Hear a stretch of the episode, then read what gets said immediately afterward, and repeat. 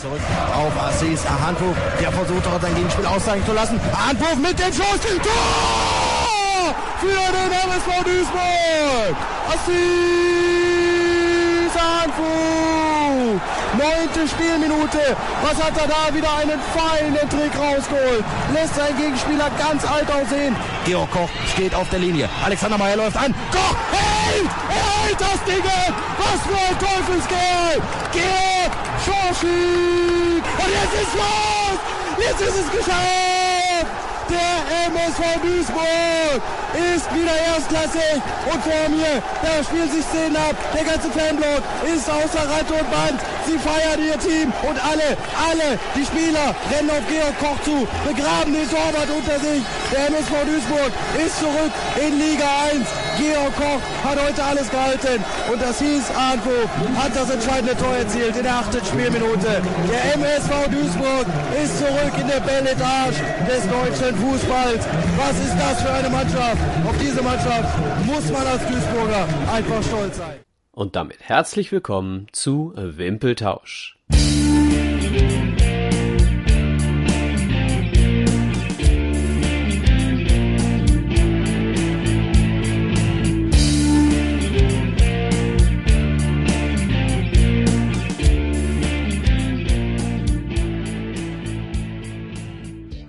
Die 90er Jahre liegen hinter uns, die 2000er liegen vor uns und damit herzlich willkommen zu Folge 2. Liebe Leute, wir sind wieder da. Folge 2 unseres dreiteiligen MSV Specials. Hallo Mike. Jo, der kam überraschend mit. Willkommen zur zweiten Folge. Hast du wieder deine Nummerngirl missbraucht oder was war da los? ja, genau so. nicht sprechen. Die Pulle genau. am Hals. Ja, schönen guten Abend, liebe Wimpeltauscher und schönen guten Abend, ähm, liebe äh, Pottbolzer. Ich sag guten Abend deshalb, weil wir wieder um ähm, Viertel nach neun, 20 neun aufnehmen. Auch wenn ihr das vielleicht mal irgendwann morgens auf dem Weg zur Arbeit hört. Ich sag guten Abend. Ja, dir auch einen schönen guten Abend und äh, hallo, lieber Stefan. Du bist heiß, oder? Ja, schönen guten Abend in die Runde. Natürlich bin ich heiß. Äh, nach dem sensationellen Erfolg der, des ersten Teils zu den 90ern äh, der ja jetzt seit ein paar Tagen abliegt auf allen Kanälen, wo es Podcasts zu hören gibt. Ähm, haben wir ja schon sensationelles Feedback innerhalb von kürzester Zeit bekommen. Und was soll ich sagen, gerade in Bezug zur Recherche der heutigen Ausgabe hat man natürlich wieder viele Dinge festgestellt. Äh, ist man wieder so ein wenig abgetaucht in die Vergangenheit als, als Jugendlicher damals schon. Also 90er Jahre waren wir, haben wir ja letzte Mal gehört. Als Kleinkinder zum MSV sind wir dazu gekommen. Jetzt in den ähm, anfänglichen 2000ern gehen wir über, dass wir sagen, ja, wir berichten mal aus unseren anfänglichen Jugend- oder Teenagerzeiten und ist natürlich also wieder ich total war 20. ich wollte gerade sagen, bei uns ist ja so ein bisschen die Spreu vom Weizen im Alter. Ne? Anfang ja. der 2000er war ich noch 13, also von wegen Teenager. Ja, aber äh, hat natürlich äh, genauso viel äh, Input gebracht oder auch so viele Erinnerungen äh, mit sich gebracht, dass ich sagen würde, äh, let's go. Ich habe mega Bock und bin total heiß. Ja, kann ich nur bestätigen. Ähm, wo du es gerade schon angesprochen hast, so äh, Teenager bei euch, bei mir war es dann, wie gesagt, ich bin äh, 2000, bin ich 21 geworden. Ähm, dementsprechend hat sich bei mir so ein bisschen was verändert in der äh, Art und Weise, wie ich zum Stadion gekommen bin. Haben wir ja anfangs der 90er haben wir drüber gesprochen. Äh, Abfahrt XY, wo haben wir geparkt und so weiter hat sich bei mir ein bisschen gedreht und zwar immer noch in Dorsten wohnhaft bin ich dann immer mit dem Oberhausener. Das ist eine private Bahn, die von Dorsten über Oberhausen oder nach Oberhausen fuhr, in Oberhausen in die erste Bahnhofskneipe und dann äh, nach Duisburg und dann in die nächste Bahnhofskneipe. Wer kennt sie noch? Sie gibt's leider nicht mehr. Im Duisburger Bahnhof. Schön noch ein Köpi getrunken ja, und dann schön mit der S1, Schlenk ausgestiegen und dann sind wir wieder da in unserem Wedau-Stadion. Zumindest, zumindest noch vier Jahre im Wedau-Stadion. Habt ihr irgendwelche Veränderungen Anfang der 2000 gehabt? Ich meine, Mike, du hast gerade erzählt, du warst 13. Da bist du wahrscheinlich noch nicht mit dem Auto gefahren, bist wahrscheinlich noch nicht äh, alleine mit der Bahn gefahren, hast wahrscheinlich noch nicht so viele Biere am Hals gehabt wie Stefan jetzt schon wieder. Warst wahrscheinlich nee, ich, voll ich hab, im Training ich war weder alkoholisiert, äh, noch bin ich da selber hingefahren. Ähm, oder mit dem Fahrrad oder sonst irgendwas. Klar, da war man dann schon drauf angewiesen, dass man irgendwann wieder mit Mami, Papi oder was, also primär mit Papi natürlich, da irgendwie hinfährt. Da war es jetzt auch nicht so, dass ich großartig jetzt mit anderen Freunden hingefahren bin. Ich habe eigentlich in der in dem im Freundeskreis wenig MSV-Fans, äh, eigentlich nur, würde ich sagen, zwei richtige, wo ich sage, das sind meine, meine, meine Freunde. So, und der Rest war ja sowieso anderweitig ähm, aktiv, egal welcher Verein. Und dementsprechend war ich dann doch viel mit den Eltern da und auch bei einigen Heimspielen und ja, war ja dann die Anfang, die anfänglichen, anfänglichen ähm, Spielzeiten der Jahrtausendwende waren ja dann auch noch eher ein bisschen Fahrt, ne? Also also hast du gerade gesagt, so, du, hast, so du, hast, zwei Duisburger im Bekanntenkreis und deswegen nennst du sie deine Freunde, habe ich das richtig verstanden? Ja, nee, nee, nee, ich habe zwei Freunde in meinem Bekanntenkreis, die Duisburg sind. Ich habe ähm, einen größeren okay. Bekanntenkreis, Freunde, Kumpels, aber ich sag mal, für den MSV interessieren sich da die wenigsten. Ja, ist, leider hat sich das äh, so entwickelt. Wir sprechen wahrscheinlich im Laufe des, im Laufe der 2000er auch äh, häufig mal über Zuschauerzahlen. Ähm, wollen wir doch mal in die Kaderneuerung gehen. Wir hatten in der vergangenen Folge darüber gesprochen. Der MSV ist leider nach einer glorreichen Zeit unter Friedhelm Funkel abgestiegen ähm, und jetzt in der Saison 2000, 2001 wieder zurück in der zweiten Liga. Ähm, wer möchte von euch was über den Kader erzählen? Mike? Ja, ordentlicher Umbruch, ne? Wie es meistens nach Abstiegen so ist, ähm, ist es leider oft so, egal ob in der Kreisklasse, eine Landesliga oder eine Bundesliga, wird häufig der Kader irgendwie ausgetauscht. Man hat beim MSV ja auch einige Zeit auch vier Leihspieler gehabt und sowas. Und so haben wir uns in der Saison auf jeden Fall auch, nicht weil es Leihspieler waren, aber so haben wir uns auch Spieler wie Emmerling, wie Heito, auch Dietmar Hirsch, Michael Büskens, ähm, Jörg Neun, Osthoff, Töfting, äh, Spieß, Reis, also Bayerle, da waren schon einige Leute dabei, jetzt habe ich noch nicht mal alle genannt, die uns in der Zeit verlassen haben und der MSV stand dann vor einem Neu Neubeginn, vor einem, vor einem Umbruch. Ähm, den haben wir dann so gemacht mit Spielern, mit Spielern wie, wer kennt ihn nicht noch, Omo Diakwe beispielsweise, äh, Liebers oder äh, Thomas Warner. Aber wenn ja. du, wenn du Omo Diakwe äh, ja. ansprichst, dann sag doch auch bitte den Vornamen von ihm. Boah, ey, hilf mir. War, war das nicht, war das nicht Darlington? Ja, kann sein, ja. Doch, Dar doch. Darlington Omo Diakbe? Doch, doch, doch, äh, unser Darling, ne? Ähm, richtig, richtig, ja, kam. Interessant, Peter Kötzle kam nochmal zurück, hat die Karriere bei uns beendet, hat nochmal ein Jahr bei uns gespielt. Ähm, ja, Marius Ebers äh, hat ja auch eine erfolgreiche Zeit gehabt. Gustav Kurze Policella. Frage habe ich an der Stelle. An der Stelle eine Frage. Warum sind wir eigentlich 2000, 2001 nicht direkt als Erster durchgegangen? Immerhin hat Hans Sapai bei uns gespielt. Ja, Hans Sapai äh, wer kennt ihn nicht noch von Schalke, vor allen Dingen aus dem Internet, ne? Äh, und, äh, und von und, der Weltmeisterschaft für Ghana. Von der Weltmeisterschaft für Ghana. Und natürlich hat auch diese die Kreisliga-Legenden ähm, da trainiert. Und zwar kann ich dazu sagen, ähm, Stefan wird's wissen wahrscheinlich sogar. Ich habe bei Schwafheim gespielt und der, die zweite von Schwafheim äh, legendär schlecht, muss man einfach so sagen. Und wenn mich da einer hören sollte, tut mir leid, Männer. Ihr wart einfach eine Katastrophe. Und ähm, die haben sich angemeldet für dieses äh, äh, Kreisklassentraining mit. Das ähm, T steht für Coach, heißt es. Das T steht für Coach, genau. Und dann sind Sapai und Peter Neururer bei uns auf dem Platzenlager aufgetaucht. Peter Neururer hat Torwarttraining gegeben. Ähm, Hans Sapai äh, die Mannschaft trainiert und es ist jetzt kein Scherz und da will ich ihn nicht profilieren, sonst irgendwas überhaupt nicht. Kommt auch spontan. Ich habe auf der anderen Hälfte mit der ähm, A-Jugend trainiert, weil ich hier A-Jugend, äh, weil ich war A-Jugendtrainer zu dem Zeitpunkt, zum gegenwärtigen Zeitpunkt. Und in den Videos sind wir halt die ganze Zeit hinten dran, ne, wo wir trainieren. Und die haben äh, auf der anderen Seite halt mit Kameras standen die da und meine A-Jugendlichen konnten sich gar nicht konzentrieren und oh, und haben da immer hingeguckt und ich sag, alter Männer, hier ist Training, ne? Man hört mich zwischendurch auch die zusammenstauchen, weil die sich nicht konzentrieren konnten. Ach ja, das nur mal am Rande. Ja, also ziemlich viele neue Spieler, da waren wir stehen geblieben ziemlich viele neue Spieler. Ja, Umbruch auf jeden Fall. Also du hattest äh, über zehn Abgänge, dementsprechend Neuzugänge. Ich habe mich auch daran gehalten, jetzt nicht jeden aufzu, aufzu, aufzulisten. Wir haben auch zwei, drei Spieler, die immer dabei sind, die nur zwei, drei Spiele machen. Die interessieren mich eigentlich nicht. Also ähm, klar, Umbruch und dann halt mit Wolfgang Frank. Ne? Ich meine, habt ihr noch Fragen? Okay, äh, ich, ich habe in den Vorgesprächen schon ziemlich häufig äh, von euch gehört, äh, Thema Wolfgang Frank. Ähm, äh, konnte nichts werden, Katastrophe und so weiter. Könnt ihr das ein bisschen erläutern? Nee, Stefan, jetzt kannst du. Also ihr brauchst nicht um mich zeigen. Ich habe jetzt den Kader durchgemacht. Ich mache Wolfgang von gleich.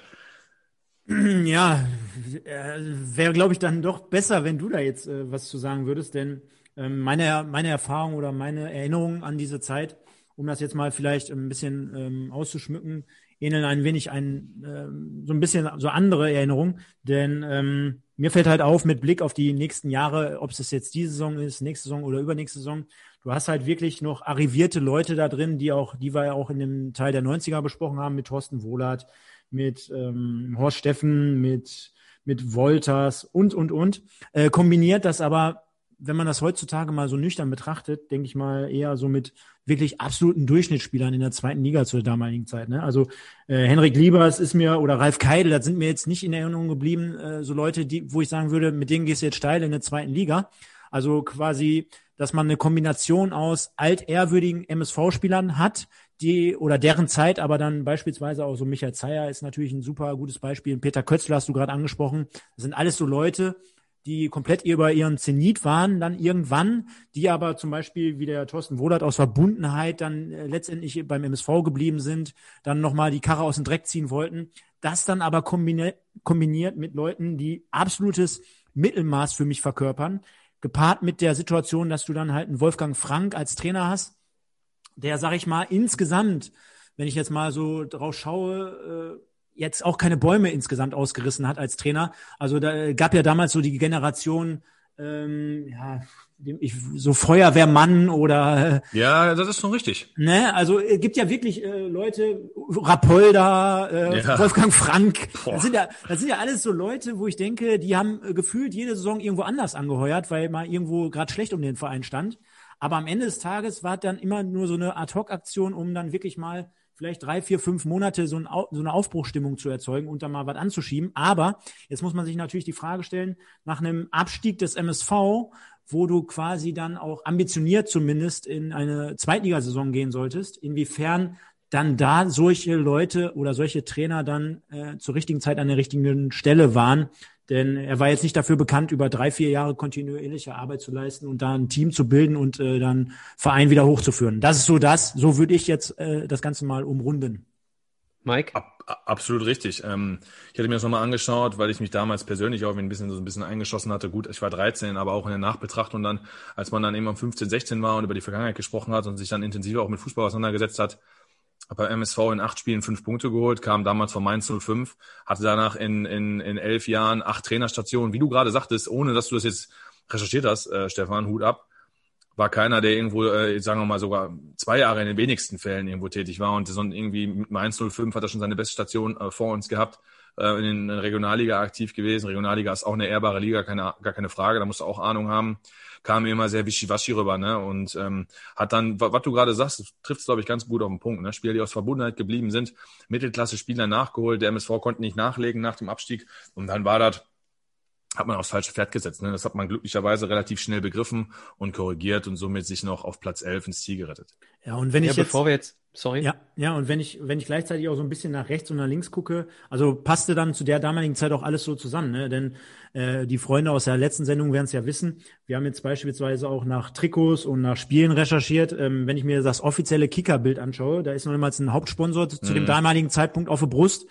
Du hast, einen, wie gesagt, einen Wolfgang Frank als Trainer, ohne den jetzt verteufeln zu wollen. Also ich war nie beim Training dabei oder kann seine tägliche Arbeit beurteilen. Und du legst auch noch dementsprechend einen schlechten Saisonstart hin, denn den ersten Sieg konnten wir dementsprechend mit einem Gegen St. Pauli, ne? 4-1. Ja, genau, mit einem 4-1 am fünften Spieltag erst feiern.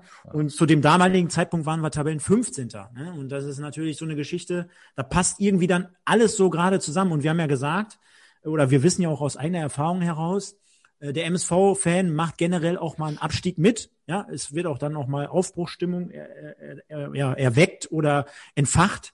Aber wenn natürlich irgendwie alles gefühlt so zusammenkommt, äh, deine, deine älteren Herren, die treten nacheinander ab, deine Idole, deine Legenden, du hast dann ähm, keinen Trikotsponsor, du hast äh, am Anfang eine Niederlagenserie, beziehungsweise kämpfst dich erst am fünften Spieltag heran, kommst so langsam schleppend in die Saison ja, das sind natürlich alles so Sachen, wo du sagst, jo, da muss der MSV-Fan erstmal dran knabbern. Ne? Er hat es generell so ein paar Probleme. Wir hatten ja auch noch so einen John Kassongo Banza in der Mannschaft. Ähm, der war aber nur drei Monate da. Der ist dann nach drei Monaten im Oktober schon äh, wieder Richtung Brasilien abgetaucht.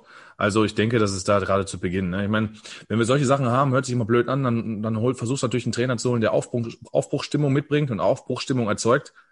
Und da, da war Wolfgang Frank jetzt nicht der richtige Typ für. Ne? Er sprach, ähm, ich sag mal, seine Charakterstärken will, ich kenne ihn nicht persönlich, aber das, was ich wahrgenommen habe, es war jetzt nicht so, als hätte er vor Charisma und vor Euphorie gesprudelt und nach dem Motto, dass er eine Pressekonferenz gegeben hätte und du hättest da gestanden und gedacht, jo, das ist er, der wird es sein und der macht es. Ne? Aber gut, hinterher bist du immer schlauer, von daher.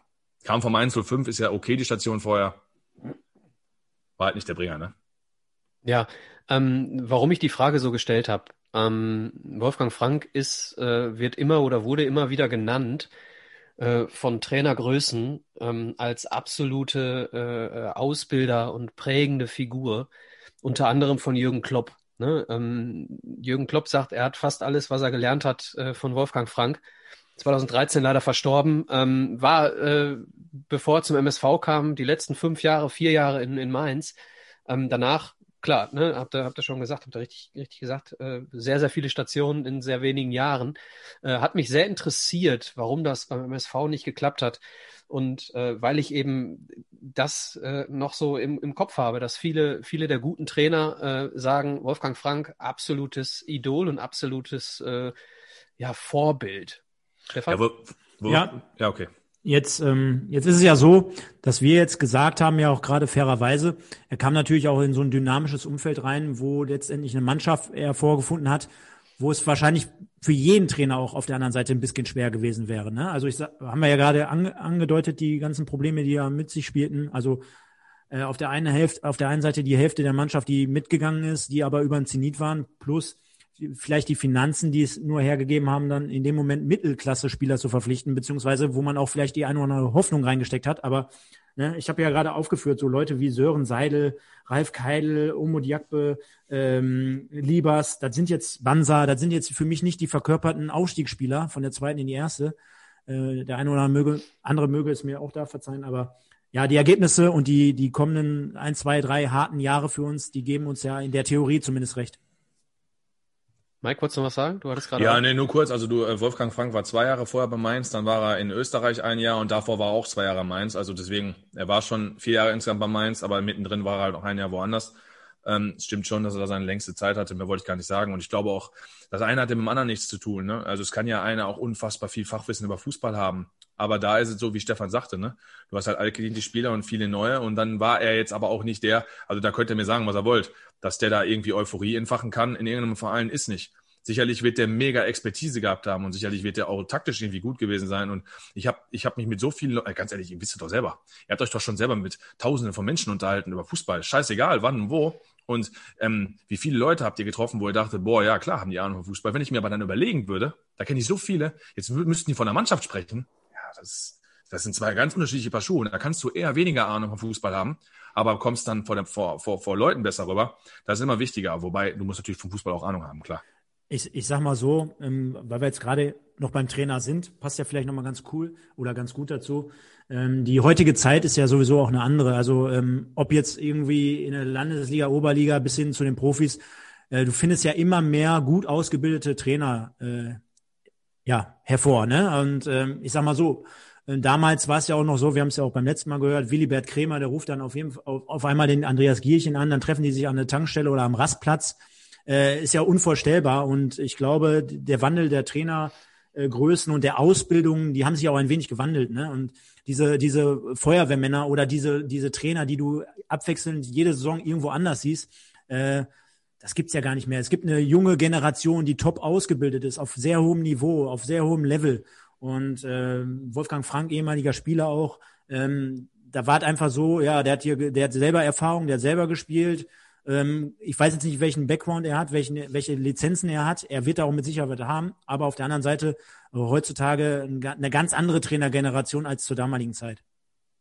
Äh, vollkommen andere Generation auch als die Trainer, die vor und nach ihm beim MSV waren.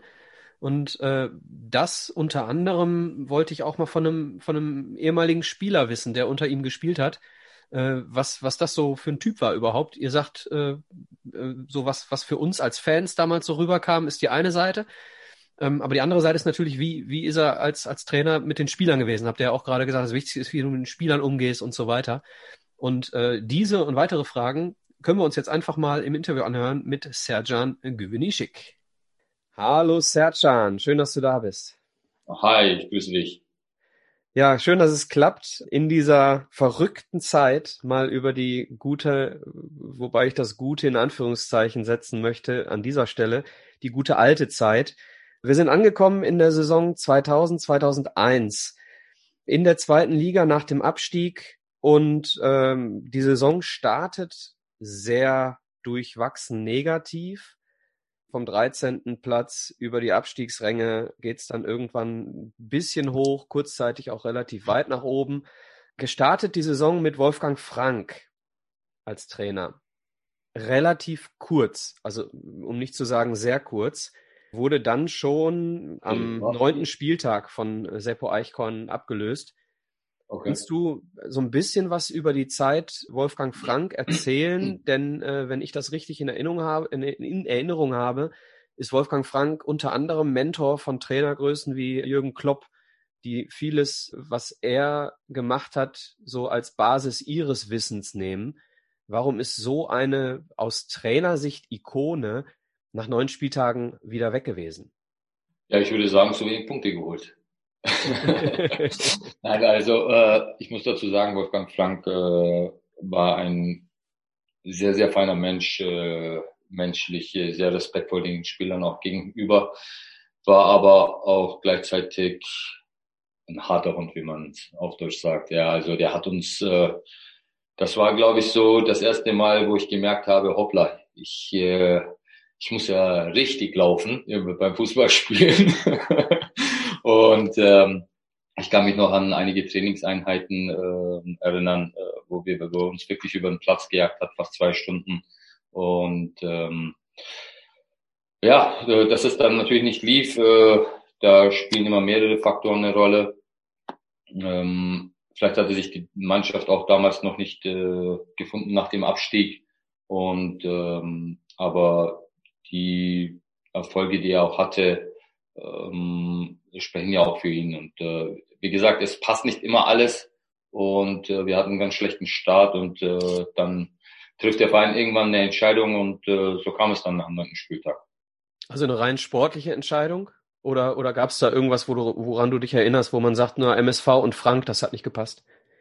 Also nee, da, da würde ich mich jetzt zu weit aus dem Fenster lehnen, wenn ich da sagen würde, da waren Probleme. Also ich kann mich da an nichts erinnern in der Hinsicht und äh, ich glaube, wie gesagt, äh, menschlich, ich, ich persönlich hatte ein sehr gutes Verhältnis mit ihm, äh, kam sehr gut klar, äh, nur seine Trainingseinheiten ja, haben mich manchmal genervt, aber ist nur mein Laufsport, Fußball. Also so ein bisschen in die Richtung Felix Magath, ja? Ja, doch, würde ich schon sagen. Also ich habe Felix selber noch nie gehabt als Trainer, aber man kennt ja die Geschichten und ich habe äh, sehr viele Freunde, die unter ihm schon äh, gespielt haben, trainiert haben. Und äh, so, wenn ich das vergleiche mit dem, was ich höre, äh, geht das schon in die Richtung, ja. Oh, krass. Ja, dann habt ihr euch stabilisiert unter Seppo Eichkorn, seid dann zwischenzeitlich sogar oben dran gewesen und am Ende der Saison steht Platz 10.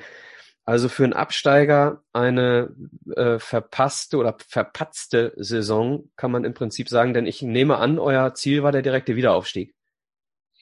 Ja gut, natürlich. Also äh, das waren ja schon sehr, sehr gute Jahre davor äh, vom MSV Duisburg. Ich bin ja ein Jahr zuvor gekommen. Äh, leider musste ich den Abstieg dann miterleben. Und äh, unser Wunsch war natürlich, ähnlich wieder sofort in die erste Bundesliga aufzusteigen. Auch für mich. Ich war, glaube ich, damals 19 oder 20 ähm, mein Traum war es ja in der ersten Bundesliga zu spielen. Das war die, das war der, die Entscheidung, warum ich zum MSV Duisburg bin. Und natürlich ist man dann nach seiner verkorksten Saison sehr, sehr enttäuscht. Und ähm, ja, äh, man muss halt schauen, äh, was man dann im nächsten Jahr drauf macht. Aber so ein Abstieg ist nie einfach. Äh, es ist immer wieder schwer, dieser Wiederaufstieg, der sofortige. Ähm, das sieht man ja immer wieder äh, und anderen, an anderen Beispielen. Ich nenne jetzt mal den HSV, weil ich gerade in Hamburg wohne. Und also äh, war nicht schön, war nicht schön.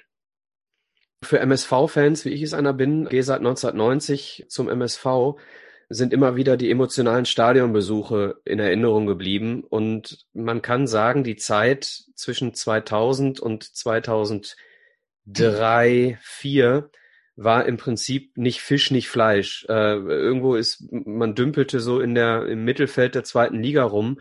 Mit verschiedenen Trainerwechseln kommen wir gleich noch zu. und, und in der Saison 2000, 2001 mit einem Zuschauerschnitt von 7881 Zuschauern im alten Wedau-Stadion. Wir erinnern uns an, an Zeiten, wo, wo 5000 Leute da waren. Kann man sagen, dass du, denn diese, denn diese Zuschauerzahl zieht sich durch die drei Zweitliga-Jahre, bei denen du dann, in denen du beim MSV warst, durch. Kann man sagen, dass du so ein bisschen das Feuer, was, was den MSV von der Tribüne her ausmacht, gar nicht so spüren konntest? Oder gab es da auch Ausreißer, an die du dich erinnerst, wo du sagst, das war mal eine geile Atmosphäre in dieser Saison? Also vielleicht lag das ja auch daran, dass die drei Jahre sehr regnerisch waren und damals hatten wir noch kein Dach über dem Kopf.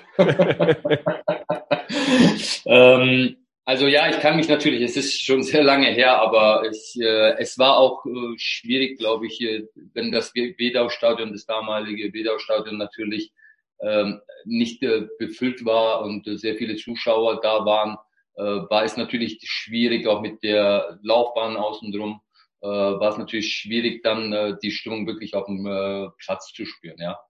Ähm, wir, wir haben ein, zwei sehr äh, gute Spiele gehabt. Äh, ich kann mich noch an ein Spiel gegen Hannover 96 äh, erinnern, wo der Jan Schimak, glaube ich, auch noch gespielt hat äh, und paar namhafte Spieler äh, als die dann in dem Jahr auch, glaube ich, aufgestiegen sind. Ähm, da hatten wir irgendwie 2-1 gewonnen, glaube ich.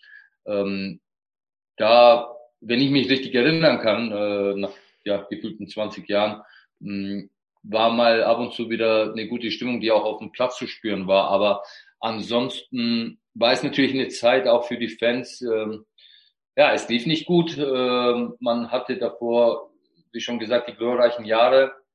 Und äh, da kann man die Fans auch teilweise verstehen. Ja. Klar wünscht man sich als äh, Spieler immer vor einem vollen äh, Stadion, in einem vollen Stadion zu spielen. Mm, aber der Verlauf der unterschiedlichen Saisons in diesen zwei, drei Jahren war natürlich für die Fans auch nicht einfach. Mhm. Ja, also wie gesagt, ihr seid mit Platz 10 aus der Saison rausgegangen und dann übernimmt 2001, 2002 eine Fußballlegende, den mein MSV. Ziehvater. Dein Ziehvater. Wenn du von Pierre Litbas redest. Selbstverständlich. Dann erläutere doch mal Ziehvater. also da, da gibt es eine kleine Anekdote dazu. Ähm, wir hatten dann eine Zeit lang keine Prämien bekommen und äh, ich und Litti haben uns wirklich sehr gut verstanden und ähm, ich weiß nicht, woher das kam. Äh, wir kannten uns ja eigentlich auch neu aber waren irgendwie auf der gleichen Wellenlänge und ähm, da hatten wir eine Zeit lang keine Punktprämien gehabt und der, der Litti hat dann von gegenüber vom Baumarkt einen Elektroroller geholt, die damals gerade neu rauskamen und hat dann gesagt, Jungs, wenn ihr das Spiel gewinnt, äh, verlose ich das. Ja, und dann saßen wir mit der ganzen Mannschaft nach dem Spiel ähm, ja in diesem Raum. Jeder hatte seinen Namen auf einen Zettel geschrieben, zusammengeknüllt und äh, in so eine Box geschmissen. Und äh, dann sagt er, jetzt geht's los, ich ziehe jetzt seinen Namen und äh, irgendwie haben die Jungs schon ihre Scherze gemacht. Ach, das kann nur einer gewinnen und das wird der Güwe sein und dies und das. der zieht das Ding und ich war es tatsächlich. Ne? Also war natürlich schon lustig in dem Moment. und die Jungs meinten irgendwie gekapertes Spiel und so weiter und so fort. ja, ähm, Litti, es war natürlich ähm, ein sehr namhafter Trainer, ähm, der zum MSV Duisburg kam, der äh, natürlich deutschlandweit ähm, viele Erfolge gefeiert hat, äh, weltweit vielleicht würde ich sagen.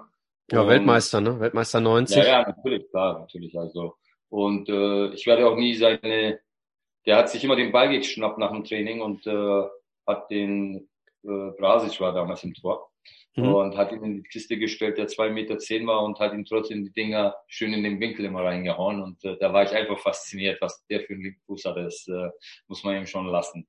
Und äh, ja, meine O-Beine hat man noch sehr oft mit seinen verglichen. Das kam auch noch dazu. Also wir hatten so einige Ähnlichkeiten. okay. Ja, geil. Ja, die Geschichte äh, mit dem Roller habe ich hier auch auf dem Zettel stehen. Äh, schön, dass du sie dann von dir aus sowieso schon gebracht hast. Ich hatte okay. nicht mehr, ich hatte nicht mehr im Kopf, dass du den tatsächlich dann auch gewonnen hast. Ja, ja, ich glaube, umso besser. In der Zeit, aber so, ja, mal nachschauen wieder. Anders als bei Frank war es so, dass ihr am Anfang trotz einer sehr, sehr schlechten Bilanz bis zum elften Spieltag auf dem Abstiegsplatz äh, habt ihr an Litti festgehalten und seid am Ende dann äh, auf Platz 11 aus der Saison rausgegangen. Liti durfte dann auch noch weitermachen, aber dann, aber dann, dann kommt die Saison 2002, 2003 und geht relativ schnell wieder in den Keller von der, von der Tabellenplatzierung her. Und dann wurde am elften Spieltag Pierre Litbarski entlassen und äh, die MSV-Legende Bernhard Dietz übernimmt das Traineramt. Was mich da interessiert, was ist das für einen jungen Spieler, wie du damals einer warst, für eine Situation, wenn so eine Legende, Kapitän der Europameistermannschaft zum Beispiel, dann auch noch Vereinslegende den Verein als Trainer übernimmt. Wie hast du das wahrgenommen? Ähm, ich kannte ihn ja natürlich auch, als ich zum MSV Duisburg neu kam, habe ich ja erstmal auch in der U23 gespielt und äh, uns hat er ja schon, ich hatte ihn sozusagen schon teilweise als Trainer in mhm. gewissen Situationen. Äh, daher kannte man sich natürlich auch persönlich und auf dem Platz. Und äh, aber das ist natürlich schon äh, ja sehr ernstwert und sehr äh, da als junger Spieler schaut man da schon hoch und sagt, okay, äh, da steht jemand vor dir, ähm, der sehr viel im Fußball erreicht hat, der hier in dieser Stadt, in diesem Verein einfach äh, eine der größten Kultfiguren ist und äh, das spornt einen natürlich an. Ja, also ähm, man will dann von ihm lernen, man man versucht zuzuhören, weil man einfach weiß, äh, von was er spricht und äh, ja, also es war eine gute Erfahrung für mich, muss ich sagen. Ist das, ähm, wenn, wenn ich das von außen so betrachte, ziehe ich für mich spontan so den Vergleich zu Jupp Heynckes. Ein alter, erfahrener Typ, der einspringt und einen Verein wieder auf Bahn bringt. Du weißt, wovon ich spreche, vom FC Bayern damals. Ist er von der Ansprache an die Spieler auch väterlich gewesen? Hat er das gut moderiert oder was war so die herausragende Fähigkeit? Ich meine, gut, er war nicht lange Cheftrainer dann, ne? Er hat nur kurzzeitig. Ja, ja, der war ein paar Wochen nur da, ne? Genau, ja. Norbert Meyer hat dann übernommen. Aber so der Umgang mit den Spielern, väterlich oder eher streng? Äh, nee, er war sehr sachlich und klar. Äh, eine sehr ruhige Persönlichkeit, äh, hat immer versucht, äh, die Spieler mit seiner ruhigen Art zu motivieren. Ähm, also da ist ja auch, glaube ich, jeder ein bisschen anders und hat dann eine äh, andere Vorstellung als Trainer, wie er seine Mannschaft motivieren möchte. Und äh, er war einfach äh, der sachliche, ruhige und wie du schon sagst, so der väterliche Typ. Ja. Dann übernimmt Norbert Meyer und äh, mit ihm startete dann mit etwas Verspätung eine, eine erfolgreiche Aufstiegszeit. Da kommen wir dann gleich im Gespräch zu. Also ihr seid am Ende der Saison 2002, 2003 auf einem gesicherten achten Tabellenplatz unter Norbert Meyer ge, ja, geendet. Ähm, ist deine Erinnerung so, dass du das Gefühl hattest, da wächst etwas unter Norbert Meyer oder war das an der Stelle noch nicht abzusehen? Also äh, das Problem war natürlich bei mir, als Norbert Meyer kam, äh, das Einzige, was bei mir wuchs, waren wahrscheinlich die Wurzeln an meinem Hintern auf der Bank. ähm, ich hatte natürlich ähm, leider äh, gewisse Konflikte mit Norbi und äh, obwohl wir das jetzt auch mittlerweile aus der Welt geschafft haben und äh, aber er hat ja klar, er hat die Mannschaft äh, schon wieder zusammenbekommen im Vergleich zu den vergangenen Jahren und ähm, ja, hat sie in die richtige Bahn wieder geschoben und äh, die Leistungen wurden wieder abgerufen. Äh, und egal jetzt, äh, was zwischen ihm und mir damals passiert ist, äh, spricht das ja für ihn. Ja? Und das heißt, er hat eine gute Arbeit geleistet, als er gekommen ist. Du hast ihm aber nicht im Training eine Kopfnuss gegeben, oder? nee, der, das war nicht so mein Stil. Oder, oder bei, bei Norbert Meyer. Wir sind schon Norbert... aneinander geraten. Also das sind natürlich Sachen, die in der Kabine dann äh, in den vier Wänden passieren, waren keine schönen Dinge. Äh, ich bin ja auch ein sehr emotionaler Mensch. Äh, das äh, werden die Leute, die mich kennen, auch noch wissen und äh, wissen das noch. Ähm, und äh, da sind natürlich sehr viele, sehr viele Sachen passiert, äh, auch auf dem Trainingsplatz oder dann in der Kabine, wie gesagt, ähm, wo nicht schön waren. aber gut, äh, so ist das Fußballgeschäft und wie gesagt, wenn man sich dann 10, 15 Jahre später wieder irgendwo trifft und einen Kaffee zusammen trinkt und sagt, äh, okay, komm, äh, das war damals so und äh, diese Zeit ist vorbei und äh, sich die Hand wieder gibt, äh, dann ist das auch für mich wieder in Ordnung. Ja, finde ich ehrt dich sehr, dass du äh, da auch nicht drüber sprichst. Ich wollte es auch gar nicht ausgraben, was da passiert ist. Ich wollte nur, ich, ich konnte nicht anders, ich musste bei Norbert Meyer das Thema Kopfstoß auf den Tisch bringen. Gut, das ist, das ist und bleibt legendär. ja, dann seid ihr ich, am Ende. Dazu sagen, ich, ja. ich äh, wie sagt man, ähm, ich war schadenfroh, weil äh, der Albert-Streit, äh, mit dem mir dieser äh, Vorfall passiert ist, ist ein sehr guter Freund von mir. Äh. Okay. Äh, und äh, da habe ich am nächsten Tag äh, Ali auch angerufen, habe ich gesagt, Ali, äh, gut gemacht, Junge. Also Ali hat ja nichts gemacht, aber. Ich wollte gerade sagen, ja. Im Prinzip hat er nichts gemacht, ja. Ja, Serjan, die Saison endet für dich auf der Bank, wie du gerade schon angesprochen hast. Damit endet deine Zeit beim MSV auf dem achten Tabellenplatz gesichert, aber nicht wirklich euphorisch. Wie würdest du deine Zeit beim MSV zusammenfassen im Hinblick auf deine gesamte Karriere? Was hat, was hat die Zeit dir gebracht? Wo hat sie dich hingebracht? Wo, wo ist der Stellenwert des MSV? Also, wo fangen wir an? Ähm, Stellenwert des MSV. Äh, ich glaube, wie viele Fans äh, auch so über Social Media oder so weiter verfolgen, ähm, lebt ein Teil von meiner Familie immer noch in Duisburg und ich bin sehr oft in Duisburg. Ich habe immer ein sehr gut, äh, immer noch ein sehr gutes Verhältnis zum Verein. Äh, ich hatte ja auch äh, dann, als ich äh, meine Beratertätigkeit angefangen habe, einige Spieler zum MSV Duisburg gespielt, äh, gebracht. Ähm, diese Spieler wurden von mir auch immer zuerst an den MSV angeboten. Ja, also äh, das zeigt schon, dass ich dem MSV immer wieder gerne helfen möchte, helfen werde. Ähm, die Verbundenheit wird immer bleiben.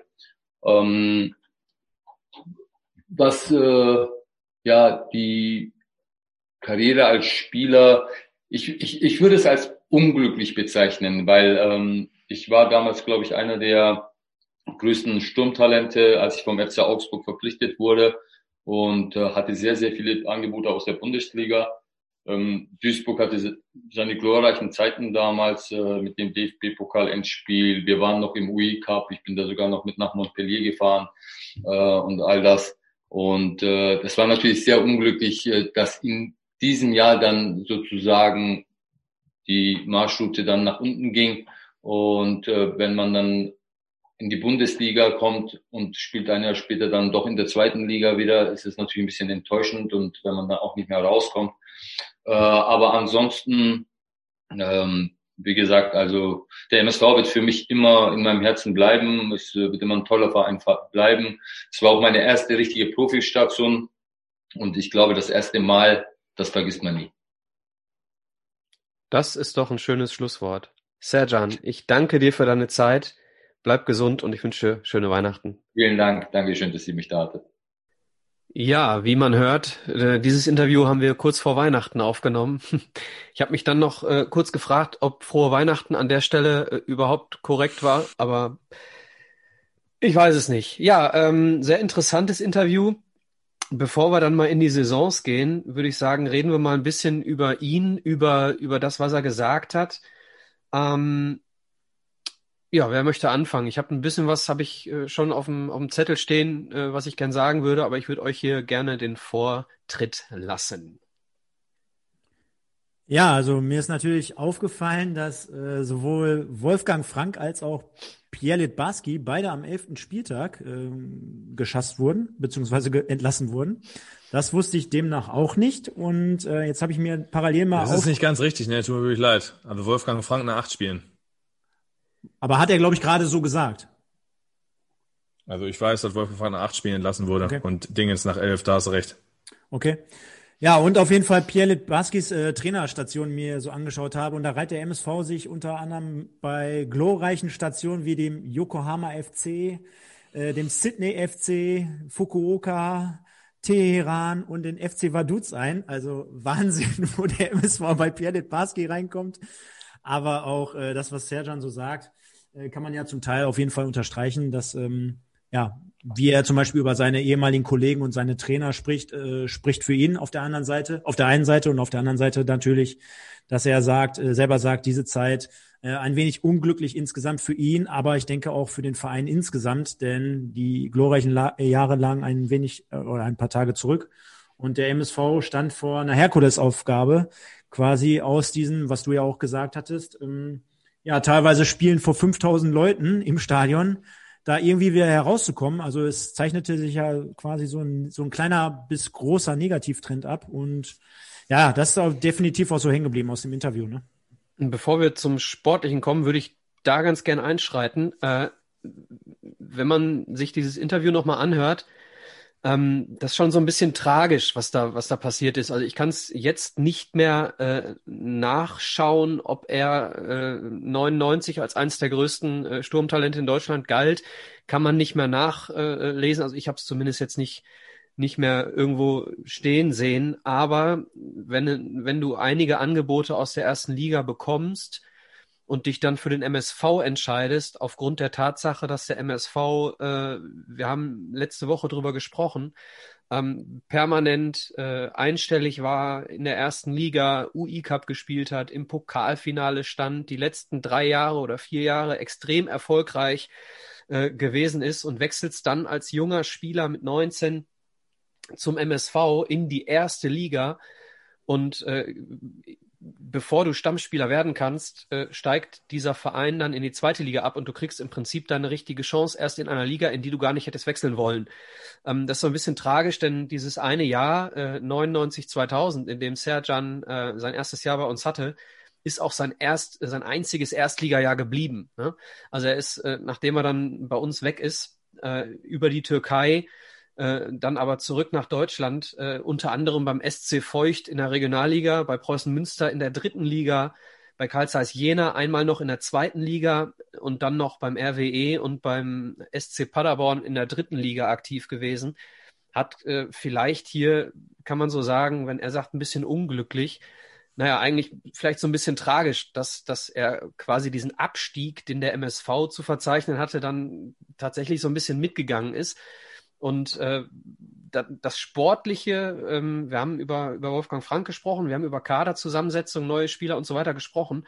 Ähm, das, das Ganze gilt ja für den gesamten Verein. Wenn du aus einer sehr erfolgreichen Epoche kommst und dann einen Kader dabei hast, äh, der im Prinzip äh, bei dir spielt, weil du eine gesicherte einstellige Erstligamannschaft bist, und dann geht diese Mannschaft sehr überraschend runter, dann bricht dir natürlich alles, alles auseinander. Ne? Und dann, wenn man das dann verbindet mit einer finanziellen Situation, die ein bisschen anders ist als bei solchen Vereinen wie Stuttgart oder dem HSV jetzt in den 2010er Jahren, äh, dann ist die sportliche Situation, die sich hier Anfang der 2000er äh, entwickelt hat, äh, schon irgendwie erklärlich, unabhängig vom Trainer.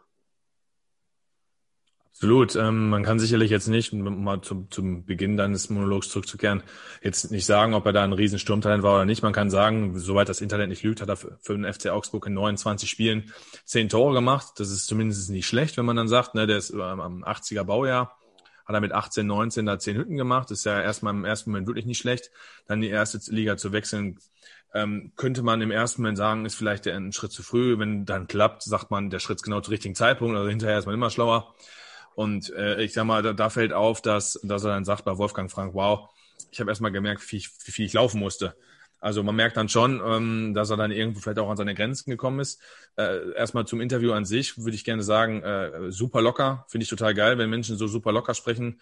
Ähm, man kennt sich ja eigentlich, oder ihr, ihr kanntet euch ja nicht und äh, über alte Zeiten plaudern, muss man würde ich sagen, nimmt man ihm alles voll und ganz ab und ähm, hat sich irgendwie oder hat sich nicht gekünstelt, an, gekünstelt ange, angefühlt ich rechne ihm auch hoch an, äh, die Anekdoten, die er jetzt in Anführungsstrichen zu Norbert Meyer erzählt hat, ne? dass er ihm jetzt nicht, dann nicht irgendwie nachtritt, von wegen, er hat mich auf die Bank gelassen und wir hatten so ein paar Sachen, die abseits passiert sind, die er jetzt auch nicht erwähnt hat, das finde ich ganz gut. Natürlich hätte ich mich kaputt gelacht, so wie Gielchen, ne? wenn er da mal einen raushaut, von wegen, der hat. Die Olle, was hat er, was hat er gesagt? Ja, die, Not, die Olle von Not, Nothoff? Ja, die, Nothoff nee, nee, nee, nee, nee, die, die, die, die Frau vom Bremser und der Nothoff. ja, genau. Ist, ist da rangegangen, plus die Geschichte mit Toni Jeboer, mit dem, mit dem Motorradhelm. Ja, und die kalibrierte Linie, ne? Also die, die kalibrierte Linie. Wir dürfen die kalibrierte Linie nicht vergessen. Also deswegen finde ich, es hat alles seinen Charme. Wir lachen uns über Gilchen dann kaputt, aber ich finde es auch gut, wenn da jemand die, die mega, Stories für, mega. Ja, wenn da jemand die Stories für sich behält. Ähm, kann ich verstehen, aber nichtsdestotrotz ist die zweite Liga ist ja jetzt auch nicht so, als wäre eine schlechte Liga und dann kann man, könnte man ja theoretisch sogar sagen, für einen jungen Spieler, der dann auch Spielpraxis kriegt, denn er hat ja 27 Einsätze gehabt und im Jahr 2001, 2002 sogar ähm, 31 Einsätze.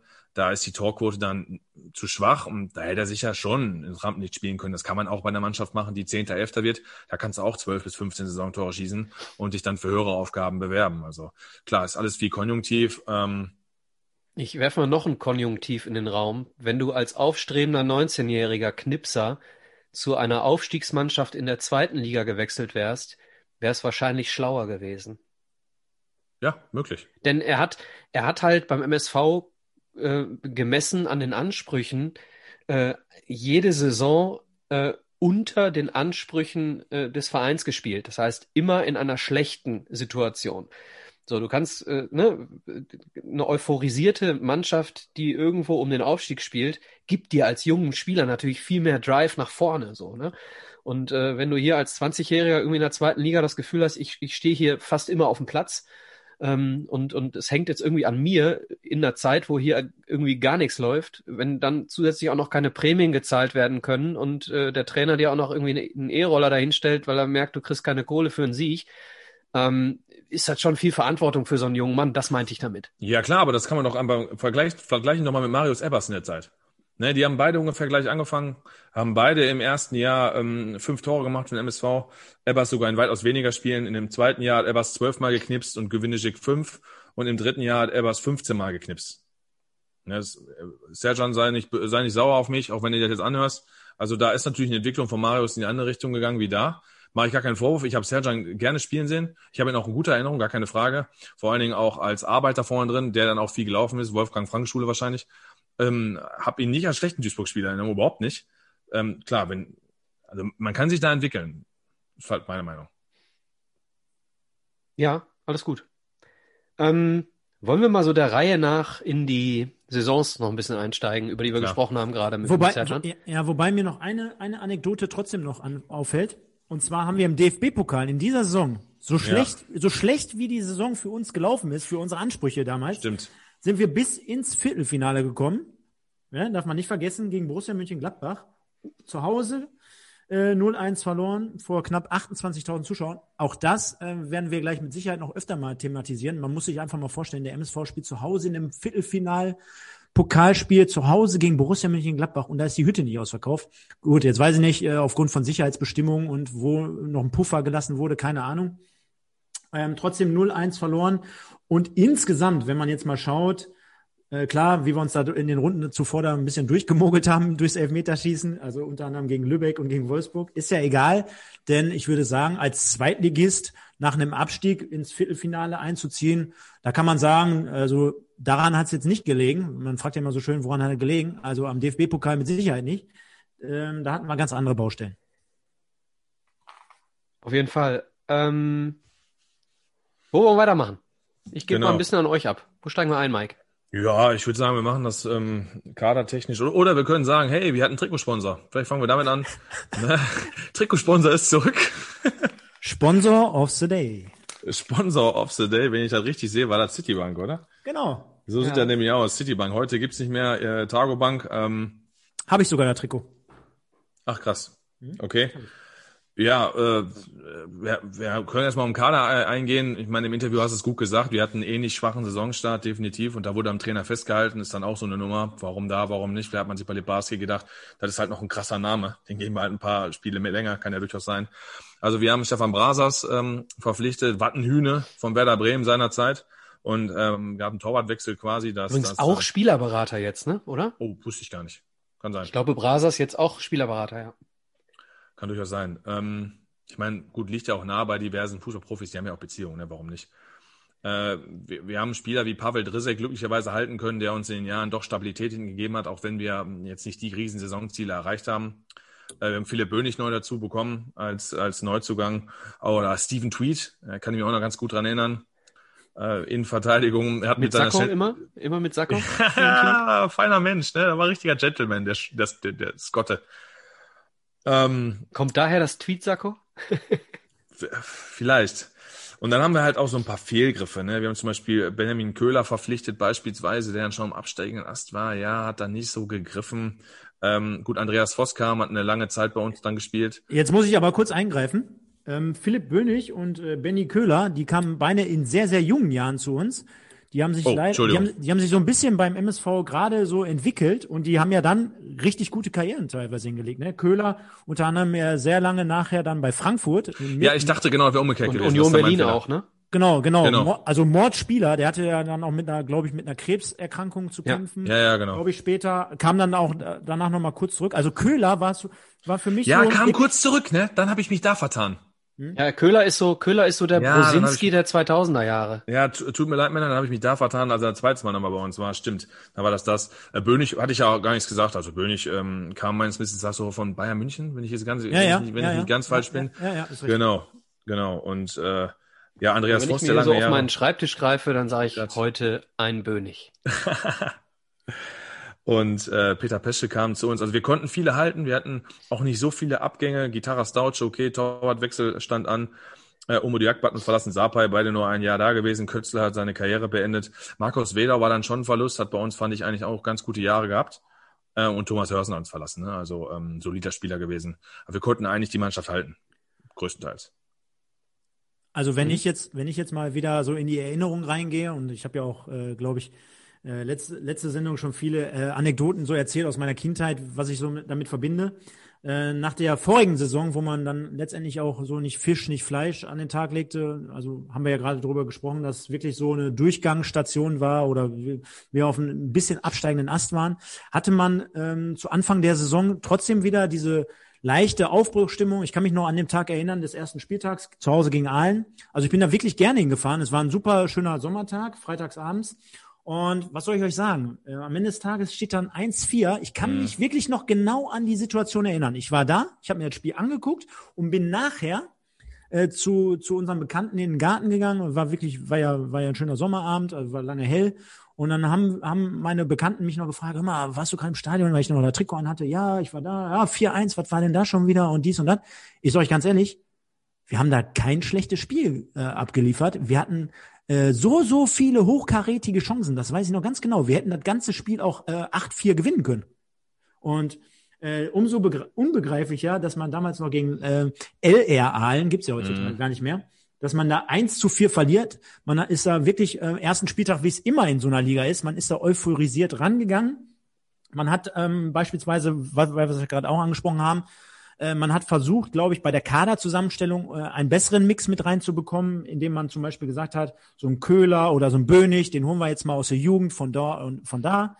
Äh, klar, die hatten jetzt noch kein, keine arrivierte Vita. Auf der anderen Seite hast du so einen Peschel dazu genommen, der zumindest in Bochum natürlich immer groß aufgetrumpft hat, aus meiner Erinnerung zumindest. Und äh, dass du dann am ersten Spieltag dann direkt so einen von Bug bekommst gegen, gegen eine Mannschaft wie Aalen, ich meine, ist ja jetzt nicht irgendwer, sondern pff, ist ja auch kein Riesenname. Äh, das, ist schon irgendwer halt. Ne? Ja, ja, oder ja, ja, genau, ist irgendwer, genau. Äh, schmeiß ich dann so ein bisschen wieder zurück. Also deswegen habe ich hier auch darunter geschrieben, wieder mal ein Fehlstart. Ähm, ja, auf der anderen Seite, Und, das Spiel hätten wir auch 8-4 gewinnen können. Ne? Aber äh, jetzt, wo du sagst, äh, eigentlich ein ganz geiles Spiel, so in der, aus der Erinnerung heraus, ähm, das, das wird am Anfang der Saison, ich habe es nicht mehr alles so im Kopf, muss ich ehrlich sagen, ähm, aber das kann nicht häufig passiert sein, denn äh, du hast es auch in, den, mhm. in, in, in deiner Datei äh, schön aufgeschrieben. Bereits am fünften Spieltag zu Hause gegen den FC Schweinfurt 05 hatten wir mit 5100 Zuschauern den absoluten Negativrekord. Also zum Saisonstart äh, 12.000, ja, und zwei Heimspiele, Heimspiele später direkt nur noch 5000 Zuschauer. Also irgendwo, und wir reden hier vom Anfang September, wir reden hier nicht von Frost. Ne? Also irgendwas war da nicht in Ordnung. Ja, aber das, das ist ja auch das, was wir schon öfter jetzt hier angesprochen haben. Ne? Also nochmal, der MSV-Fan, denke ich mal, der ist über die Jahre sehr, sehr wehleidig geworden, oder der hat sehr, sehr viel mitgemacht. Ne? Der musste viel mitmachen. Ähm, der ist mal abgestiegen, der ist mal wieder aufgestiegen. Aber ähm, wir reden ja jetzt hier gerade über Jahre, der Tristesse, ne? Also wo du äh, irgendwie so im Niemalsland verschwindest, wo du nicht mehr diese Legenden vorfindest. Aber wo sind wir denn jetzt gerade? Also für die Hörer, die es gerade nicht wissen, wir nehmen Anfang 2021 auf. Äh, die Probleme hätten wir gerne, machen wir uns doch nichts vor. Ne? Natürlich ja, hätten wir die und, Probleme und wo sind wir, gerne. wo sind wir jetzt sportlich und wo sind ja. wir von den Zuschauerzahlen? Gut, jetzt ist Corona, aber vorher waren wir auch bei 11, 12.000 in der dritten Liga. So. Und hier reden wir von 5000, ne? Ja, ja, gut, aber es ist ja auch immer der Anspruch, ne? Ich meine, wir, wir haben in den 90er Jahren darüber gesprochen, dass irgendwann unweigerlich der, der Anspruch kommt, wenn du die ganze Zeit UI Cup spielst, wenn du im Pokalfinale kommst, ne, dass du dann eventuell sogar, dann, wenn du, wenn du, wenn du Siebter wirst oder, oder Neunter wirst, zwei Punkte auf Platz sieben, meine ich, hat man da drüber gesprochen. Der UEFA Cup ist eigentlich einen Schritt entfernt, auch wenn das Budget da vielleicht nicht hergibt oder wie auch immer. Äh, dann, dann wächst der Anspruch und dann findest du dich plötzlich bei einem 0-0 zu Hause gegen Schweinfurt wieder. Ne? Also das ist dann letztendlich dann auch der Alltag. Das ist ja oft das, was Mannschaften vorgeworfen wird, wie zum Beispiel jetzt heute MSV oder Kaiserslautern äh, 1860, die sich ja über Jahre sammeln mussten, die sogar Regionalliga gespielt haben, dass die dann mit diesen Niederungen erstmal klarkommen müssen, dass erstmal die Identifikation im Verein wieder zurückkehren muss, die Motivation herkommen muss und auch, ich sag mal, die Akzeptanz zur Liga und das war sicherlich damals auch ein Problem. Wenn du dann überlegst, den ersten Sieg hast du am elften Spieltag geholt, du fliegst äh, ähm, im DFB-Pokal in der ersten Runde raus, können wir auch direkt einen Haken dran machen, dann hast du natürlich einen tristen Sommer, dann hast du natürlich auch vielleicht andere Ideen, andere Möglichkeiten und ähm, machen wir uns nichts vor. Ähm, wieder dann greift das Argument, was ich letzte Sendung schon gebracht habe, du hast in der umliegenden Gegend halt viele Stadien, wo du hinfahren kannst und selbst wenn du sagst, du fährst zum VfL Bochum auch in die zweite Liga oder so und RWO hat seinerzeit auch nicht so schlecht gespielt, ja, dann hast du Möglichkeiten, woanders hinzufahren. Du musst nicht immer zum MSV gehen. Ne? Zumal, Lustig äh, übrigens, äh, elfter Spieltag, sagst du gerade, erster Sieg, ne? Äh, 1-0 gegen Union Berlin. Pokal, erste Runde, zwei Monate vorher 1-0 auch gegen Union Berlin, diesmal verloren, genau. verloren. Ja, genau. Ja, genau. Stefan, du wolltest was sagen. Ja, zumal ich will jetzt nochmal eine Lanze für die Zuschauerzahlen in Duisburg sprechen. Ne? Also das hatte ich mir ja sowieso notiert als, als weiteren Punkt, wenn wir nachher über die Arena sprechen. Ich meine, wenn du gerade, Michael, äh, die zweite Liga von damals mit der heutigen dritten Liga vergleichst und die Zuschauerzahl mal betrachtest, äh, ich könnte genauso gut die, den Vergleich bringen, erste Liga vor drei, vier Jahren, also 97, 98, da hatten wir einen Schnitt von 18.000 in der ersten Liga. Da hatten wir Spiele zu Hause, die nicht ausverkauft waren gegen Gladbach, gegen Dortmund und was weiß ich nicht alles.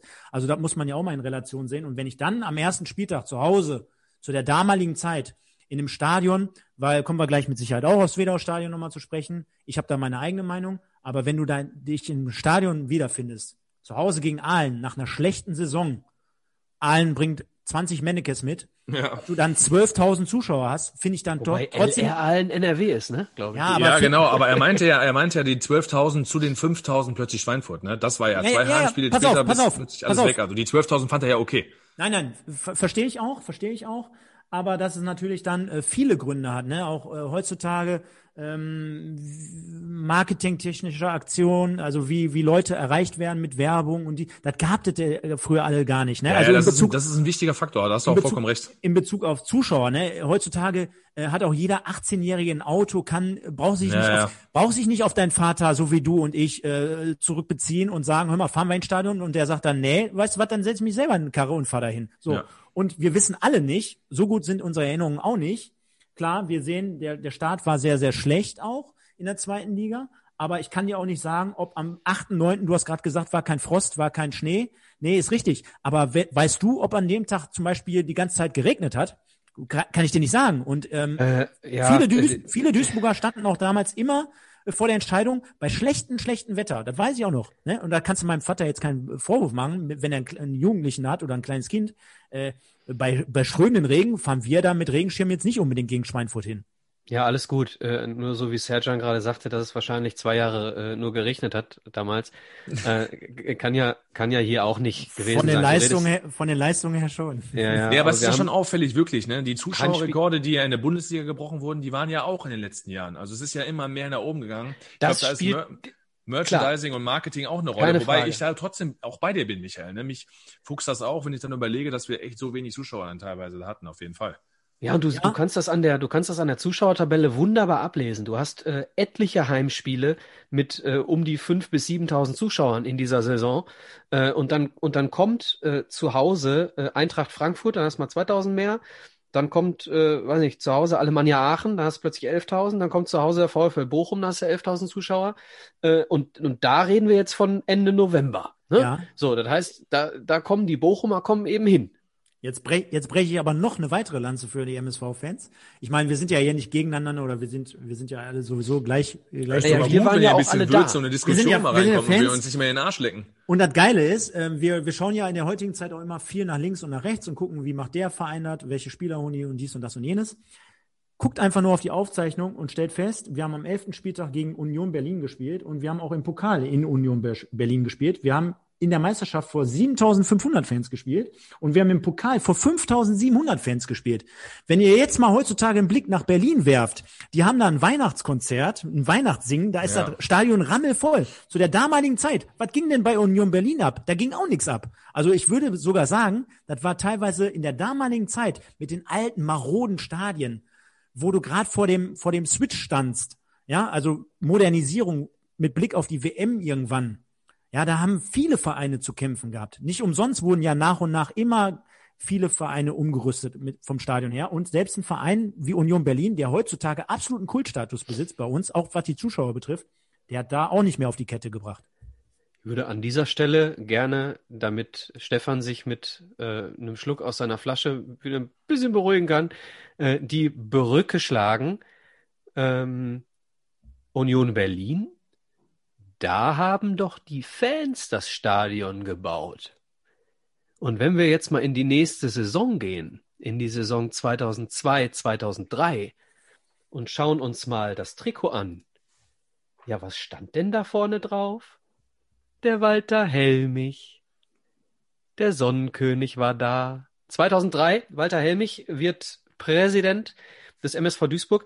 Mich hat das äh, in der Nachbetrachtung extrem an äh, Günther Eichberg erinnert. Äh, ich weiß nicht, ob das ein bisschen zu äh, früh war für euch, um, um da ich noch ein Thema zu sein. Schalke, ne? Schalke, Sonnenkönig auf Schalke, der damals dann den Peter Neurohr geholt hat. Stiller Applaus. Ja, hätte, ich, hätte ich das mal bei unserem Quiz letzte Woche alles gewusst, war Mike? Ach, da haben, wir beide, da haben wir beide das verkackt. Quiz. äh, für die Hörer, die es nicht gehört haben, könnt ihr auf, auf der äh, Plattform der Podbolzer äh, noch nachhören. Äh, es gab ein Quiz, äh, MSV-Fans gegen RWE-Fans, beziehungsweise MSV-Podcaster gegen RWE-Podcaster mit mir als äh, äh, ja äh, Video Kölner Ma Keller. Maren Gilzer. Und äh, der MSV hat da äh, sang- und klanglos gegen den RWE verloren. Ähm, es tat mir in der Seele weh. Ich habe ich hab ein, ein, ein, zwei Punkte habe ich versucht, euch noch nach der Sirene zuzuschustern. Es hat aber nicht geholfen. okay, äh, kommen wir zurück. Ähm, also, Saison 2002, 2003, neuer Präsident, Walter Helmich. Ähm, sagt mir, wie ihr es machen wollt. Wollt ihr erst über Helmich sprechen oder erst über die Saison? Ich würde erst über die Saison sprechen weil Stadionbau ja dann auch sehr mit einhergeht und in der Saison danach haben wir die ja dann auch ähm, eröffnet. Nee, wir haben 2004, 2005 erstes Spiel gehabt, ne? Ich glaube, nächste Saison war die Grundsteinlegung. Ja, genau, richtig. Deswegen würde ich das jetzt noch weglassen. Ich sag mal, Walter Helmich ist bei uns eingestiegen. Ähm, ja, ich wollte, war, ich, ich würde nee, war sicherlich auch und nicht über das Stadion, nicht das, was wir nee, verstehen. Richtig, nee, nee, okay. Ähm, ja, vielleicht zu Beginn war sicherlich, also ich würde sagen, zu Beginn jetzt mal ganz ehrlich, fand ich das eine gute Geschichte, dass er dabei bei uns eingestiegen ist. Ähm, war sicherlich auch beliebt unter den ja, Menschen, würde ich schon fast sagen. Ist ja auch Bundesverdienstkreuzträger, muss man dazu ja auch mal sagen. Also ist ja nicht so, als hätte er nie was gemacht. So, also dementsprechend war er ja zu Beginn seiner Zeit. Wir wussten ja nicht, was in den acht Jahren passiert, aber zu Beginn, als er gekommen ist, hat man sich gedacht beim MSV, da war so ein bisschen Aufbruchstimmung. Der, der Typ hatte Vision. Die Vision haben uns ja dann auch irgendwo hingetrieben, aber er hat sicherlich für mich zumindest im damaligen Alter und im Umfeld für eine Aufbruchsstimmung gesorgt. Und das jetzt erstmal, würde ich sagen, von meiner Seite erstmal zu Beginn dazu. Möchtest du zum äh, Walter Helmich als Person was sagen, Stefan? Ohne übers Stadion zu sprechen? Ja, ich sag mal so, richtig prägnant wurde es ja erst in den kommenden Jahren, genau. wo er dann wirklich halt wirklich äh, sehr, sehr großen auch sportlichen Einfluss nehmen wollte oder genommen hat. Äh, jetzt im, im ersten Moment als Trikotsponsor äh, als Mann vielleicht noch nicht in vorderster Front. Ist jetzt gerade ein bisschen schwierig, in dieser Saison noch was zu über ihn zu sagen. Sollte ja dementsprechend das nächste Kapitel dann auch später folgen, ne?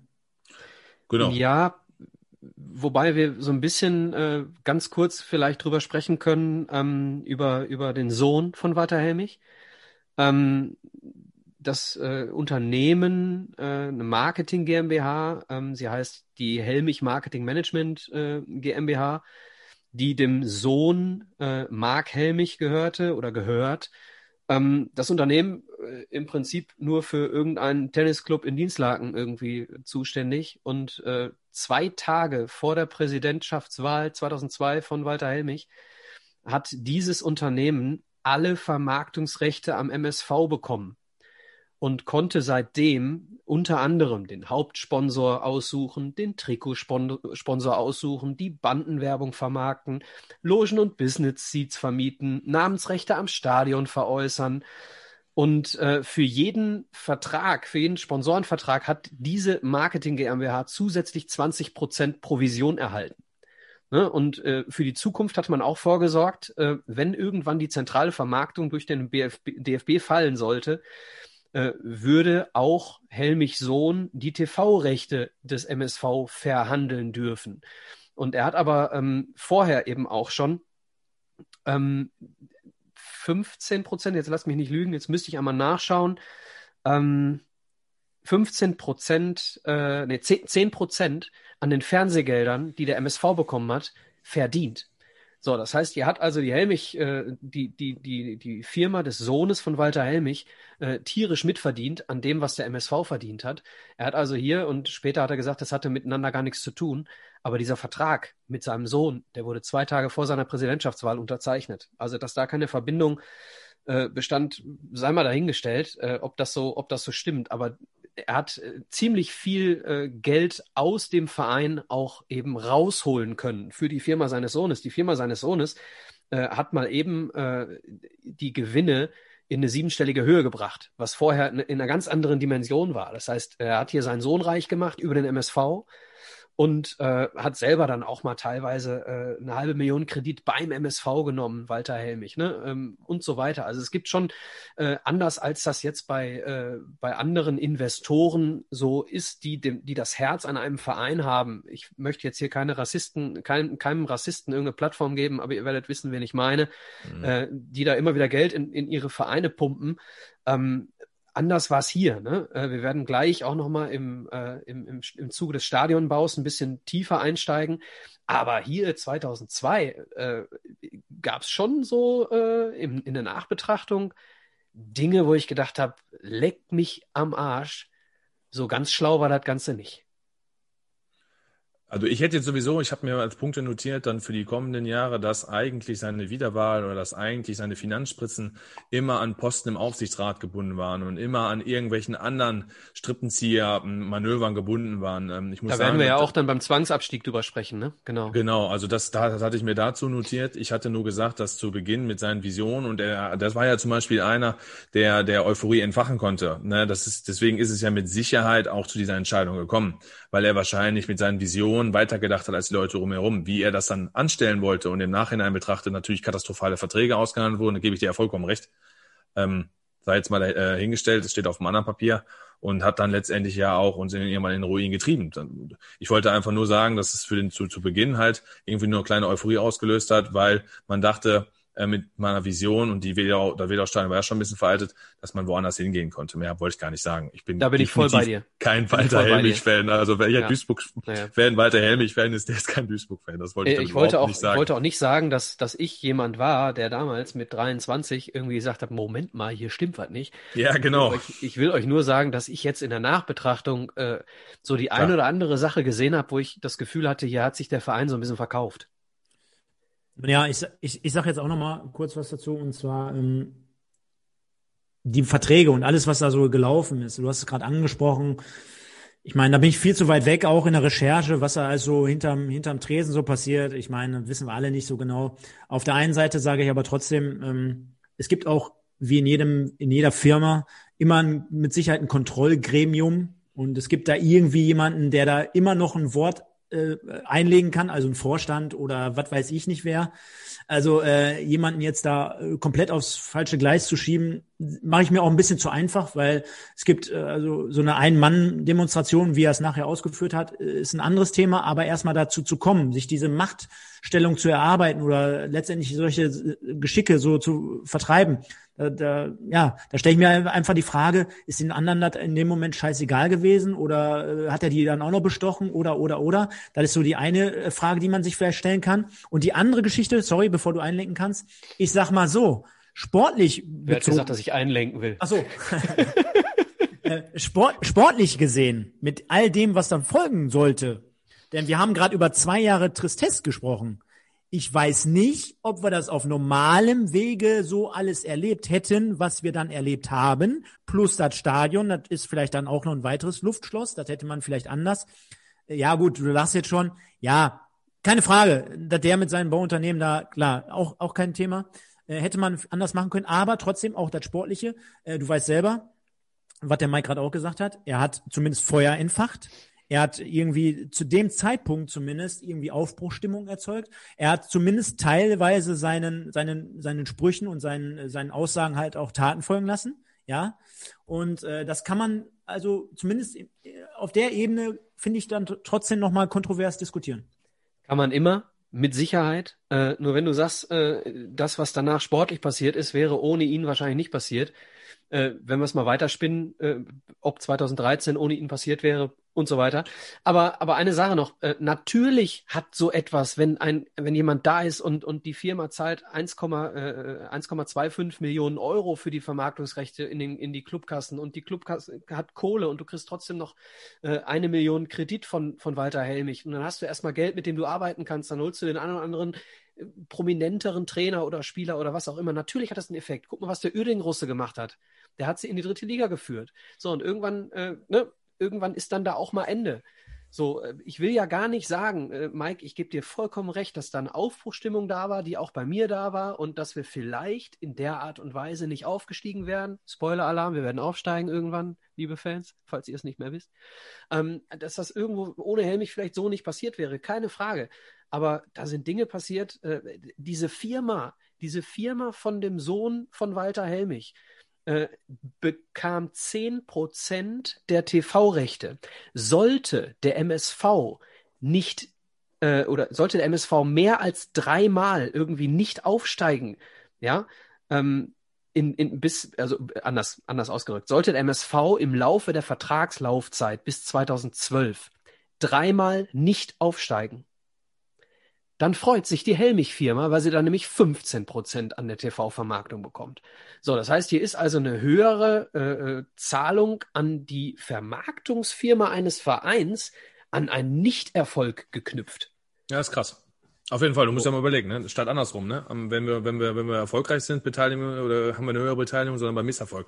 Ist ja, ja also sie haben, sie haben im, im, Aufstiegsfall, im Aufstiegsfall in die erste Liga ja, ja, äh, ist der, ist der Prozentsatz gesunken, ja, weil dann natürlich auch mehr Geld ausgeschüttet wurde, ist der Prozentsatz Dann waren fünf Prozent auch mehr als zehn Prozent in der zweiten Liga, schon klar. So, aber, so. aber da sind halt, lange Rede, kurzer Sinn. Wir sind uns alle einig, am Anfang, da passiert was, Aufbruchstimmung, es wird irgendwann ein Stadion gebaut und so weiter.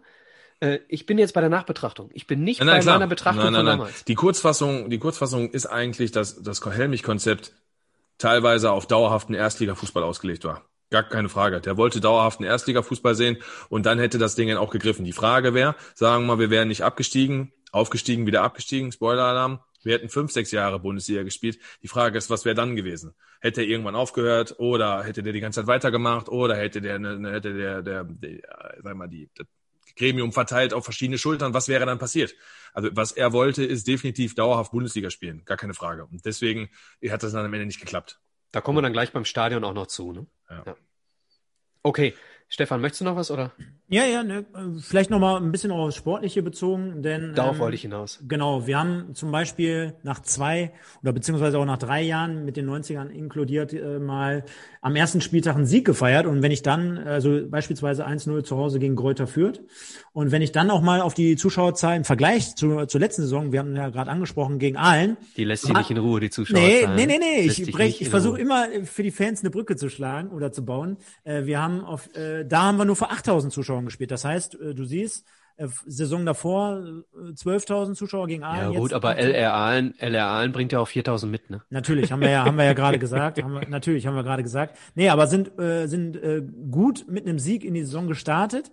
Ähm, zweiter Spieltag sollte dann folgen in Köln. Und dazu habe ich ja geschrieben, mal in Köln verloren. Denn an dem Spieltag war ich selber da. Also ich war in Köln. Da war ich gerade... Ähm, ja, wie alt war ich da? Da war ich 19 Jahre und da weiß ich noch ganz genau, da hatte ich die, die Karre voll. Ich hatte damals einen Opel Corsa und bin mit meinen Kollegen freitags nachmittags relativ spät über die 57 in den Feierabendverkehr äh, losgetuckert. Und äh, das war mega lustig. Wir reden jetzt äh, aktuell 18 Jahre danach immer noch über diese Auswärtsfahrt. Also wirklich einer meiner ersten Fahrten in, in der Karre, wirklich mal über die Stadtgrenzen hinaus damals. Und was soll ich euch sagen? Ich bin ungefähr 35 Runden um die Köln Arena gefahren, weil ich nie den Ausweg äh, oder den die Abzweigung bekommen habe und dann, dann wirklich kam dann viel zu spät zum Spiel. Zweite Halbzeit, glaube ich, oder Ende, Ende erster Halbzeit waren wir erst da und meine Kollegen haben richtig einen Anfall gekriegt, weil ich immer in diesem besagten Kreis und dann habe ich jede fünf Minuten, guck mal Jungs, da ist wieder die Köln Arena und da ist wieder die Köln Arena und da ist die Köln Arena. Damals Müngersdorfer Stadion, ne? Richtig, ja, genau. Müngersdorfer Stadion und da weiß ich auch noch, und dann kamen wir da auch zum falschen Eingang und dann mussten wir erst wieder komplett einmal rum und die Tore waren ja eigentlich schon fast geschlossen, weil wir kamen da erst in der 35. Minute. Und was soll ich euch sagen? 27.000 Zuschauer war gerade auch die Zeit, wo die äh, die Gegengrade äh, oder die Haupttribüne, weiß ich jetzt gar nicht, schon ab, ein, eingerissen hatten in Köln. Deswegen hatte äh, zu dem Zeitpunkt auch das Stadion nicht mehr äh, Zuschauer hergegeben war auf jeden Fall für mich, weil werden wir mit Sicherheit gleich drauf, äh, äh, darauf zurückkommen, dass wir ja sagen, hm, 2000er Jahre hat den und den Flair, aber für mich als Teenager, Jugendlicher, hatte ich ja auch vorhin gesagt, äh, so mit den ersten richtigen Auswärtsfahrten verbunden. Ne? Soll ich noch ein bisschen was zum Kader sagen? Gerne. Ja. Ne? Also Stefan Bras ist ein Jahr bei uns gewesen, war dann wieder weg. Dirk Langerbein, können wir uns, denke ich, auch äh, alle gut dran erinnern, ist sogar von LR Aalen, meine ich, seinerzeit gekommen zu uns. Ne? Da also sind sie wieder, die, der SV Meppen der 2000er Jahre verfolgt uns LR Aalen. Ähm, aber da, gut, hat sich am Kader nicht so viel geändert. Wir haben Rufen Schröder verpflichtet. Ich meine, heute äh, Status Quo sei ja ist er stark in den Zeitungen wieder vertreten mit Mainz 05. Äh, wir haben Spieler wie Rasmussen, wir konnten viele halten. Unsere Innenverteidigung mit Tweet und äh, Drisek beispielsweise stand. Bönig ist geblieben, Keil ist geblieben. Wir hatten so einen Spieler wie Vasile Miriuza geholt, wo man sich wahrscheinlich sehr, sehr viel mehr von versprochen hat. Ne? Ich sag Energie Cottbus. Energie Cottbus, das Gesicht damals, ne? ähm, da wissen wir noch alle, wo Energie Cottbus mit elf Ausländern auf dem Platz stand, was das damals dann für einen Aufschrei ausgelöst hat. Ne? Frage, äh, Mike, wie alt war er damals? Weißt du? Als er zum MSV ging? Ja, Nö, jenseits der 30, oder? Weiß ich nicht, aber kann ich in der Parallelzeit mal googeln. In der Zeit also ich, rede ich einfach bestimmt weiter. Bestimmt 34 oder irgendwie ja, sowas. Kann sein, also weiß ich nicht. Kann, also, also auch ein Alternder, das wollte ich sagen. Ja, es ist sicherlich auch da auch aufs falsche Pferd gesetzt, ne? War ein Name und das ist ja oft, was man macht, dass dann irgendein Verein am Ende noch die Oase von so einem alten Sack wird, ne? Also ähm, äh, Miriota ist 68er Baujahr, sprich, dann war er äh, 32 Viel Spaß und 35. 35 Jahre, ne? Also 34, ähm, ja. Ja, also wie du gerade sagtest, guck mal, Michael, ich brauche gar kein, brauch gar kein Internet. Nutz mich äh, als Google, einfach nur, Ich brauche einfach nur dich fragen, ne? www.michaellöfgen.de. War ein so, Glücksschuss. Ähm, viele Neuzugänge hatten wir eigentlich nicht. Wir haben so eine Granate geholt wie Luis Gummis, ob ich an den noch erinnern könnte. Hatte wow. der nicht auch so eine Rasterfrisur? Also ja, so ein Köpfchen oder so? Irgendwie ja, ich glaube, bei uns hat er so eine Kurzhaarfrisur gehabt, aber die wir dann mit Sicherheit irgendwann auch mal gehabt haben. Der war also, auch in, Nürn äh, der war auch in Nürnberg, sich, ne? Nürnberg, warum ja. sich Stefan nicht an Luis Gummis erinnert, äh, wahrscheinlich warst du noch nicht, äh, noch nicht im Stadion. Der hat nach fünf Minuten hat 1-0 in Köln gemacht. Ja. ja, eins seiner beiden Saisontore, ne? Hat er nicht viel gerissen bei uns, ja. war auch nur, war auch nur ein Jahr da. Ähm, aber kann man sich noch gut dran erinnern. Nürnberg hatte so eine solide Zeit, da hat man damals gesagt, das ist vielleicht gar kein schlechter Transfer für uns. Ja. Was man vielleicht noch sagen kann, äh, wenn wir jetzt gerade über den Kader sprechen, könnt mich gerne korrigieren, aber war meiner, meines Wissens nach die letzte Saison von zum Beispiel so einer Legende wie Michael Zeyer, ähm, und gleichzeitig, es war ja auch quasi die, die Epoche des Ilya Gruev als Spieler bei uns, ne, zu der damaligen Zeit. Wenn wir in der ja, nächsten dritte Saison schon, ne? Genau, ja, genau haben wir noch gar nicht angesprochen. Wenn wir jetzt nee, in der nächsten, kurz. genau, wenn wir in der nächsten Sendung darüber sprechen, dass er als Trainer bei uns fungierte, müssen wir jetzt einfach mal sagen, dass er dann ja auch mehrere Jahre beim MSV als Spieler tätig war und ja insgesamt ja auch, zumindest am Ball, was ich so in Erinnerung habe, kein schlechter, ne? Absolut. Ein, so, einer, ein solider Spieler ist, ist für mich in der Zeit, so mit Pavel Drisek, so die Spieler, die ich noch richtig so im Kopf habe, die mir sehr gut gefallen haben. Und ey, hast du recht, ging ein bisschen unter. Bei so viel Informationen, die wir haben, müssten wir das auf jeden Fall würdigen, dass der, dass der Bulgarer bei uns da eine gute Zeit hatte, auf jeden Fall. Kann man ja nur sagen. Also Ne, ich will das jetzt nicht so im Raum stehen lassen. Nee, alles gut. hat, hat ganz gut performt bei ja, uns. Weil, weil ich kriege hier gerade schon Anrufe. Ey, was ist mit, äh, mit, ähm, mit, Ilja? Mit Ilja. äh, hast du denn hier live zugeschaltet? Ja. Liebe Zuhörer da draußen, falls ihr euch fragt, warum der Stefan heute so laut und so emotional ist, er hat sturmfrei.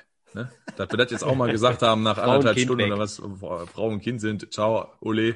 Äh, er kann da losposaunen. Also im Kader hat es nicht viel getan und ähm, sind dann achter Platz geworden Ende der Saison, hat einen schlechten uns, Saisonstart. Ich, ja, ich würde ganz kurz nochmal, weil das ist so ein bisschen untergegangen äh, aus, dem, aus dem Interview. Ähm, ja, mit, Trainer, ne? äh, ne? Bitte? Trainer wolltest du wahrscheinlich sagen, oder? Ja, ja, genau. Äh, und zwar äh, ist äh, Bernhard Dietz ja äh, am elften Spieltag gekommen äh, und hat dann, das ist jetzt, haben wir nicht drüber gesprochen, fünf Siege in Folge. Er hat dann noch ein Spiel verloren, aber hat, hat noch ein Spiel verloren. Also mhm. ein beschissener Saisonstart, dann fünf Siege in Folge, unter anderem beim Amtsantritt äh, gegen Mainz unter Klopp. Ne? Und äh, nur eine Niederlage hat uns bis auf Platz fünf hochgeholt. Mhm. Ja, und äh, dann wechselt zu Norbert Meyer und eine eher negativ durchwachsene Saison mit neun Niederlagen, vier Unentschieden und fünf Siegen auf Platz acht dann zu Ende gegangen. Ähm, man könnte sagen, da war mehr drin, wenn man die, die Epoche in Anführungsstrichen von äh, Ennerts nimmt mit den äh, fünf Siegen in, in sechs Spielen. Könnte aber auch, wenn man auf die Tabelle am Ende schaut, sagen, naja, äh, Platz acht hört sich ganz gut an. Äh, allerdings neun Punkte zum Abstieg und 16 Punkte zum Aufstiegsplatz. Ja, der Zwischenspurt hat uns den Arsch gerettet, ne? Definitiv. Ja, kann ganz man, genau. Kann man so stehen lassen. Am Ende hat Bernhard Dietz Kloppo vielleicht den Aufstieg gekostet, denn die waren am Ende punktgleich mit der Eintracht und ein Tor schlechter.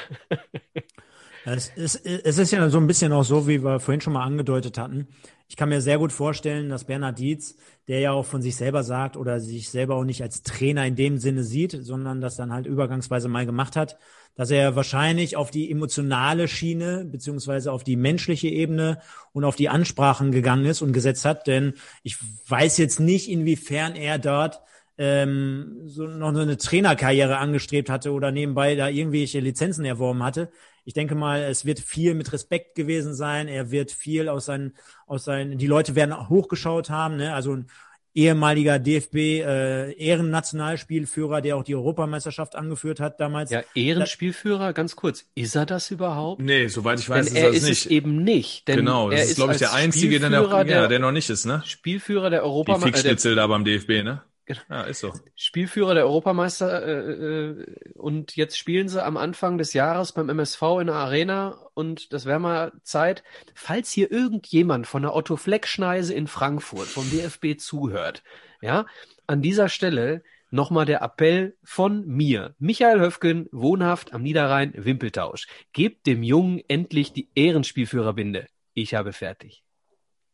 Ja, ja, da war ich, da war ich vielleicht so ein bisschen zu voreilig. Ähm, vielleicht hätte ich es mir gewünscht oder. Ja, weil, weil man das wahrscheinlich aber auch denkt. Also wie viele ja. Duisburger wissen wahrscheinlich, dass er es nicht ist. Das ist ja wirklich so, ne? Also man vermutet das schon, Stefan. Ich bin ja auch bei dir. Ich war da auch geschockt, dass ich das in der Recherche dann auch gelesen hatte. Also. Denn äh, auf der anderen Seite, äh, Deutschland äh, hat natürlich eine glorreiche Vergangenheit im, im Weltfußball, aber machen wir uns nichts vor, wir haben jetzt auch nicht 35 Titel errungen so, und also eine Europameisterschaft und eine Weltmeisterschaft äh, ist ja schon was Besonderes. Und da die, die Spielführer zu der Zeit damit auszuzeichnen, äh, gehört sich einfach an dieser Stelle. Von daher egal, anderes Thema. Auf jeden Fall, äh, wie du, wie ihr es gerade gesagt hattet, äh, hat uns auf jeden Fall den Arsch gerettet. Ähm, welche, welche Kriterien oder welche Fähigkeiten er da mitgebracht hat, lässt sich vermuten. Denke ich mal, so wie man ihn auch so mittlerweile immer noch so wahrnimmt, geht das auf die Ebene oder auf die Schiene. Von daher äh, für mich nach wie vor immer unbegreiflich, wie man solche Leute teilweise nicht noch viel, viel stärker integriert. Beim Ennerts ist es natürlich so, klar, das Maskottchen ist danach benannt, aber wenn du in den heutigen Zeiten manchmal liest, ah, der kriegt keine Karte vom Verein gestellt und der muss sich da irgendwie noch selber um alles bemühen. Hör mal, ich würde den wirklich, habe ich auch letzte Mal schon gesagt, ich würde den jede Woche mit dem Fahrrad abholen, ich würde den zu jedem Heimspiel hintragen und aber anderes Thema. Ja, ich habe ja, kann man noch mal kurz drüber sprechen. Aber vor kurzem habe ich, ein, ja, vor kurzem habe ich einen Podcast gehört von ähm, Arndt Zeigler. Der hatte mhm. Julius Brink zu Gast. Ich weiß nicht, ob ihr den gehört habt. Nee, aber kenne ich. Äh, ne, äh, Olympiasieger im Beachvolleyball mit ja. äh, Jonas Reckermann. Julius Hab Brink, äh, Bayer Leverkusen-Fan. Mega, mega, mega. Ey, mega, ne? Bist, bin ich nachts so wach ja. geblieben. Ja, ja. ja. Äh, hattest du noch kein Kind, ne? Nee, da ging das noch. Da hat man sich auch noch die NBA-Finals angeguckt und Super Bowl ja, und so. Ja, ja, ich kenne das. Also Super Bowl lasse ich mir auch nicht nehmen. Also ich guck, ist aber egal. Wir schweifen so ein bisschen ab. Dieses, äh, äh, der Podcast von von Arndt äh, Zeigler mit mit Julius Brink, Julius Brink äh, Leverkusener und Jonas Reckermann Kölner. Und dann waren die im ähm, ZDF Sportstudio und Jonas Reckermann berichtet darüber, dass er nach dem Olympiasieg eine Dauerkarte beim FC auf Lebenszeit bekommen hat. Und am Ende äh, war irgendeiner noch mit beim äh, äh, im Sportstudio und sagte, tja, was ist denn bei dir? Da muss jetzt aber von Leverkusen auch mal was kommen. Ne? Und dann hat Kalmund im, im Zuge dessen ihm eine Dauerkarte auf Lebenszeit überreicht. So, das heißt, du wirst Olympiasieger im Beachvolleyball und kriegst eine Dauerkarte auf Lebenszeit. Kann hier mal irgendjemand bitte dem Ennards eine eigene Loge auf Lebenszeit überreichen? Danke. Und jetzt musst du dir mal einfach vorstellen, ähm, ich meine, wir haben gerade so oft über die Zuschauer gesprochen, ne? Also einen Platz ich, findest du immer. Jetzt wollte ich gerade sagen, jetzt habe ich so viele Lanzen für die MSV-Fans gebrochen. Äh, da muss, also da kann, da bricht sich ja keiner einen Zacken aus der Krone, wenn jetzt bei 12.000 im Schnitt, wenn da jetzt noch die ganzen Legenden jede Woche äh, eingeladen werden. Ich meine, man muss ja nicht noch den Flug und die, die Limousine und die, das Hotelzimmer bezahlen, aber ich behaupte mal, der Ennertz in seinem Alter, der knallt sich jetzt auch nicht an der Theke in Wodka Korn rein und noch ein Whisky Cola hinterher und dies und das und der haut sich da 35 Teller Gulasch rein. Wobei ähm, man jetzt auch mal fair sein muss, ich, ich weiß es nicht, ob ihr mehr wisst, aber ich, ich mag auch gar nicht beurteilen, ob die nicht sowieso, wenn sie vor der Tür stehen, reingewunken werden. Ähm, ich habe schon ziemlich häufig den Ferry vor der, vor der Glasfront äh, gesehen, der immer wieder im, im VIP-Bereich äh, ist, wenn er ein Spiel angucken kann. So auch eine Legende, ist auch in der Nordkurve hinten an der Wand. So, aber äh, ich kann mir nicht vorstellen, dass, dass, dass ein Ferry sich die Spiele äh, angucken kann und ja. ein Ennard Dietz eben nicht. Aber ich kann zum Beispiel aus dem Nähkästchen plaudern. Ja, wir, wir, hatten ja, wir hatten ja, wir hatten ja letzte Woche äh, oder letzte Mal in der Sendung auch den Dietmar Hirsch im Interview.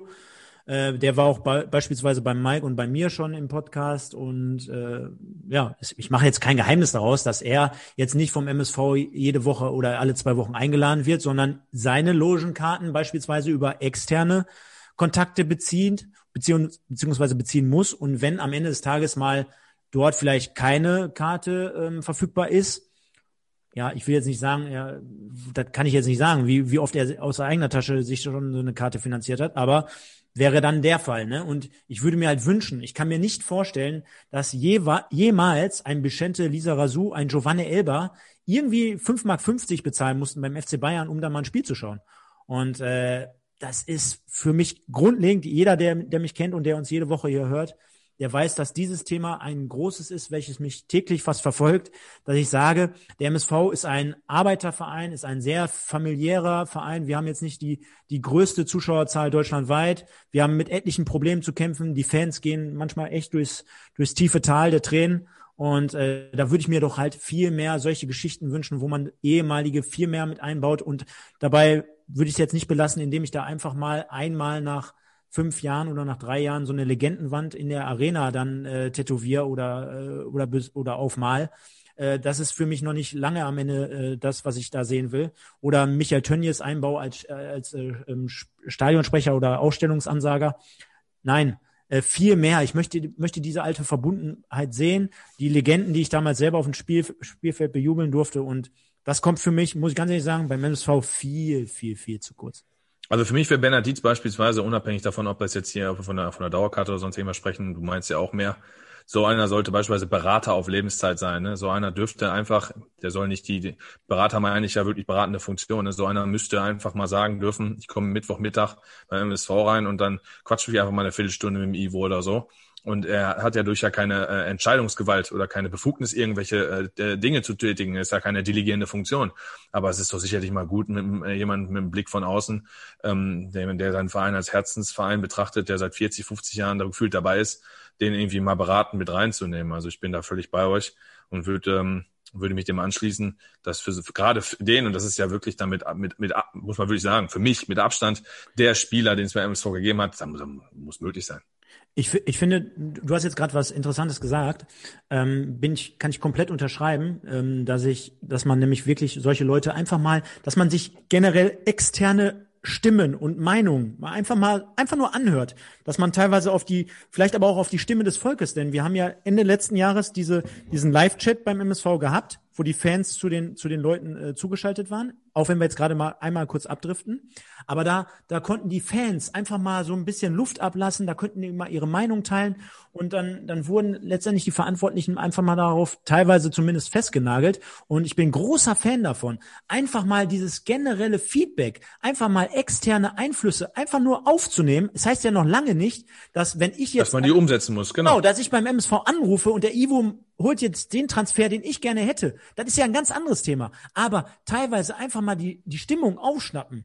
Ja, einfach mal sacken lassen, mal Gedanken machen. Ich, ich gebe jetzt mal ein anderes Beispiel. Beim Transfermarkt.de, zum Beispiel im Forum. Ja, da, da gibt es zum Beispiel diese Rubrik Wunschkader oder, oder, oder. Da stellen manchmal externe Fans rein, die durch Klamüsern hier die ganze Datenbank bei Transfermarkt und stellen dann manchmal ablösefreie Spieler da rein. So, jetzt weiß ich auch, jeder Profiklub, der hat eine Datenbank, der hat Spielerberater. Ist doch scheißegal. Guck doch mal rein, vielleicht gibt's da irgendwie was oder so. Ne? Ich will jetzt nicht damit sagen, dass Ivo da jede Woche reingucken soll, aber ich bin großer Fan davon, von der Kommunikation, äh, dass man teilweise so, ob jetzt ein Bernhard Dietz oder ehemalige Spieler, lasst den einfach mal alle zwei, drei Monate mal vorbeischauen, einfach mal ein Käffchen hier, mal locker schnacken, weil der weiß ja am besten, was ein MSV-Fan will oder was Duisburg verkörpert. Einfach mal reden, mal sacken lassen und dann externe Meinung einfach mal einfließen lassen, genau wie mit einem Live-Chat. So, das tut doch keinem weh. Ja, ähm, ist so ein, so ein bisschen ein gefährliches Thema, also zweischneidiges Thema. Ich bin da, auf der einen Seite bin ich da voll bei euch, dass äh, ein Verein davon lebt, dass sich der Fan mit dem Verein identifizieren kann, dass du äh, deine Legenden ehrst, dass du dir ähm, Ausnahmelegenden wie ein Bernhard Dietz quasi auch mal zu Rate ziehst, äh, bin ich, da bin ich voll bei euch. Ich finde, man muss nur irgendwo, irgendwo muss man dann auch mal eine äh, ne, ne Grenze schaffen. Ja, ich finde, finde das Tool, was sie jetzt mit dem, mit dieser Live-Video-Befragung äh, äh hatten, fand ich auch sehr interessant. Und sie haben ja auch äh, alle ernst gemeinten Fragen dann auch versucht zu stellen. Da bin ich auch bei euch, ähm, weil wir eben als Mitglieder eines Vereins, ich weiß nicht, seid ihr Mitglied, ihr beiden? Ich muss sagen, ich nicht, nein. Stefan? Äh, dann ich als Mitglied dieses Vereins auch mein, mein gutes Recht ist, diese, diese, diese Zahlen auch zu kennen und so weiter. Ähm, das ist die eine Sache. Die andere Sache ist, äh, ich war äh, zehn Jahre erster Vorsitzender von einem Verein und äh, viele Köche verderben auch, sorry für den, ne, aber so ist es auch. Und äh, du musst dann schon eine klare Grenze ziehen. Und, und wenn du sagst, so jemand wie Ennertz, äh, der muss einfach mal mit dem Ivo quatschen, Hey, ja, muss er, gerne, klar. Und Ivo wird mit Sicherheit in den letzten Jahren auch oft mit ihm gequatscht haben. Und dann gab es die Situation, dass er eben als Vorsitzender nicht mehr, äh, also dass er zurücktreten wollte, ein halbes Jahr bevor die anderen, was auch immer und dann ist irgendwas passiert, kann ja keiner von uns beurteilen, dass, dass du mit Bernhard Dietz über solche Dinge gerne mal immer wieder sprechen solltest, bin ich voll bei euch und dass du auch mal die Stimmung deiner Anhänger äh, äh erfahren musst und nicht nur sagen musst, ist egal, das ist hier, das ist hier eine KGA, hier, wir machen hier unseren Weg und da sollen sie mal, die sollen mal in der Kurve stehen und äh, ansonsten sollen sie mal ihr Maul halten. Davon spreche ich nicht. So, aber, aber trotzdem ist es schwierig, sich alles anzuhören, weil irgendwann gerätst du so in, in die Richtung, dich das Gefühl zu haben, dich vor den Fans für sportliche Entscheidungen rechtfertigen zu müssen. Das ist eine schwierige Geschichte. Ich bin aber im Kern bei euch. Mich, äh, ein, ein Satz vielleicht noch dazu, bevor wir jetzt zu viel abdriften, äh, sehe ich ja genauso. Ähm, ich gebe dir da größtenteils recht.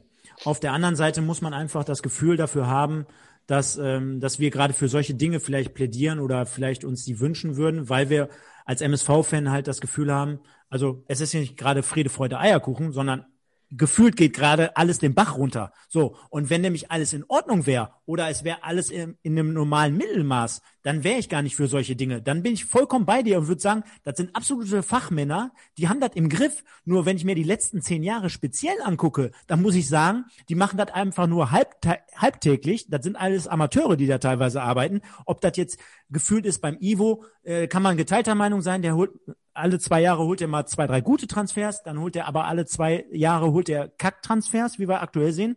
Wenn ich dann sehe, wie dann 2013 mit den Finanzen umgegangen wurde, äh, dass es dann überhaupt dazu führte, wenn ich mir heutzutage den Slogan und die Markenbotschaft beim MSV angucke, wo ich mir denke, yo, alles klar, wenn ich mir dann beim Live-Chat die Aussagen ansehe, Markus Krebs habe ich nicht erreicht, dem habe ich auf dem Mailbox gequatscht. Wir haben kein E-Sports-Team. Ähm, jetzt sind sie gerade dabei, FIFA 21-Team zu gründen. Also, dass ein Fan da erst diese Anregung geben muss, so nach dem Motto. Also, das sind alles Punkte, wo ich sage, wenn die das alles auf dem Radar haben und wenn die das alles in der, auf der Kette kriegen, dann, ja. dann, dann melde ich mich gar nicht. Aber der du Fan hat einfach Schiss um seinen cut, cut, Verein. Cut, cut, cut, cut, cut, cut, cut, cut. Wir machen irgendwann eine Bernhard Dietz Sondersendung.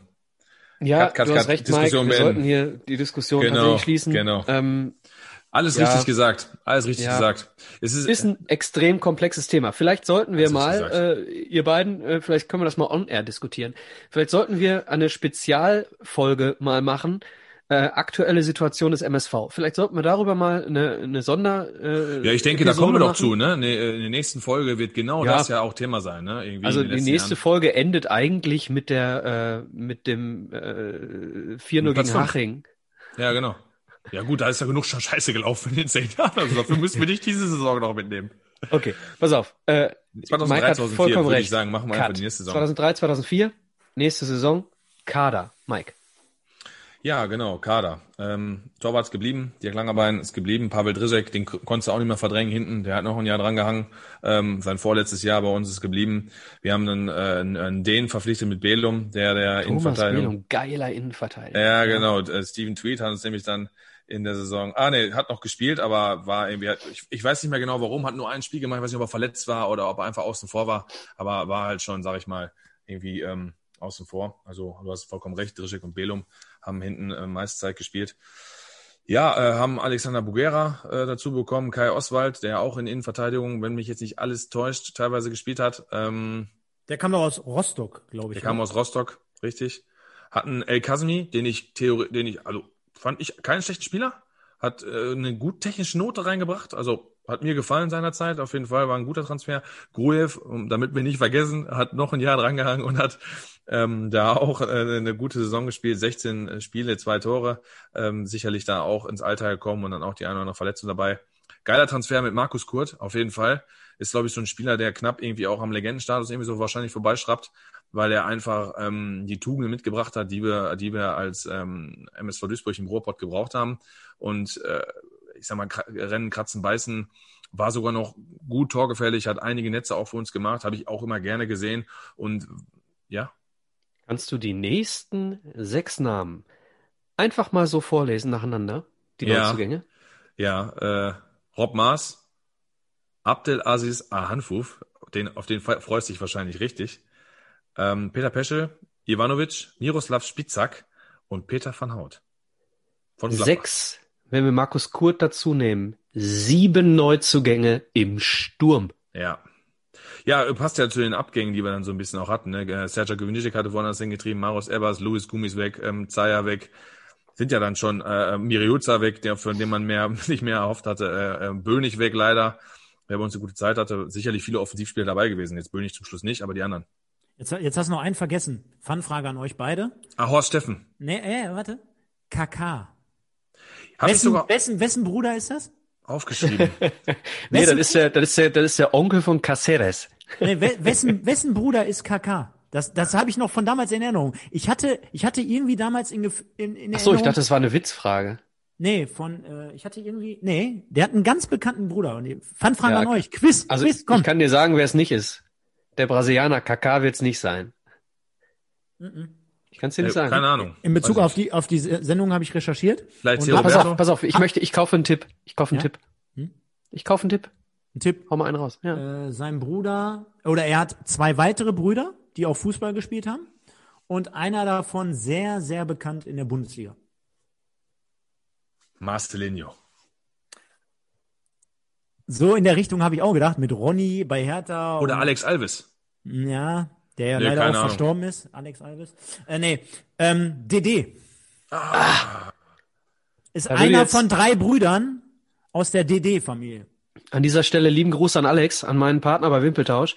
Äh, der hatte in seiner, hört's mal, hört's mal nach, äh, in, in, in seiner äh, besten Bundesligaspieler der letzten 30 Jahre DD als Außenverteidiger. Kann man so machen, er ist auch Dortmunder. Ja, ja Wahnsinn. Ja. Um, aber, okay. aber weil, ja, weil, weil ihr es gerade angesprochen habt, sieben, äh, sieben Neuzugänge im Offensivbereich. Ich finde, wenn man sich das jetzt einfach mal so gegenüberlegt, also Gomez, äh, Güvenijek, äh, Ebbas, also das ja, ist, ist ein ganz klares Update aus meiner Sicht. Also da hat man sich quasi in der Spitze, aber auch in der Breite mit, ähm, klar, also machen wir uns nichts vor, so Leute wie Ahanfuf und äh, ja, Van ja, Ebers hätte man schon behalten können. Also Ebers ja, hatte schon eine gute Eber, Saison. Ebers hätte ne? man Hab ich auch immer gerne beim MSV gesehen. Ne? Ich, ich meine, bei, bei, bei Van Hout, ich glaube, der auch vorher bei Gladbach schon mal äh, war, ja, ähm, bei, bei Peschel, klar, da, ne? das sind alles so Leute, da, oder auch Ivanovic, der zumindest in Aachen ja äh, teilweise dann, glaube ich, für Furore gesorgt hatte. Also da wusste man schon, dass man da Leute verpflichtet, die sowas leisten können. Aber gerade mit Ahanfuf sind wir uns alle einig, als der damals kam, da wussten wir noch nicht ungefähr so, wo die Reise hingeht. Und äh, er sollte ja dann in den folgenden Jahren uns verzaubern, teilweise mit richtig geilen Toren. Und äh, alles in allem für mich insgesamt, wenn ich die ganze äh, vorderste Front betrachte, um Markus Kurt, einfach ein ganz klares Update zu den Jahren davor. Ne? Ja, Hanfuf hat ja quasi äh, Ebbers ersetzt. Er hat ja 14 Hütten gemacht, Ebbers vorher 15. Aber wenn du dann sagst, dass mit Markus Kurt halt auch nochmal elf Tore da reinkamen, hast du schon vollkommen recht. Ne? Zur Saison an sich, glaube ich, ähm, du hast Neun Tore von Bugera, ne? Darfst du auch nicht vergessen. Jo, jo, jo, jo, jo, hast du vollkommen recht. Ähm, vielleicht spreche ich mal. Dann war der aber noch Mittelfeld. Richtig, über das Wissenswerte, was du noch aufgeschrieben hast, finde ich ganz interessant, was du da unten noch aufgeschrieben hast, weil die Saison an sich, äh, die will ich gar nicht schmälern, weil das war endlich mal eine solide Saison. Wir haben einen Trainer behalten über die ganze Saison hinweg. Wir sind auf dem siebten Platz eingelaufen, also die Tendenz, in welche Richtung es gehen kann, wie ihr gerade richtig beschrieben habt, war ja dann auch gegeben. Die Mannschaft hat sich gefunden und ähm, nächstes Jahr wird dann interessant. Aber Stefan, vielleicht möchtest du zum Wissenswerte ein bisschen was, ein bisschen was sagen. Ja, gerne. Also, ähm, aber vielleicht auch nochmal einen Satz zurück, weil du gerade gesagt hast, wir haben den Trainer behalten. Ähm, insgesamt zu Norbert Meyer, äh, Kopfstoß hin oder her, sprechen wir mit Sicherheit gleich nochmal drüber. Für mich persönlich, ihr könnt mich gerne gleich auch nochmal eines Besseren belehren. Ähm, Norbert Meyer trotzdem jemand, der für mich zumindest in Duisburg und in Düsseldorf äh, kontinuierliche Arbeit geleistet hat. Ne? Also ich würde ihn jetzt mal mit Friedhelm Funkel in einer sogenannten Light-Version vergleichen. Ne? Also Funkel für mich auch ein Top-Trainer, auch damals hier in Duisburg haben wir ja besprochen. Dann aber auch bei weiteren Stationen, ja, du schüttelst jetzt den Kopf und sagst, nee, ich sag ja. Ähm, für mich ein, für mich ein guter Typ, für mich ein guter Trainer, persönlich jetzt, ohne dabei gewesen zu sein. Und Norbert Meyer aber auch trotzdem, der zumindest bewiesen hat, nicht nur beim MSV, gerade speziell bei Fortuna Düsseldorf nachher, wo er, glaube ich, noch länger geblieben ist und gewesen ist, äh, wirklich jemand, der da ein bisschen was formen kann, der, der da äh, auch eine Mannschaft zum Aufstieg führen kann, der auch längere Jahre dort äh, aktiv ist. Äh, wollte ich nur am Rande mal erwähnen. Aber du sprichst natürlich auf, ja, die, den Neubau des, des, äh, de, oder den Umbau des Stadions an. Das haben wir jetzt äh, mehrmals schon in den letzten Stunden mittlerweile hier äh, besprochen. Und die Grundsteinlegung fand am 17. Oktober 2003 Wer kann sich nicht dran erinnern? Im Spiel gegen Rot-Weiß Oberhausen zu Hause 1 zu 1 statt. Das war's mit der Ausführung zum Stadion? Ich wollte gerade sagen, vor allen Dingen, da ist ja noch ein zweiter Satz dran. Du kannst ruhig den auch noch, kannst auch noch gerne bringen. Nein, also ähm, jeder, jeder, der in der Nachbetrachtung, ich habe zum Beispiel auch den MSV Arena Film, ich weiß nicht, ob ihr den habt, ich gab den damals auf DVD zu kaufen, also ganz, ganz cooler, ganz coole äh, äh CD, die sollte jeder MSV auf jeden Fall Fan auf jeden Fall haben. Ähm, wurde ja nach und nach das alte Stadion halt auch abgerissen und äh, dementsprechend auch nach und nach wieder äh, von Tribüne zu Tribüne wie Baukastenprinzip halt wieder auch aufgebaut. Und ich kann mich wirklich noch an die Spiele erinnern, wo wirklich Südkurve, also die Fans von der Nordkurve wurden auf die Südkurve verlagert. Das heißt, du standst dann wirklich, wir haben ja gerade die Zuschauerzahlen öfter mal besprochen, standst dann wirklich gefühlt mit zweieinhalbtausend Leuten in so einer Südkurve. Dann hast du ein paar auf der Haupttribüne gehabt und also auch wirklich nah an den Gästefans. Und demnach wurden dann nachher nach und nach äh, die, die Nordkurve und die, ähm, die Ost, also die gehen gerade dann nach und nach aufgebaut. Und so ja, entrichteten sich beispielsweise äh, nach und nach die einzelnen Tribünen. Und unter anderem am 18. April 2004 beim Spiel des MSV zu Hause gegen Burghausen, welches wir 1 zu 0 gewonnen haben, wurden offiziell die Nordtribüne, beziehungsweise unsere alte Nordkurve und die Osttribüne, also die Gegengrade, eröffnet. Ja, sehr gut. Also das halt auch mal zum zeitlichen Rahmen. Ne? Also war ja ein Projekt, was sich ein bisschen hingezogen hat. Da ging es so langsam los für die Nostalgiker unter uns. Wann ging denn nochmal und äh, wie, wie war das nochmal mit der Arena? Finde ich, ist das schon äh, ein Wink mit dem Zaunfall in die Richtung. Ähm, war mir wichtig, genau. dass es auf jeden Fall für die Saison noch fällt. Ging, genau. auf, je, ging, ging auf jeden Fall rucki zucki, ne? wenn, man, wenn man sich das mal anschaut. Äh, heutzutage ja auch keine Besonderheit mehr. Aktuell wird ja beispielsweise noch in Darmstadt, glaube ich, gebaut oder wurde gebaut. Beim KSC wird jetzt gerade oder wurde gebaut. Ähm, und damals auch, ne? also hier, ähm, Grundsteinlegung 17. Oktober 2003, Eröffnung der ähm, Nordkurve und Gegengrade ähm, 18.04.2004. Und wir haben ja wahrscheinlich alle noch die Erinnerung im Kopf, wo dann diese Bagger mit dieser richtigen Abrisskugel da, die, die das alte Wedau-Stadion beziehungsweise die Haupttribüne auseinandergenommen haben. Da war ja auch ganz lustig. Ähm, Habe ich zum Beispiel auch noch selber bei einem Kumpel, dem habe ich es mittlerweile vermacht. Ich habe einen, einen der, ähm, der letzten Sitze aus der, aus der, du hast sogar fünf, zeigst du gerade an, Michael. Ich habe einen Sitz. Ich habe meinen Dauerkartensitz zu Hause. Mega, mega, mega. Cool. Echt ich cool, die, ohne diesen, Scheiß. Diesen wirklich olivgrünen Sitz habe ich äh, damals bekommen. Frage, Und, Preisfrage. Erste Farbe, bevor Orange? sie grün wurden? Orange, kann das sein? Ja, so braun. Ja, man sieht's, man sieht's, wenn sie so, wenn sie so ein bisschen verkommen im, in meinem Garten sieht man's. Sie werden braun. ja, und, und ich habe den halt einfach, ähm, ja, weil ich halt gewisserweise nicht diese Anerkennung diesem Sitz würdigen kann, habe ich äh, meinem besten Kumpel, meinem Trauzeugen, der Mike wird ihn kennen, ist das Kellerkind vom Pottbolzer Tippspiel, habe ich vermacht, denn der hat einen quasi einen, ja, ähm, einen Bierkeller, wie nennt man es nochmal? Äh, Partykeller wahrscheinlich. Partykeller, Partykeller, genau. Wo wir uns ja, öfter, Bierkeller passt auch. Wo wir uns, wo wir uns öfter treffen. Und Saufoase. Dort haben wir halt äh, so Sitzgelegenheiten und eine davon nimmt dieser Sitz ein und äh, jedes Mal, wenn ich dort zu Gast bin, setze ich mich immer auf diesen Stuhl und auf ja, habe dann meinen reservierten Platz sozusagen. Ne? Also ganz. Das ist geil. Ich hätte ich hätte überhaupt nicht drüber gesprochen, aber jetzt, wo du sagst, fällt es mir wieder ein. Ich habe tatsächlich fünf Stück davon. Ich habe die irgendwann mal auf Baumstümpfe gemacht an der Feuerstelle bei mir im Garten. I, äh, Im Moment äh, stehen sie wieder in der Garage und warten darauf, irgendwo mal äh, so richtig ihren ihren ihren Ehrenplatz zu bekommen. Ich habe damals gearbeitet an dem Tag, als es es darum ging, jetzt könnt ihr noch mal die Dinge abmontieren und habe meinen Vater angerufen und gesagt, kannst du mal bitte in, ins Stadion fahren? Kannst du mal bitte die Stühle abmontieren? Hat er tatsächlich dann fünf Sitzschalen mitgenommen. Ähm, Mike, würdest du zur Saison 3-4 noch sportlich was sagen wollen? Oder Stefan, oder wollen wir? Nee, prinzipiell erstmal es ist das ein gutes Zeichen, weil wir hatten halt Kontinuität. Wir haben nicht einen Trainer rausgeschmissen, wir haben nicht äh, den, den, den, die Reißleine gezogen. Ähm, es wurden, wie angesprochen, ein paar gute Transfers getätigt. Die Mannschaft hat sich gefunden. Wir sind auf Platz sieben in Anführungsstrichen vorgestoßen. Stefan zeigt schon die ein oder anderen Karten aus der aus dem Jahr in die Kamera. So, ähm, Nein, war ein solides Ding und man hatte schon das Gefühl, es kann, dass das als Fan, wenn du euphorisiert bist, natürlich immer, aber man hatte schon das Gefühl, es kann halt mit der, mit der Offensive und die ja dann gehalten werden, werden konnte 2004, 2005, kann jetzt schon in die richtige Richtung gehen. Ja, ich habe, äh, wo du es gerade gesagt hast, die, die Eintrittskarten hier immer natürlich äh, gehalten und festgehalten und ähm, eine Stehplatzkarte ähm, hat damals sechs Euro gekostet. Also ich habe auch gerade das, was ich erzählt habe, ne? Südkurve Stehplatz sechs Euro ne, habe ich ja erwähnt, dass in der Zeit, wo umgebaut wurde, du teilweise in die Südkurve verfrachtet wurdest und dann an das Spiel dort gesehen gegen Mainz 05 und auch gegen Erzgebirge Aue, da kann ich mich sogar noch richtig dran erinnern, da war nämlich gar nichts los. Mainz äh, übrigens in der Saison dann aufgestiegen, wieder punktgleich mit Frankfurt und diesmal ist Mainz hochgegangen. Okay, okay. Krass. Äh, und gleichzeitig hier einer auch meiner absolut legendärsten und erinnerungsgebliebensten äh, Auswärtsfahrten in Osnabrück. Wir haben in Osnabrück gespielt am 3. An der Bremer Brücke. Genau, 3.10.2003. 9 Euro hat die Karte gekostet. Und was soll ich sagen?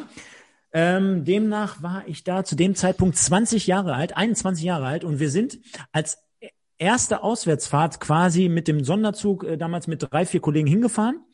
Und ähm, dann waren wir in Osnabrück und ein ehemaliger Mitspieler von mir, der liebe Tim Schwarzer der, an dieser Stelle, der äh, hatte dann angerufen bei uns auf Handy, als wir gerade in, in, in Richtung Osnabrück im Zug saßen. Und da sagte der, ach, ist ja krass, ist ja cool, wenn ihr da unterwegs seid, wisst ihr was, ich komme gleich vorbei. Haben wir gesagt, hä? Wie, wie, wie, wie kommst du vorbei? Geht doch gar nicht. Ja doch, ich fahre mit dem Auto, mal eben schnell locker parallel zu euch, ist eine ganz spontane Kiste. Ich hatte das nicht auf dem Radar ich, ich setze mich jetzt sofort in mein Auto rein, wir ungefähr eine Stunde vor Osnabrück. Er hingeduddelt und ran, hingeradelt, hingefahren. Und dann haben wir uns mehr oder weniger, haben wir da nur eine halbe, dreiviertel Stunde auf ihn gewartet. Dann war der wirklich tatsächlich da, ist hingerast, mal eben locker aus der Hüfte geschossen, haben mit uns das Spiel gesehen und am Ende des Tages sind wir bei strömenden Regen nachher mit ihm natürlich im Auto locker flockig von Osnabrück äh, nach Hause kutschiert worden. Ne? Das werde ich auch niemals vergessen, denn das sind so Geschichten, die du natürlich als Fan gerade in den ersten prägnanten Auswärtsspielen so richtig wahrnimmst. Ne? Ich muss mich ganz kurz korrigieren. Äh, sie waren wieder punktgleich mit dem vierten. Es war aber dann Energie Cottbus und nicht Eintracht Frankfurt. Nicht, dass irgendeiner hier sagt, was erzählt denn der da für einen Unsinn? Eintracht Frankfurt zu der Zeit äh, Erstligist. Das wäre niemandem aufgefallen, aber ich habe mich gerade schon gewundert, warum du so ein Gesicht machst, als müsstest du kacken. Ich habe schon gedacht, als hätten wir irgendwas Falsches hier vorbereitet. Ich denke, was ist mit ihm los? Wieso guckt der so? Aber gut, das ähm, dazu. Ja, 2004, 2005, denke ich mal. Ähm, hey, eine, eine Sache noch, eine Sache noch. Auch noch mal kurz der DFB-Pokal. Auch dort sind wir nämlich ins äh, Viertelfinale eingezogen. Und das Kuriose an dieser Geschichte ist, wir haben viermal sind wir äh, nicht über die 90 Minuten gegangen, mhm. sondern immer mindestens Verlängerung, wenn nicht sogar Elfmeterschießen. Also drei von vier Spiele im Elfmeterschießen gewesen. Erste Runde in Augsburg, 4 zu 3 nach Elfmeterschießen und auch Augs äh, sorry, Magdeburg, nicht Augsburg. Und auch Magdeburg, man, man kennt es ja aus der heutigen Zeit, richtig geile Kulisse. Wir hatten letztens jemanden zu Gast, der gesagt hat, Magdeburg, das ist für mich eins der geilsten Stadion und Fans. Thomas Wagner. Genau, insgesamt und damals 6000 poplige Zuschauer, sage ich jetzt mal an dieser Stelle. Dann zweite Runde in Eintracht Frankfurt, 2-1 gewonnen, nach Verlängerung. Dritte Runde in Augsburg, also auch immer nur Auswärtsspiele, Pech gehabt, 7 zu 5 nach Elfmeterschießen gewonnen und dann, ja, leider Gottes im dritten Anlauf im Elfmeterschießen in Borussia Mönchengladbach rausgeflogen und was soll ich euch sagen? Auch da war ich. Die hässlichen Gladbacher verfolgen uns. Ne? Das hatten wir jetzt schon ein paar Mal, dass die uns im DFB-Pokal rausgekegelt haben. UEFA-Pokal-Halbfinale damals haben uns geschlagen. Mal ehrlich, Borussia, könnt ihr euch nicht einen anderen aussuchen. Habt ihr denn, habt ihr denn da auch Erinnerungen an den, an den glorreichen Bökelberg damals noch? Denn ich muss ganz ehrlich sagen, ich habe zumindest den MSV einmal im Pokal noch wahrgenommen, am Bökelberg damals, seiner Zeit. Und es war ein legendäres Ereignis. Äh, wirklich mitten in so einer Wohnsiedlung, ne? Und ich ja, habe ja. dann, ich habe dann nur krass. gesehen, ich habe dann wirklich nur alle MSV-Fans gesehen, wie die in dieser Wohnsiedlung, also die war ja genau gegenüber vom Eingang der Gästefans, ja, Wahnsinn da, ne? Wo dann alle in den Vorgarten gepinkelt haben, ja, wenn, nicht, wenn ey, nicht sogar, nicht wohnen, wenn, ne? wenn nicht sogar andere Dinge da gemacht haben. Oh, ja. Und wenn du dann reinkommst in die Gästetribüne, ganz ehrlich, wenn du da einen falschen Schritt gemacht hast oder eine Stufe übersehen hast, ja. ne, das war ja so steil, da bist du komplett unten gelandet. Und jetzt könnt ihr euch vorstellen, beim Torjubel, da bist du mal eben 20 Meter gefühlt steil nach unten gesegelt. Ne? Ja, ich hatte den Vorteil, ich war auch äh, da beim Viertelfinale in Gladbach. Äh, ich war allerdings auf der Gegengeraden. Also ich bin da nicht nach unten gesegelt, aber äh, ich war auch da. Absolut geiles Stadion, der alte Bökelberg. Ist er, ja. ist er nicht sogar jetzt umgewandelt ja. worden ja. in Wohnungen? Ja, ja. Ja, ja, das ist komplett Wohnfläche auf jeden Fall, ja. ja. Äh, kannst, da kannst du noch die, da kannst du noch den Hügel erkennen. Krank, ich war nämlich auch da, äh, ähm, aber nicht an dem das heißt, Pokal. Wir waren alle drei da? Nee, nee, nicht, nicht bei dem Pokalspiel. Ich war so, ich war einmal im Stadion in Bökelberg noch seinerzeit, ich meine, äh, Gladbach-Wolfsburg, das war so ein neutrales Spiel, wo ich mal da war, weil ähm, ich eben viele Gladbacher um mich rum hatte, Dauerkarte, komm, nimm mal den Mike mit den jungen Jahren, ja, ich gucke dir mal ein anderes Stadion an. Wir hatten so beschissene Plätze. Ich hatte ähm, auch Stehplatz, auch hier, wie Stefan, wie du es beschreibst, und dann hattest du den Flutlichtmast vor der Nase. Es war so in der Schräge, in der Kurve. Ne? Ich musste immer links rumgucken, ich musste mal rechts um den gucken. Boah, geh mir das auf den Zünder. Aber ähm, verrückt, als ich da hinkam, wo ich dachte, die Vorgärten, genauso wie du ansprichst, Stefan, ne, komm alles wieder zurück. Denke ich, wow, ja, wenn aber, du hier aber, wohnst, jedes zweite Wochenende fährst du doch weg, weil da kannst du doch nicht.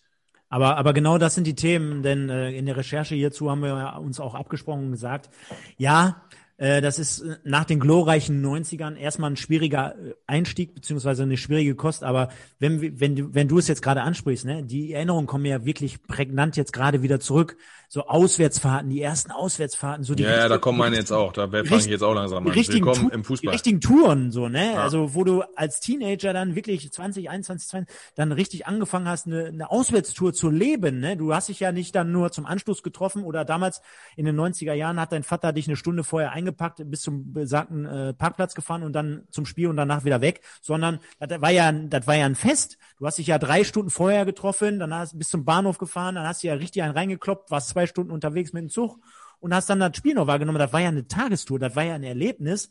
Und äh, das gibt mir diese Zeit wie kaum eine andere Zeit, muss ich ganz ehrlich sagen. Denn mittlerweile bin ich quasi, was das betrifft, schon fast wieder über den Zenit hinaus. Ähm, was soll ich denn dann sagen? Und Familie und dies und das und jenes. Also deswegen würde ich sagen, die, wo ich 20, 30 oder Anfang 30 war, da war ja mega, ne? Wisst ihr, was wir machen? An einem, lass uns das jetzt festmachen. An einem der ersten Spiele, zu dem wir wieder dürfen, weil alles wieder okay ist, treffen wir uns und fahren zum Stadion und zwar auf genau die Art und Weise, auf die wir das alle früher gemacht haben. Eine nach der anderen. Und kommen, das machen wir vier Stunden vorm Spiel. Ich, ich, ich sehe euch lachen. Ist, eine, ist es ein konkludentes Einverständnis? Ich, ich, ich hau sogar noch ja. einen raus. Ich hau sogar noch einen raus. Ähm, Vielleicht nicht vier Stunden vorher, aber den, beim Rest bin ich dabei. Ja, aber wenn wir alle Anfahrtswege durchmachen wollen, dann müssen wir. Ach, du meinst, dass wir alle zusammenfahren? Also jeden einzelnen Anfahrtsweg. Wow, ich dachte, Boah. jeder soll seinen eigenen Anfahrtsweg Nein, fahren. Nein, ey, das finde ich ja grandios. Das finde ich richtig grandios, Michael. Das Alter, dann müssen wir von Dorsten fahren. Hallo. Ja, wir fahren von Dorsten mit der Bahn über Oberhausen. Ist mega. Ich bin so weit von dabei. Übrigens, ich wohne inzwischen auch 20 Kilometer von Dorsten entfernt. Für mich ist es auch eine weite Anreise. Ich, hau, ich hau sogar noch einen rein oder einen raus, äh, weil der, ähm, der Mike, äh, wir, wir haben so einen kleinen, ähm, ja, wie soll ich sagen, so einen, so einen kleinen Insider, so einen kleinen, doch, so einen kleinen Insider. Und zwar in unserer wöchentlichen Review zu den MSV-Spielen sprechen wir fast jede Woche, ich weiß nicht warum, entweder über Thorsten Frings äh, über den SV Meppen. Und ich würde sogar sagen, lieber Michael, wenn wir äh, zum, ich glaube, es ist ja auch der letzte Spieltag der aktuellen ja, Saison, 38. Äh, wenn wir dort vor Ort sein dürfen und die Zuschauer können rein. Und wir sind nicht abgestiegen. Also die, die Schmach möchte ich mir dann in dem Fall nicht geben. Aber äh, wir sind gesichert oder es geht um ein bisschen was. Dann würde ich sagen, äh, fahren wir drei auch alle hin. Zusammen, oldschool-mäßig mit einem Zug, wenn da einer hinfährt. Und ähm, alle Fans, die uns jetzt gerade hören, ähm, da wird auch das ein oder andere Kaltgetränk äh, so. fließen und gesponsert. Und jetzt setze ich noch einen drauf. Alle, die uns hier hören, wir machen danach noch vor Ort eine Live-Sendung. ja, das wird, glaube ich, ein bisschen schwierig, ne? Technisches Equipment, wo willst du die anschließen ja, alles und gut, so. Alles gut. Aber alles gut. Äh, prinzipiell wäre ich für so eine Sache natürlich auch gerne zu haben. So, ähm, bevor wir geil. Ganz kurz, äh, be bevor wir uns hier in, in, in solchen geilen Geschichten verlieren und irgendwelche äh, super Dinge ausmachen, ich bin bei allem dabei. Aber lass uns nicht vergessen, was die Hörer gerne hätten, nämlich, dass wir in den 2000er weitermachen. Und äh, wir kommen jetzt zur Saison 2004, 2005 und ähm, lass uns kurz über die Neuzugänge sprechen. Und ich möchte, äh, dass ihr beiden zwei Neuzugänge zum Schluss nennt und dann hören wir uns mal was an. Ja, ich kann mir vorstellen, dass äh, welchen Neuzugang ich auf jeden Fall zum Schluss nennen muss. Beim, beim zweiten Neuzugang bin ich mir jetzt nicht sicher, wen ich als zum Schluss nennen muss. Oder nennen, ich sag mal, der erste, den du, der erste, den du äh, wahrscheinlich weißt, kam von Energie Cottbus. Ja, klar, genau. Den zweiten, den ich meine, der kam von ersten, vom ersten FC Köln. Ja, okay, war eigentlich vom Namen her fast zu erwarten. Also ähm, auch hier konnte, konnte man sagen, dass wir den, den, den, den Kader ähm, halten konnten. Dirk Langerbein hat uns dann äh, verlassen. Gut, Rufen Schröder oder KK hier, Bruder von DD, haben uns verlassen. Ähm, Keidel hat uns auch verlassen. Witzig, KK und DD, dass die auch noch Brüder sind. Ja, genau. Ähm, ich glaube, Ilya Grujew hat einen Fehler gemacht. Der hat den MSV ein Jahr zu früh verlassen. Der nimmt die ganzen tristen Jahre in Anführungsstrichen mit und geht dann 2004, 2005 wechselt er.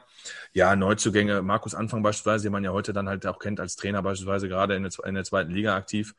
Oder äh, übrigens von den Köln, von den Köln-Fans wird Markus Anfang übrigens als schlechtester Trainer teilweise der Geschichte irgendwie äh, genannt. Ne? Obwohl er aufgestiegen ist, ist, ne? Das ist natürlich auch Wahnsinn, ne? Ja, ja. Ähm, gut, muss man. Also nicht von allen Köln-Fans, ne? Nicht missverstehen, nein, nein. nicht falls, falls jetzt Kölner zuhören. Ivo Grilic ist in der Saison zu uns gekommen, ne, letztendlich dann auch irgendwann zum Legendenstatus als Spieler geworden von Alemannia Aachen seinerzeit. Ja, und dann, äh, gut, Meier ist zu uns gekommen, Florian Meier darf man nicht vergessen. Ja, und dann würde ich sagen, hast du schon deine, die Bühne für deine beiden Neuzugänge. Ja, liebe Leute, äh, was Dirk Lottner und Georg Koch gemeinsam haben, das könntet ihr vielleicht innerhalb der nächsten 20, was heißt gemeinsam haben, also was, warum wir uns auf diese beiden jetzt konzentrieren, könntet ihr in den nächsten 20 Minuten mal erfahren. Grüß dich, Georg. Grüß dich, Micha. Schön, dass du da bist. Wir freuen uns sehr. Wir sind sehr gespannt, was du zu den Saisons, die wir gerade besprechen, die Saisons 2004 bis 2007 zu sagen hast. Meine Partner, der Mike und der Stefan, haben noch zwei Fragen an mich gesendet welche Bedeutung insgesamt so allgemein die Station MSV für dich hatte in deiner Karriere. Wir wissen, du bist an sich Düsseldorfer, hast viele ähm, Karrierestationen hinter dir. Wo rangiert da der MSV so in der, in der Bedeutung deiner Karriere?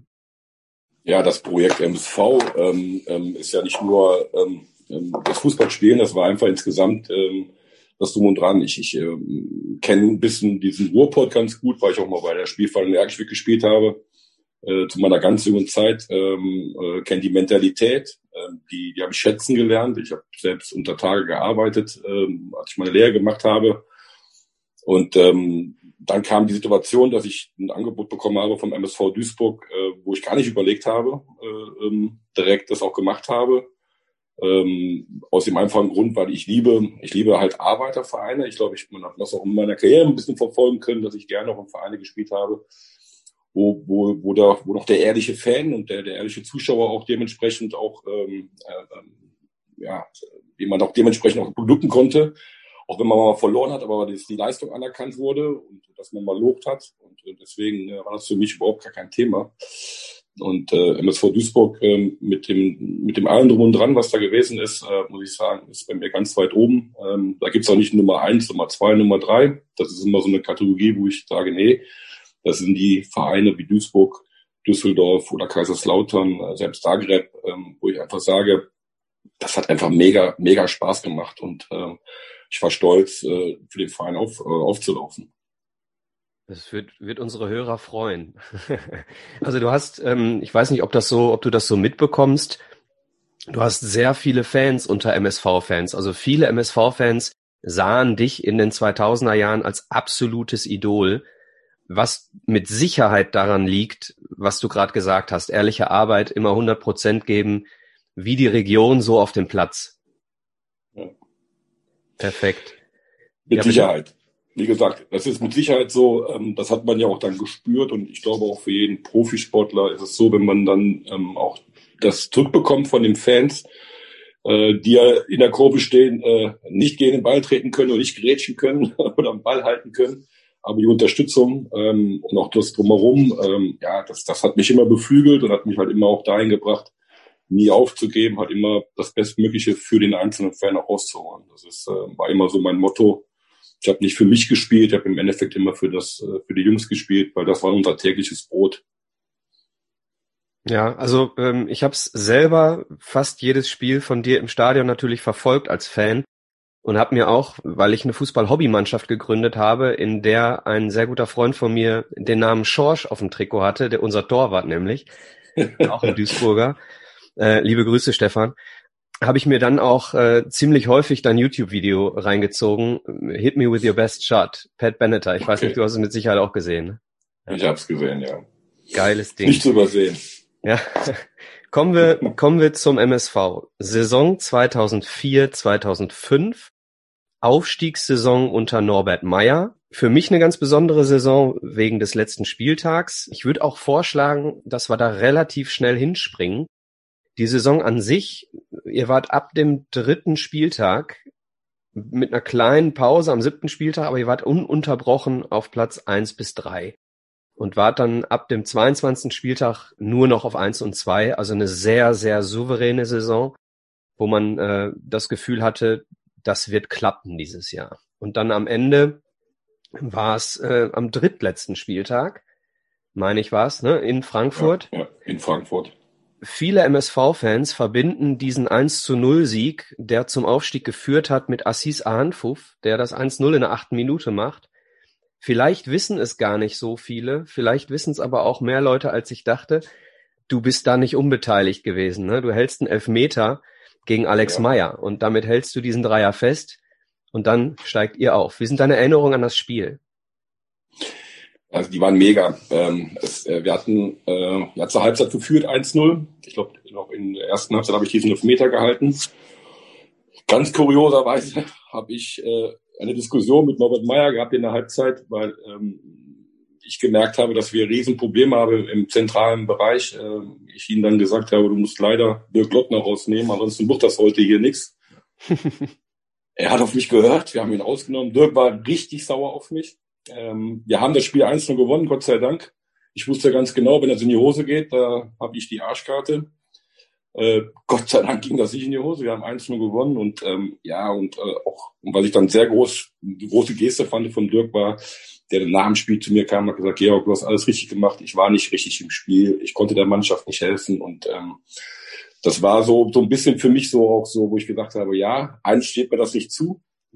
Aber ich habe halt immer in der ganzen Saison auch sehr viel Verantwortung übernommen in diese Gruppe äh, immer wieder geguckt, gepusht, dass wir auch unter, in, unter den ersten drei bleiben, dass wir nicht einmal da oben rausrutschen. Ähm, das haben wir sehr gut hingekriegt. Ähm, wir hatten eine tolle Charaktere äh, von jedem Einzelnen. Äh, da kann man, äh, wir hatten Situationen mit Spielern, die verletzt waren, äh, wie Rob Maas oder so, die uns sehr früh weggebrochen sind. Äh, und trotzdem haben wir sie mit durchgezogen. Ähm, ich kann mich sogar noch an die Geschichte mit Didi Hirsch erinnern, der der gar keine Rolle mehr gespielt hat, aber der in jedem Training vorweggegangen ist, äh, immer 100 Prozent gegeben hat. Das waren Sachen, die sehr, sehr wichtig waren für den Aufstieg.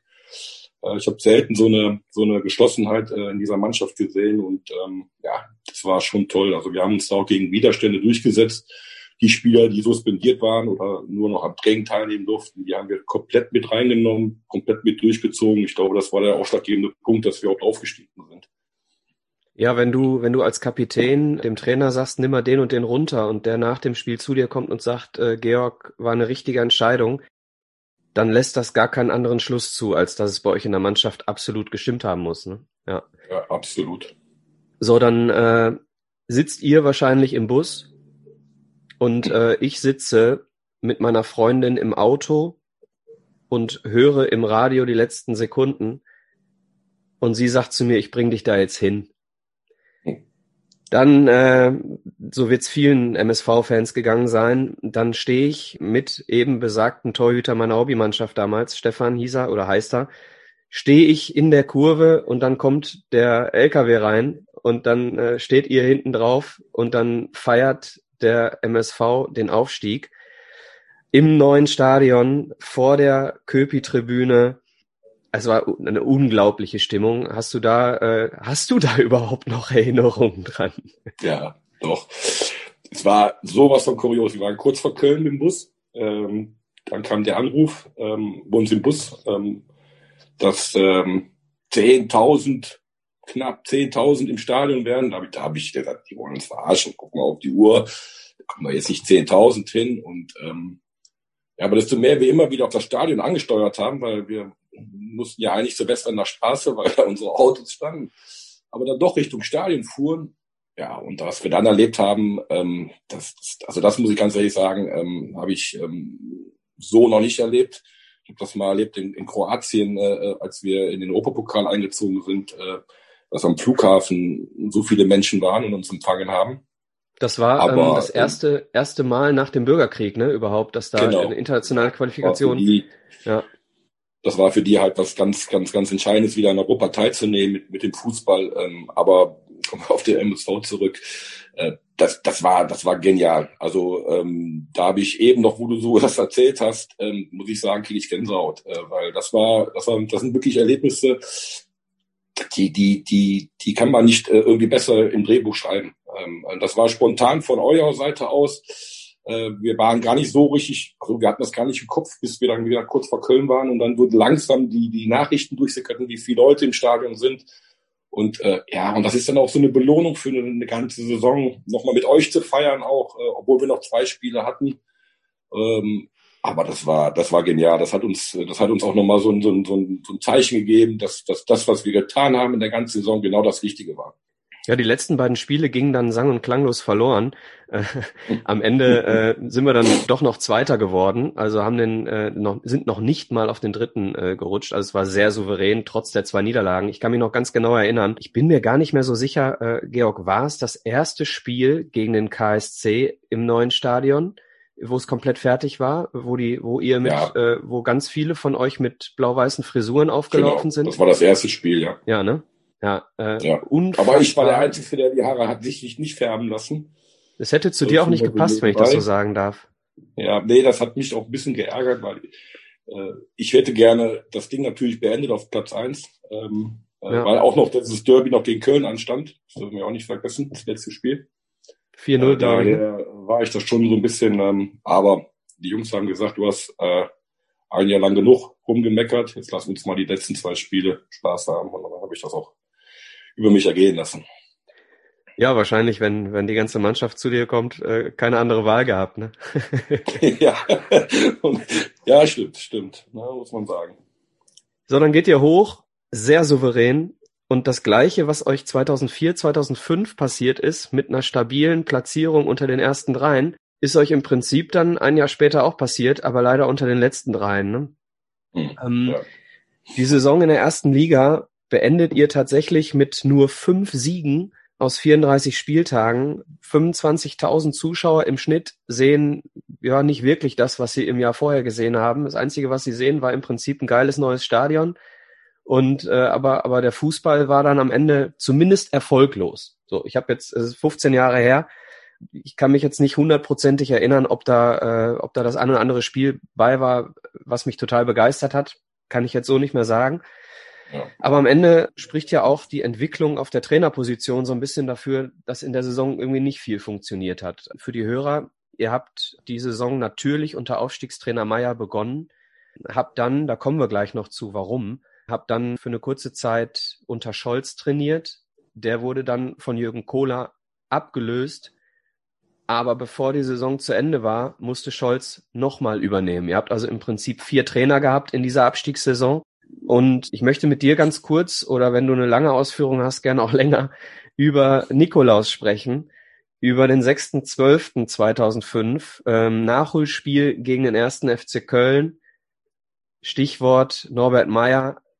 Ja, das ist, das war natürlich genau das äh, emotionsgeladene Spiel von Anfang an schon. Es wurde, glaube ich, schon vor der Partie relativ viel gefeuert von links nach rechts in den Medien. Ähm, ja, die Situation war dann schon im Nachhinein sehr kurios vom Norbert. Ähm, ähm, ja, es war dann doch nicht so schlimm, wie es vielleicht im ersten Moment ausgesehen hat. Ich glaube, dass Norbert weiß auch da, dass er einen riesen Fehler gemacht hat. Ähm, ja, wir haben versucht, noch als Mannschaft darum zu kämpfen, äh, mit ihm da ähm, noch weiterzugehen. Ähm, dann war aber klar, dass er eine Sperre bekommen würde. Und Grund und ganz hinten raus hat das dann ähm, ähm, dann der Verein entschieden, sich dann von, von Norbert Meyer zu trennen. Ähm, ja, dann kam für mich so ein bisschen die unglückliche Wahl Jürgen Kohler. Im ersten Moment habe ich gedacht, ja, es ist ein, Fighter, äh, kennt man ja auch vom Borussia Dortmund und äh, von seinen Stationen, äh, ein eisenharter Innenverteidiger, wird uns eine gewisse Mentalität mitgeben, das braucht der Ruhrpott. Aber da mussten wir doch auch schnell erkennen, dass er natürlich dann auch bei AC Mailand gespielt hat und ähm, doch den Fußball anders gesehen hat, den wir vielleicht im Abschiedskampf gebraucht hätten. Ähm, ähm, ich glaube, das sind einfach strategische äh, Fehler getroffen worden äh, im Laufe der Saison. Und ähm, ich bleib dabei, die Qualität der Mannschaft, die wäre da gewesen. Man hätte nur versuchen müssen, vielleicht in der Mentalität äh, was anderes äh, auch ganz in vorderster Front äh, zu bestücken. Mhm. Am Ende geht ihr mit Köln zusammen runter, ne? Äh, ihr als 18. Ja. Köln als 17. Gab es tatsächlich die Überlegung, Norbert Meyer äh, zu halten oder war es alternativlos, weil er drei Monate gesperrt wurde? Für uns als Mannschaft schon. Äh, das Problem war, was wir da hatten, er durfte sich auch nicht auf dem Trainingsgelände äh, aufhalten. Das war das Problem. Ich, ich hätte das ich hätte es unterschrieben, wenn wir, wenn er trainiert hätte und am Wochenende nicht auf, auf, auf der Trainerbank gewesen wäre, weil wo kann ein Trainer noch Einfluss nehmen, wenn das Spiel läuft? Ganz selten. Also ich denke, wenn du mit einem Co-Trainer gut harmonierst äh, und äh, auf einer Wellenlänge bist, ähm, sehen die das genauso. Also ich glaube nicht, dass die sich äh, da äh, jedes Spiel äh, eine andere Meinung gehabt hätten. Daher ähm, hätte ich das gerne so versucht zumindestens, aber ähm, dadurch, dass er nicht auf dem Trainingsgelände sich aufhalten durfte, war es natürlich alternativlos. Äh, alternativlos. Hm. Ähm, gut, und dann muss man eine Wahl treffen. Wie, wie Walter Helmich auf, auf Jürgen Kohler kam, dazu weiß ich nichts. Er hat er uns auch nie informiert. Ich bin nachts um zwölf angerufen worden und hat er gesagt, ich habe einen neuen Trainer, bitte morgen um acht Uhr auf der Geschäftsstelle, ich stelle den vor. Selbst da hat er mir den Namen noch nicht gesagt. Ähm, und ja, und so sind wir dann ihn gestartet. Ähm, wie gesagt, ähm, ja, es war am Anfang vielleicht ein bisschen Euphorie bei allen, weil wir dachten, ja, jetzt kommt da ein Weltmeister, jetzt kommt hier, ne, der wird uns da führen. Ähm, trotzdem muss ich sagen, war er vielleicht für Abschiedskampf, war das, war es dann vielleicht dann, hätte der Mannschaft trainiert, die, die oben mitspielt, gerne, kann ich, weiß ich nicht, aber für den Abstieg war es halt die falsche Entscheidung. Oder eine Mannschaft, wo man weiß, die spielt gegen den Abstieg. Ja, unter ihm ging es dann ja noch mal ein Stückchen runter. Ne? Also als er übernommen hat, wart ihr, wart ihr 16. Und er hat euch auf Platz 17 oder 18 dann verlassen. Fünf Spieltage vor Schluss hat Heiko Scholz dann nochmal übernommen. Es geht dann wieder runter in die zweite Liga und dann übernimmt äh, Rudi Bommer. So, und ja. der, so viel kann man vorweg sagen, wurde dann nicht abgelöst, sondern führt euch mit einer ganz kleinen Talfahrt um den sechsten, siebten Spieltag rum auch wieder ausschließlich über den dritten und zweiten Tabellenplatz zurück in die erste Liga. Bevor wir zum letzten Spiel kommen gegen Rot-Weiß Essen, hast du so ein, so ein Highlight noch außerhalb dieses Spiels in dieser Saison, was dir noch direkt in den Kopf kommt?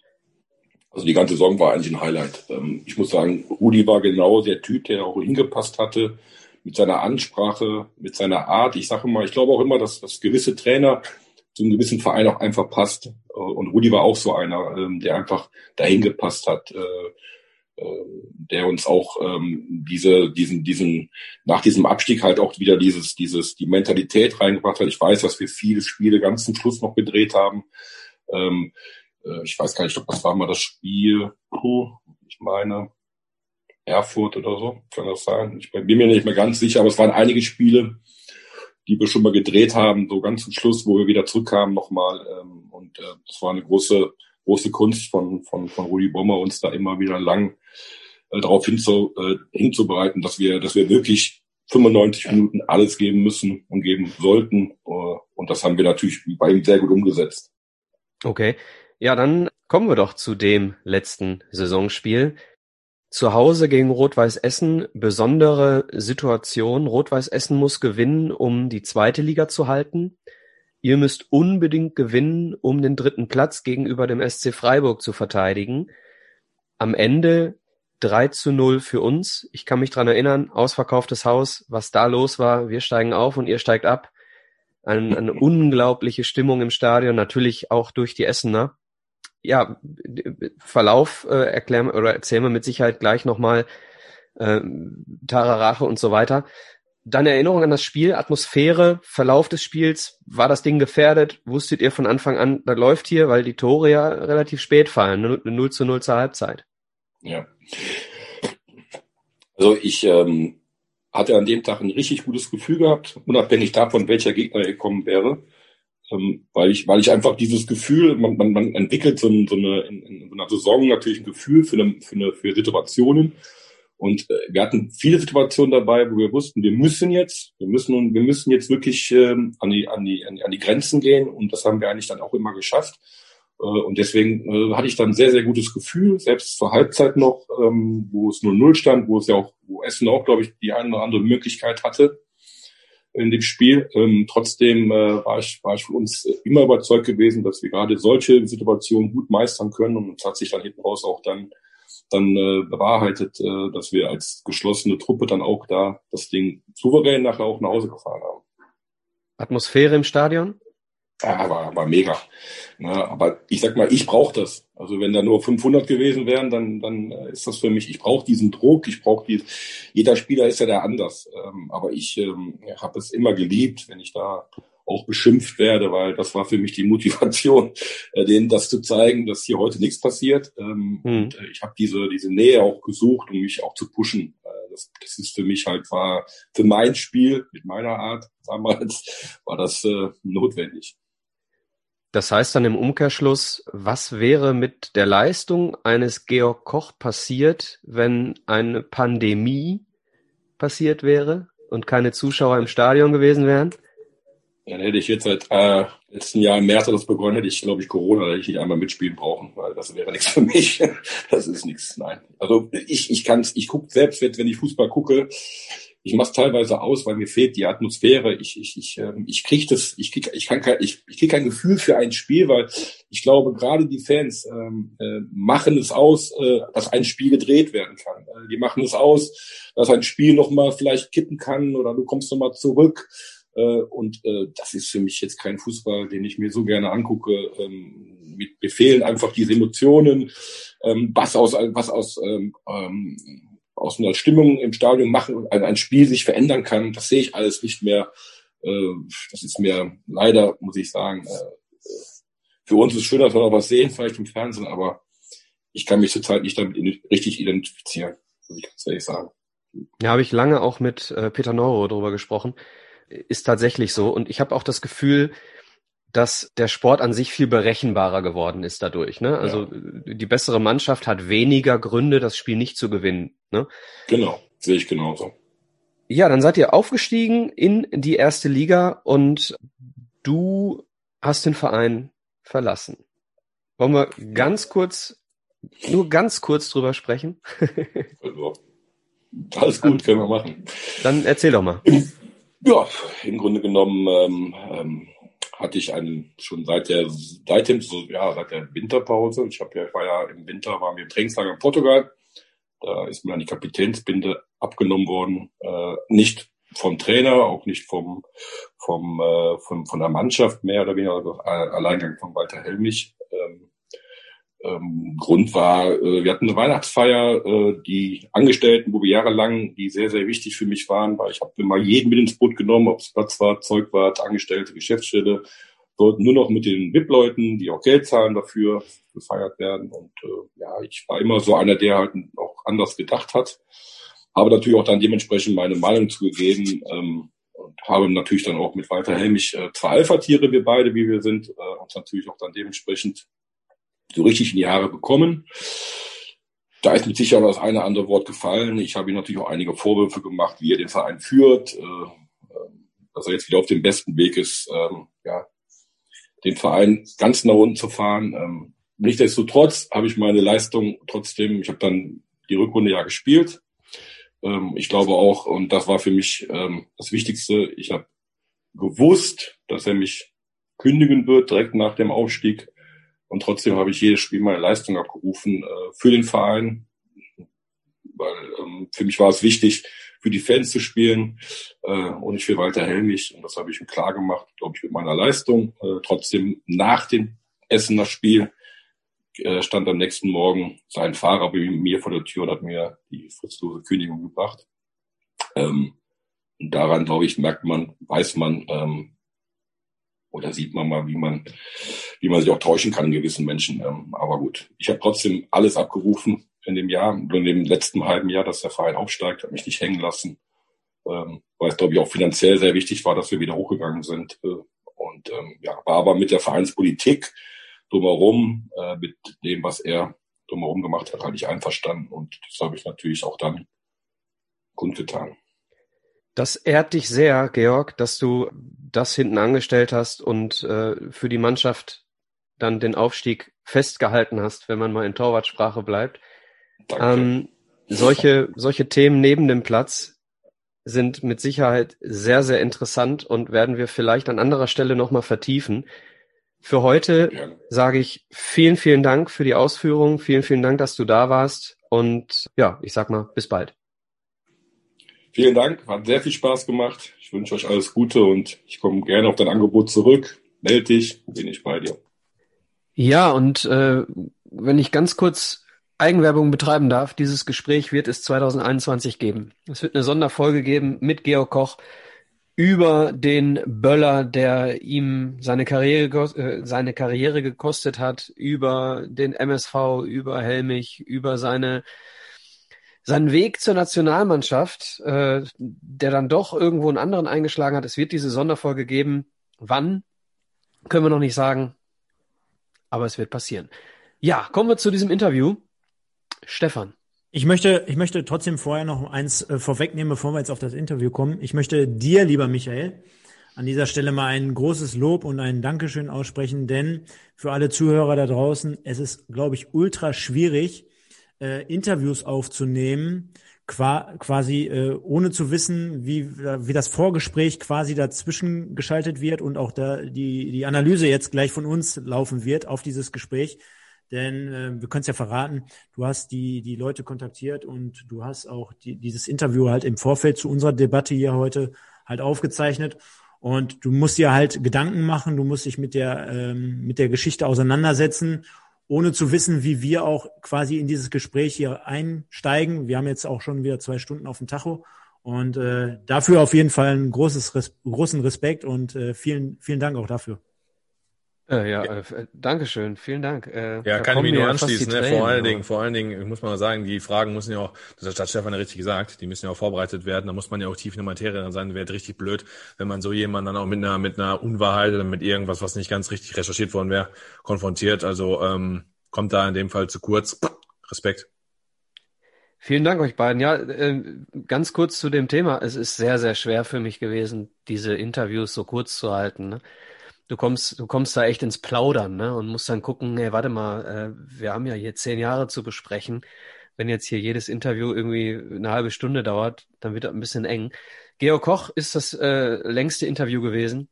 Und äh, ich bin der Meinung, der hat auch am meisten zu erzählen.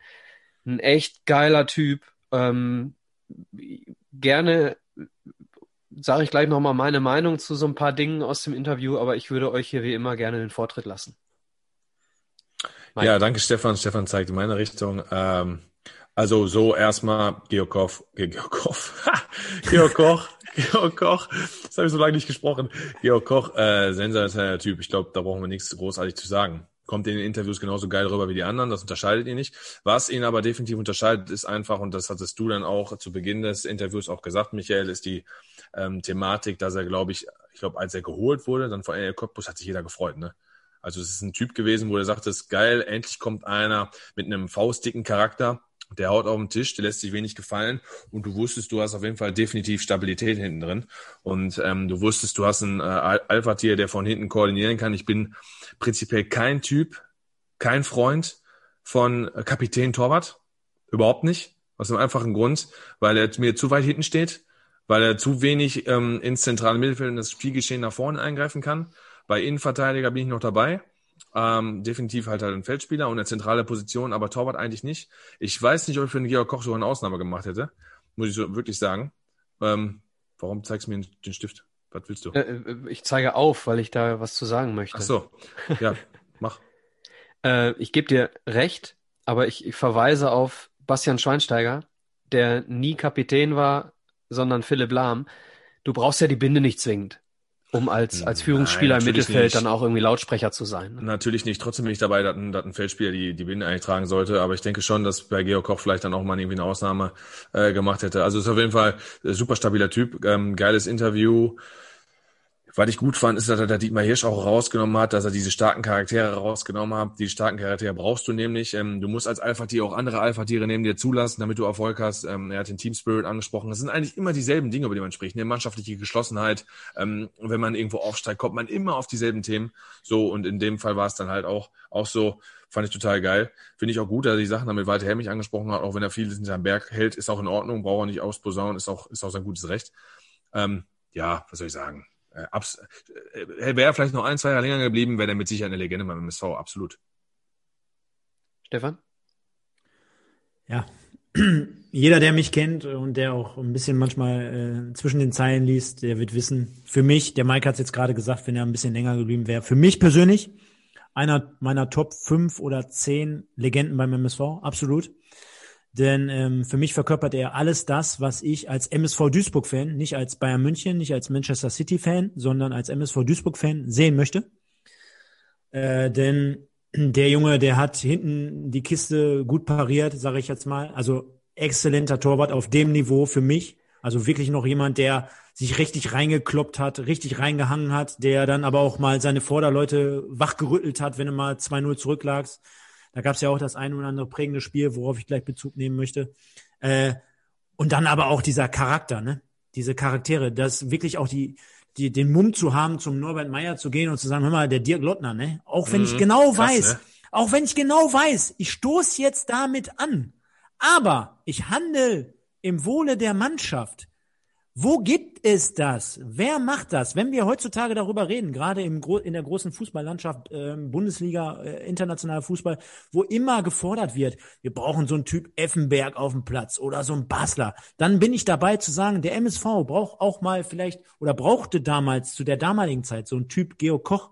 Und jeder wird's wissen, ich, mich verbindet ja auch eine, eine ganz bekannte Story zum Georg Koch, beispielsweise zwei Jahre später gegen Rot-Weiß Essen im Aufstiegsspiel. 45 Minuten lang hat ein Fan des MSV Duisburg, Georg Koch, Georg Koch, Georg, in, auf der Südtribüne gesungen. Und das war ich. Und das habe ich für ihn getan und gemacht. Er wird es nicht mitbekommen haben, aber ich war stolz wie Holz, inmitten der Essener Fans 45 Minuten lang Georg Koch zu singen. Überragender Typ und ähm, Abschließend finde ich, ehrt es ihn auch. Denn wenn du ihn danach fragst, äh, welchen Stellenwert äh, nimmt der MSV für ihn ein, jetzt gibt's ja den einen oder anderen Romantiker wahrscheinlich, der sagen würde, oder ah, ich wünsche mir jetzt, dass der sagt, der MSV ist absolut mein Nummer eins Favorite gewesen, ich bin aufgestiegen, dies und das. Nein, er sagt, er möchte jetzt nicht unbedingt ein Ranking ausstellen, denn es gab viele, viele geile Stationen in seinem Leben. Unter anderem auch bei Kaiserslautern war es geil zu spielen was ich komplett einfach nachvollziehen kann und was einfach nur ehrlich ist und was ihn einfach nur ehrt. Und wenn er dann trotzdem sagt, für den MSV hat er immer ein Herz am rechten Fleck und er erinnert sich immer gerne zurück an die Zeit, dann ist mir das viel mehr wert, als wenn sich jetzt hier jemand hinstellt. Das haben wir übrigens bei keinem Gast gehabt. Auch Güvenejek war sehr ehrlich, auch Andreas Gierchen im 90er-Teil. Das brauchen wir nämlich nicht. Wenn sich hier jemand hinstellt und sagt, hör mal, der MSV, eine geile Nummer zur damaligen Zeit, ich nehme das gerne mit, war eine Station und Bums aus, fertig aus. Und ihr seht, Stefan hat über eine Herzensangelegenheit gesprochen. Hast du sehr gut ausgeführt. Also, hat mich persönlich abgeholt. Ja. ja. Sprechen wir noch über das Sportliche?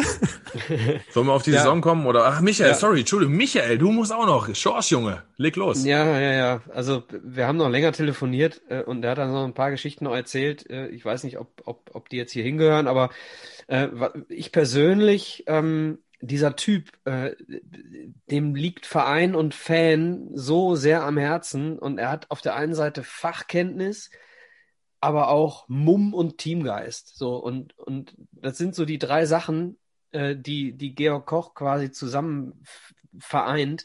Ich hätte ihn gerne als Sportdirektor gesehen. Ne?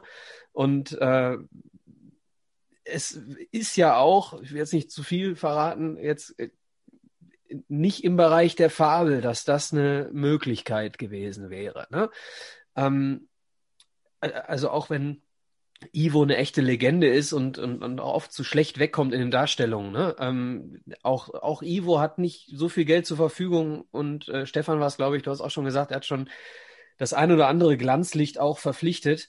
Äh, ist jetzt ein anderes Thema. Aber für mich Georg Koch auch auch Stefan, auch da stimme ich dir zu 100 Prozent zu. Einer der äh, fünf bis zehn absoluten äh, Top-Köpfe ähm, in der Vergangenheit des MSV. Und wir reden hier von, bei mir reden wir hier von 30 Jahren. Und wir reden davon, dass für mich die, äh, die 90er das prägendste Jahrzehnt waren. Und äh, Georg Koch, absolut geiler Typ. Aber Bitte, und, Stefan. Und du musst jetzt mal so sehen, ähm, wir haben äh, über Leute wie Thorsten Wohlert gesprochen, der, weiß ich nicht, gefühlt acht bis neun Jahre beim MSV waren. Georg Koch war jetzt, könnte mich gerne korrigieren, wie lange war der jetzt da? Knappe drei Jahre? Drei, Spielzeit, drei Spielzeiten, ja. Drei Spielzeiten. So, und dass sich jemand so einen Kultstatus erarbeitet in drei Spielzeiten. Also wir hatten jetzt gerade Leute angesprochen wie Ilja Gruev, wie Serjan Güvenijek, die waren teilweise vier Saisons da, aber Georg Koch und äh, gerade auch mit seinem mit seiner letzten Spielzeit, wo er schon wirklich äh, zu kämpfen hatte, wir haben es gerade gehört, äh, Weihnachtsfeier in der Winterpause. Äh, das heißt, jemand, der sich wirklich so eingebracht hat, der so wirklich seine Meinung vertreten hat und der Mitspieler gepusht hat, nach vorne gebracht hat, den Erfolg quasi mehr oder weniger erzwungen hat, dass der sich das dann aufbaut. Und daran sehen wir einfach total geil und total gut zu erkennen, was will der Fan beim MSV Duisburg? Was möchte er? Ja, er möchte jemanden, der ausdrucksstark ist, der Erfolg will, der kämpft, der arbeitet, der so ähnlich wie Joachim Hopp in den 90er Jahren, der erstmal die Tugenden auf dem Platz verkörpert, der andere mitreißt und auch die Zuschauer dann der, der Funke überspringt. Also ich könnte jetzt hier so einen Appell halten, merke ich gerade für irgendwelche Fans und irgendwelche Dauerkarteninhaber. Aber ähm, nein, das ist doch das, was den MSV Duisburg so ausmacht und worüber ich stolz bin, Fan dieses Vereins zu sein. Und wenn ich jetzt mal mit Blick aufs Sportliche nochmal schaue, ähm, wir haben beispielsweise. Genau, lass uns der Reihe nachgehen. 2004, genau. 2005 waren wir stehen geblieben. Genau, wir haben am 12. September die Eröffnung der Südtribüne gefeiert, gegen, mit dem Spiel gegen Rot-Weiß Essen. Da haben wir damals 1-0 gewonnen. Und am 8. November, denn jetzt kommen zwei persönliche Highlight-Spiele. Ich hoffe, ihr könnt das so dementsprechend unterstreichen. Am 8. Dez äh, am 8. November, sorry, gegen Alemannia Aachen wurde erstmals äh, die neue Haupttribüne äh, eröffnet und wir haben vor 20.800 Zuschauern gespielt an dem Montagabend. Da kann ich mich noch sehr gut dran erinnern. Äh, war ich auch da. Genau, da war ich auch da. Ähm, Peter van Hout. Peter van Hout, wer, wer kennt ihn nicht? ähm, montagsabends äh, DSF damals noch und in der Halbzeitpause war noch dieses Feuerwerk. Da kann ich mich noch dran erinnern. Und die zweite Halbzeit wurde ungefähr 10, 15, 20 Minuten später erst angepfiffen. Bei einer Live-Übertragung war live vor Ort auf der Nordkurve, damals ein Stehplatz, äh, also in dem Alter war, war ein Muss, definitiv. Absolut, war ich auch. Absolutes Highlight. Nur darauf, nur damit einen Monat später, am 12.12., .12., zu Hause gegen den ersten FC Köln vor dann 30.700 Zuschauern ein weiterer 1-0-Erfolg folgte. Ah, gegen, Anruf. gegen den FC. Damals Erster, wir Zweiter. Also War ich auch da. Mehr Spitzenspiel geht nicht. Ich auch da, wieder Nordkurve. Und was soll ich sagen? Ich habe jetzt gerade die, äh, äh, wusste ich aber auch so aus dem FF, damals noch der FC mit dem Lukas Podolski in der zweiten Liga. Also was sind das gerade für Erinnerungen? Was ist das für ein Spiel? Was ist das für ein Erlebnis? Gegen Aachen, dann die Haupttribüneneröffnung und dann gegen Köln, ausverkaufte Hütte und beide Spiele einzeln gewonnen. Ja, gegen Aachen war, da ist ja aber auch noch, auch noch krass, dann kommst du nach Hause. Ich bin jetzt, wie gesagt, ein paar Jahre jünger als ihr und so, ne? Und ähm, irgendwie selber dahin gekommen und mein, mein, mein Vater auch, boah, was, was war da los? Meine Eltern gingen ja ab und äh, Feuerwerk und zehn Minuten später und eins so gewonnen und wie war das Stadion denn so und erzähl mal und müssen wir da mal hin? Klar, absolute Euphorie und ähm, gebe ich dir in allen Punkten recht sicherlich äh, sowieso die Saison, wo dann auch Auswärtsfahrten bei mir anfingen. Ich hab, ähm, war beim Auswärtsspiel in Europas Oberhausen, wo wir 2-0 gewonnen haben. Kurt Arnfuf, da war sicher so, dass ja, RWO, ähm, MSV, Straßenbahn-Derby, dass, dass, dass da die Verfeindungen auch der, der Fans noch so waren. Da ist man ins Stadion vorher eingebrochen, äh, hat da irgendwie die, die Wände beschmiert oder die, ähm, was sagst du, die Wellenbrecher irgendwie eingeschmiert mit Fett und so ein Zeug oder irgendwo hingeschifft. Also äh, geile Kurze, Zeit. Kurze Frage, äh, Fanfrage. Wer ist Rekordspieler von Rot-Weiß Oberhausen? Ja, das wissen wir ja mittlerweile. Oliver Adler. Oliver nicht, Adler. nicht Mike Terranova. Das, das können alle, alle, alle Zuhörer nochmal bei den Potbolzern auf YouTube, können sich das nochmal geben. Wir haben ja dieses Quiz, wovon der Michael gerade gesprochen hat. Ähm, und wenn ich jetzt hier mal den, äh, den Zuschauer... Ihr seid leiser als der WU. ja, genau. Wenn ich jetzt nochmal den Blick auf die Zuschauer schmeiße, na, wo ich ja immer sehr akribisch hinterher bin, äh, wir stellen mal eben fest, dass wir in dieser Saison mit quasi den Teileröffnungen der einzelnen Tribünen mal eben locker auf 16.800 gestiegen sind, weil wir natürlich auch zudem den sportlichen Erfolg dahinter hatten.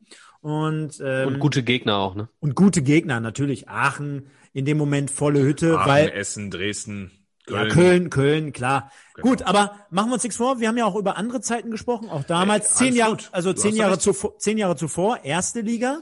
Da waren wir im gesicherten Mittelfeld, da haben wir gegen Gladbach und hast du nicht gespielt. Da waren dann keine 30.700. Ja, das heißt, richtig. also wir hatten dann schon diesen Stadion-Infekt. Und ich will noch genau. auf ein weiteres Erfolg Spiel. und Stadion. Ich will noch auf ein weiteres Spiel zu äh, sprechen kommen, das habe ich ja hier auch notiert. War ich auch da? Also da, du hattest das Gefühl, du bist wirklich jede zwei Wochen bist du bei dem Heimspiel Nordkurve selber Platz. Du hattest ja dann auch deine ausgewählten Plätze, obwohl ein Steh, Steh, äh, Stehbereich war. Äh, zu Hause gegen Burghausen. Jetzt wird der eine oder andere sagen, boah, Burghausen, was ist das für ein Erlebnis, was ist das für ein Spiel? Ja, eins zu drei zurückgelegen und noch vier zu drei gewonnen. Und ich weiß noch, wie ich ausgerastet bin beim 2-3, beim 3-3, beim 4-3 und wir gewinnen eine Partie. Müssen sich alle jüngeren Zuschauer oder Zuhörer mal festhalten. Der MSV liegt 1 zu 3 zurück. Die heutige Generation wird sagen, ach komm, weißt du was, dann fahre ich hier gleich nach Legoland, nach Duisburg. Äh, wir gewinnen das Spiel was noch. Ein Vergleich. Wir, wir gewinnen noch 4 zu 3. Das gibt es, liebe Zuhörer. Ahanfuf, Ahanfuf und Kurt. Fußballgott. Ohne Helm und ohne Gurt, einfach Kurt. Vorarbeit übrigens zum 4 zu 3 Siegtreffer in der 86. Minute von Jupp Ivanovic. Der Reihe nach. Nach Burghausen kommt Frankfurt. Ja. Haben wir gerade drüber gesprochen? Sensationelles, Hat sensationelles äh, Georg gerade Anruf, ne? Genau. Genau, sensationelles Tor. Und äh, die, die meisten Fans haben natürlich genau dieses Tor im Kopf und, und eben nicht diesen gehaltenen Elfmeter gegen Alex Meyer, Fußballgott von der Eintracht. Ne? Und äh, die Eintracht am Ende mit uns als Dritter aufgestiegen, äh, da ging es ja auch um was. Ne? Total, also, total, total. Absolut, absolute Grotten ersten Halbzeit haben wir da hingelegt. Äh, ich, ich hätte jetzt nicht mehr sagen können, dass es an der Glottner gelegen hat im zentralen Mittelfeld, dass man vielleicht da ein bisschen mehr Stabilität reinbringen muss, weil vielleicht habt ihr mal nachgeschaut, wer ist denn dafür eingewechselt worden? Für Lottner? Mhm. Das werde ich dir sofort sagen können. Ja, in der Zeit quatsch ich einfach mal weiter. Also wie gesagt, eine absolute Grotten ersten Halbzeit und ich dachte vom Fernseher, Alter, nicht hat der MSV einen Aufstieg noch verspielt. Und Markus Anfang. Markus Anfang, okay. Ja gut, ist natürlich ein konträrer Spieler, das stimmt schon. Und ähm, da Arnfurt dann mit dem Zaubertor uns dann in die Bundesliga zirkelt, das war schon, das war schon eine schöne Geschichte. Ich bin nicht zum Stadion gefahren, aber ähm, glaubt mir, ich habe zu Hause mit, meinen, mit, meinem, mit meinem Bruder, meinem Vater, wir haben richtig gedanced, das hat, das hat Spaß gemacht. Also ich habe jetzt noch ein Stück vom Elfmeterpunkt in der Nachttischschublade. Ne?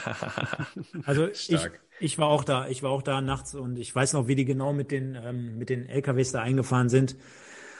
Geil. Also sensationell. Du bist mit Hubkonzert schon ans Stadion rangefahren, montagsabends. Äh, du hattest noch die Erinnerung komplett frisch in der Birne, wie Hanfuf das Ding mit links aus halbrechter Position in, ja. den, in die Ecke geknallt. Klar, jetzt äh, Georg Koch legt da den Grundstein. Kommen wir wieder zu dem Thema wenn wir am Ende des Tages Dritter geworden wären, wir wären als Dritter aufgestiegen, hätte ich komplett unterschrieben. Äh, bin so sowieso ein Verfechter dafür. Derjenige, der Dritter wird am Ende des Tages, der hat sich auch verdient. Also warum Absolut. heutzutage diese Entscheidungsspiele stattfinden bei der Mannschaft. Man stelle sich vor, man stelle sich vor, im Jahre 2021, alle, die uns heute hören oder demnächst hören, Schalke wird noch Drittletzter in der ersten Bundesliga und die kriegen noch Bonusspiele. Da fällt mir ja eher die Kappe vom MSV vom Hut. Und ähm, da muss man. Ja, so ein bisschen bin ich ja. Ich, wir haben uns doch schon mal drüber unterhalten, Stefan. Ich bin ja ein bisschen anderer Meinung, aber ich weiß nicht, ob wir das hier thematisieren müssen. Nein, müssen wir nicht. Ja, äh, wir werden zu lang. Ich glaube, wir werden ja. zu lang. Ähm, dann haben wir kurz, um nochmal den Aufstieg klar zu machen, ähm, dann war eben besagtes Spiel äh, zu Hause gegen den KSC. Ähm, und dann, wo du gerade sagtest, die LKWs fahren rein. Ne? Ähm, ich kann mich genau erinnern, wie ich da hinter der hinter dem Tor stehe und und 10.000 Duisburger äh, schreien, Jup Ivanovic, weil irgendwo ist dieser Typ halt einfach äh, Kult. Kult gewesen, obwohl er und da komme ich jetzt zu, in der nächsten Woche bei der 1-4 Niederlage gegen den KSC am vorletzten Spieltag sein erstes Saisontor erzielt hat. Und sein einziges. Ja. Ne? Sein erstes und einziges.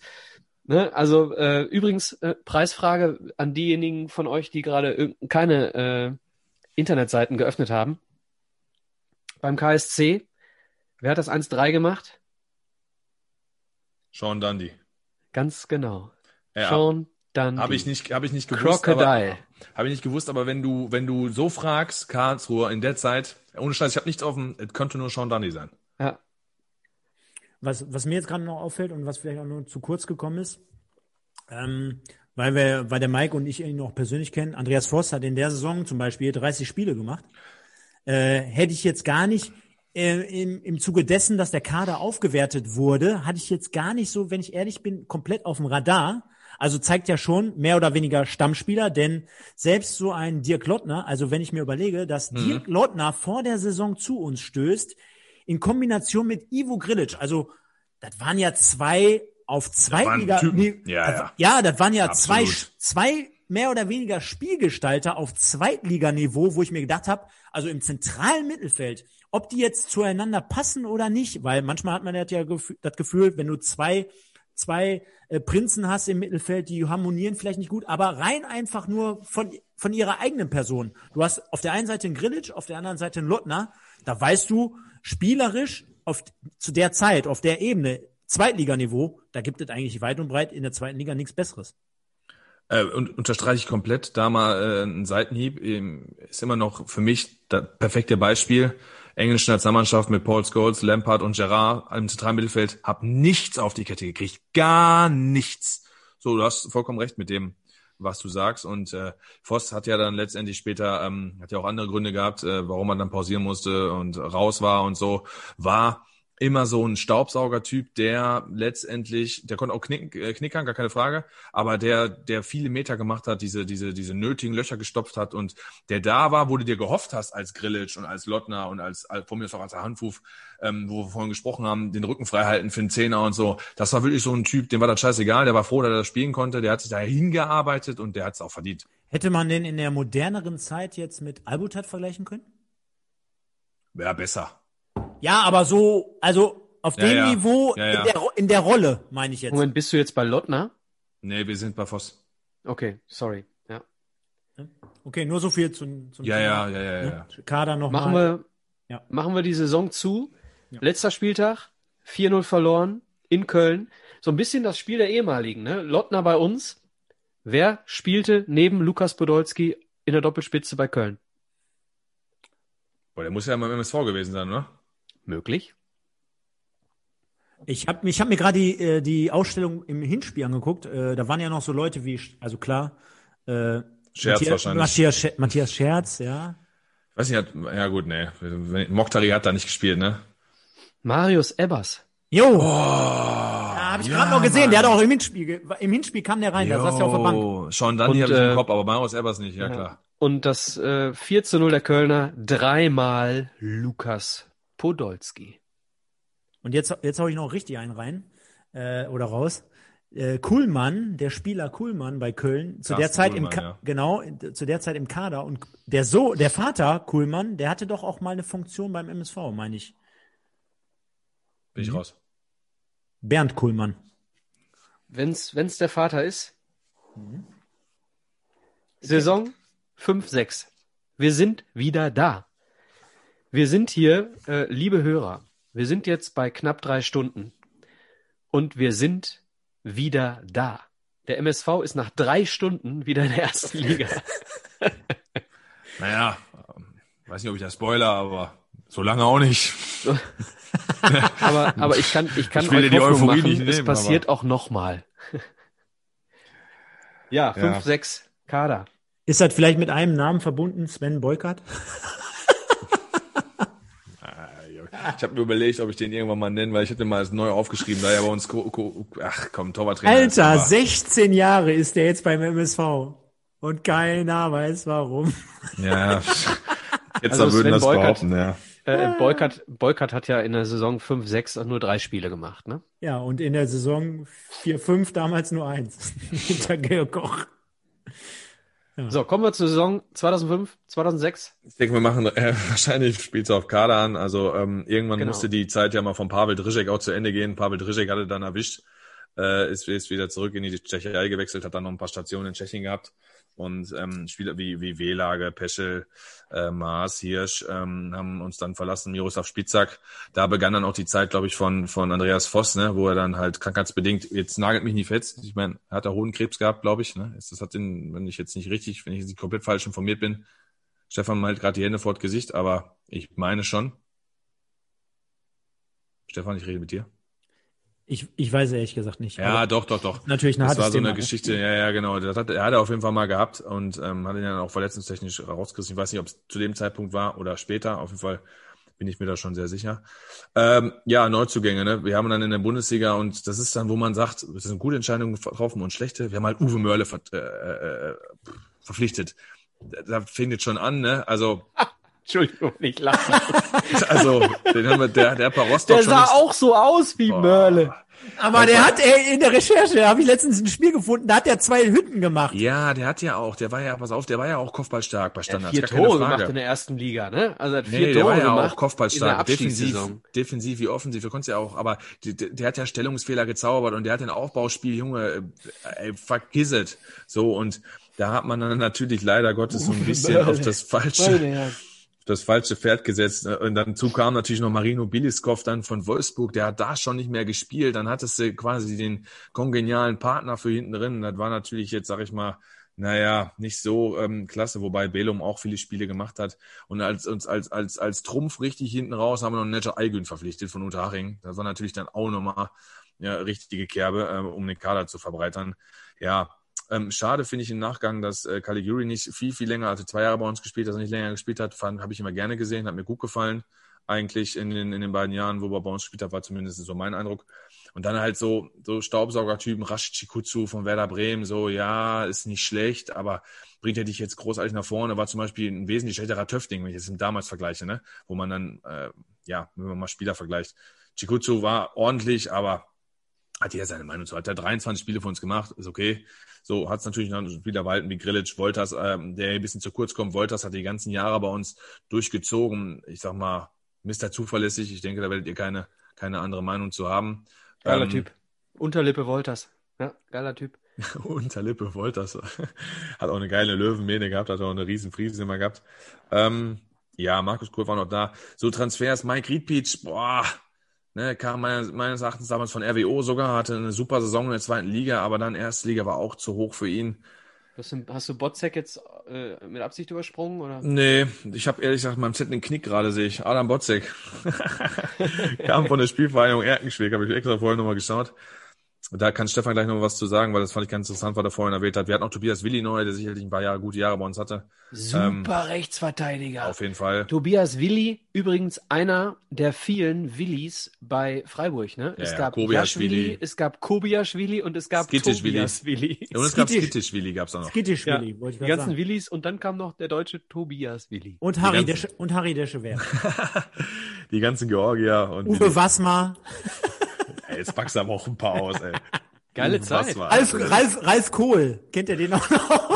Wow, Übrigens, äh, wow. Tobias Willi in meiner äh, Legenden Best, in meiner Best of elf der Bundesliga letzten 30 Jahre als Rechtsverteidiger. Der hat ja auch nachher noch äh, eine Position beim MSV hin, im Hintergrund bekleidet, ja. zum Teil im Marketing, ne? ja oder im Marketing irgendwo. Ähm, ich kann dem Mike nur beipflichten und ähm, Wir haben noch Cleveland, sorry, nur kurz zu Ende bringen, Cleveland Lavric ver vergessen, war mal Hümer Hot. Clipser. Ja, mal Hümer Hot, ne? So ein Ibisevic-Typ, ein bisschen schlechter. Ja, ähm, ja. Und Jungwan Ahn, weiß ich nicht genau, so, da hat das Potenzial gesehen. Absolut, aber, Weltmeisterschaft ja, gespielt für Korea. Ganz genau, da hast du das Potenzial 2002, gesehen, aber ja. kam mir zwischendurch so ein bisschen verloren vor dem MSV. Der hätte vielleicht woanders spielen müssen. Ja. Ähm, du Aber hast, jetzt Stefan, gerne. Genau, du hast äh, viele, viele Dinge jetzt richtig angesprochen. Jetzt verknüpfe ich das Ganze nochmal mit so ein paar Erinnerungen und mit Blick auch auf die nackten Zahlen, wenn ich jetzt mal schaue. Ähm, ich hatte in meiner Recherche ähm, zur Sendung halt festgestellt, und das habe ich auch zwei Jahre später dann beim wiedermaligen Aufstieg festgestellt, der MSV ist halt auch sehr, sehr blauäugig aus meiner Sicht in die Saison gestartet, ne? Also was den Kader anbetrifft. Man ist halt, man hat die Säulen der Zweitliga-Aufstiegsmannschaft einfach so genommen. Man hat drumherum ein paar Neuzugänge äh, dazugenommen und ist einfach irgendwie, man hat gedacht, das läuft so, ne? Das hat der Walter Hemmich ja auch zwei Jahre später gesagt. Also wenn wir dann jetzt, wir sind jetzt nochmal aufgestiegen, dann investieren wir ein wenig mehr denn äh, machen wir uns nichts vor, also die Säulen waren nach wie vor äh, Ivo Grilic, äh, Dirk Lottner, Markus Kurt, ein Asis Ahanfuf, äh, Thomas Belum, Georg Koch. Ähm, ob das jetzt am Ende des Tages für die erste Liga reicht, weiß ich nicht. Und du hast jetzt gerade auch ein paar richtig geile Beispiele genannt, denn ich kann mich noch sehr, sehr gut daran erinnern, der MSV hatte ja von Anfang an sehr, sehr zu kämpfen und äh, es zeigt ja dann auch, dass so Leute wie Mihai Tararache oder ähm, ähm, Marco Caligiuri, den ich übrigens, kann ich dir nur beipflichten, den ich als mega starken Sechser in Erinnerung habe. Auf jeden Fall. Der da alles in Grund und Boden gerannt ist, der eine gewisse Antrittsschnelligkeit hatte.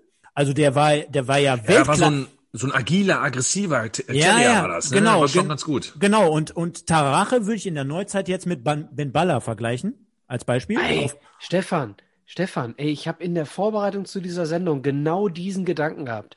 Ben Baller und Tararache, absolut die gleichen Typen. Ja. ja vielleicht ein bisschen auf einem anderen Liganiveau, aber ist ja kein Thema. Und absolut. Wenn ich, jetzt, wenn ich jetzt gleich gucke, ähm, wie viele Einsätze die haben, das bestätigt mich auch in meiner Recherche und in meiner Wahrnehmung auch, die haben wir dann auch damals erst im Winter verpflichtet, wo schon ja, ja. letztendlich schlecht standen. Ne? Also das heißt, wir sind mit einem Kader in die Saison gegangen, sehr blauäugig. Also jetzt müsste man in dem Moment mal den sportlichen Leiter zu der diesen äh, damaligen Situation mal fragen, was hast du dir dabei gedacht, lieber Junge?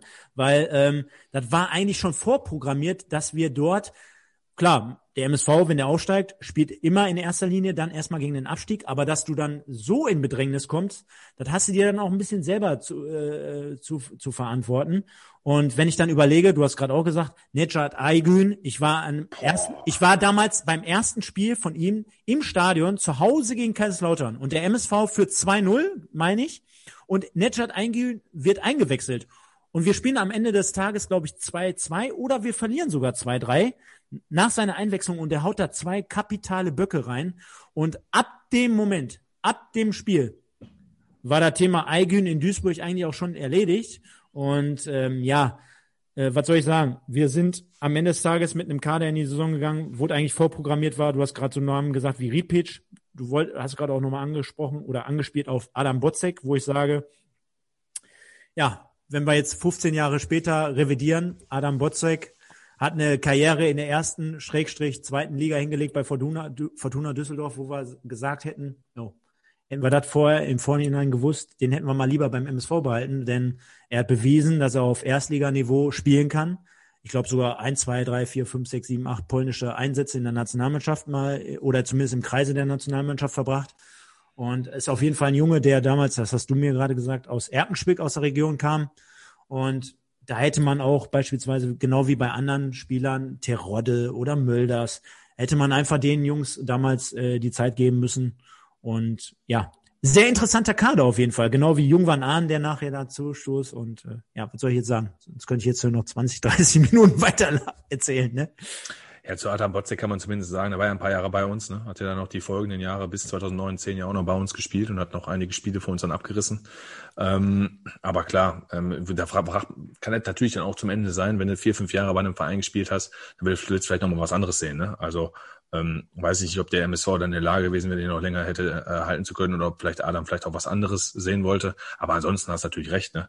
Ähm, das ist natürlich in Nachbetrachtung immer ein bisschen schwierig und schade, dass äh, so jemand dann letztendlich auch eine absolute Identifikationsfigur und ich meine auch gerade Kapitän bei Fortuna Düsseldorf ähm, der nicht weiter bei uns gespielt hat. Ne? Auf jeden Fall interessanter Kader und klar, gebe ich dir auch recht, äh, wir hatten dann natürlich ein paar Neuzugänge in der Winterpause, die uns dann nochmal irgendwie retten sollten. Ähm, kennt man ja so ein bisschen auch aus der Abstiegssaison, äh, wenn wir dann über die zwei Zehnerjahre sprechen, mit Nielsen, den du dann noch irgendwo holst von ähm, ehemals Braunschweig, der dann irgendwie helfen soll. Klar, dann hast versuchst du immer diese Rettungsschirme dann in der Winterpause zu, zu, zu machen, die wir ja gerade jetzt äh, ähm, in der, in der kurzen Winterpause, wenn wir kurz aktuell sprechen, ähm, nicht haben. Also bis jetzt haben wir ja keinen Neuzugang verpflichtet, wo du sagst, der soll uns nochmal irgendwie in der dritten Liga halten.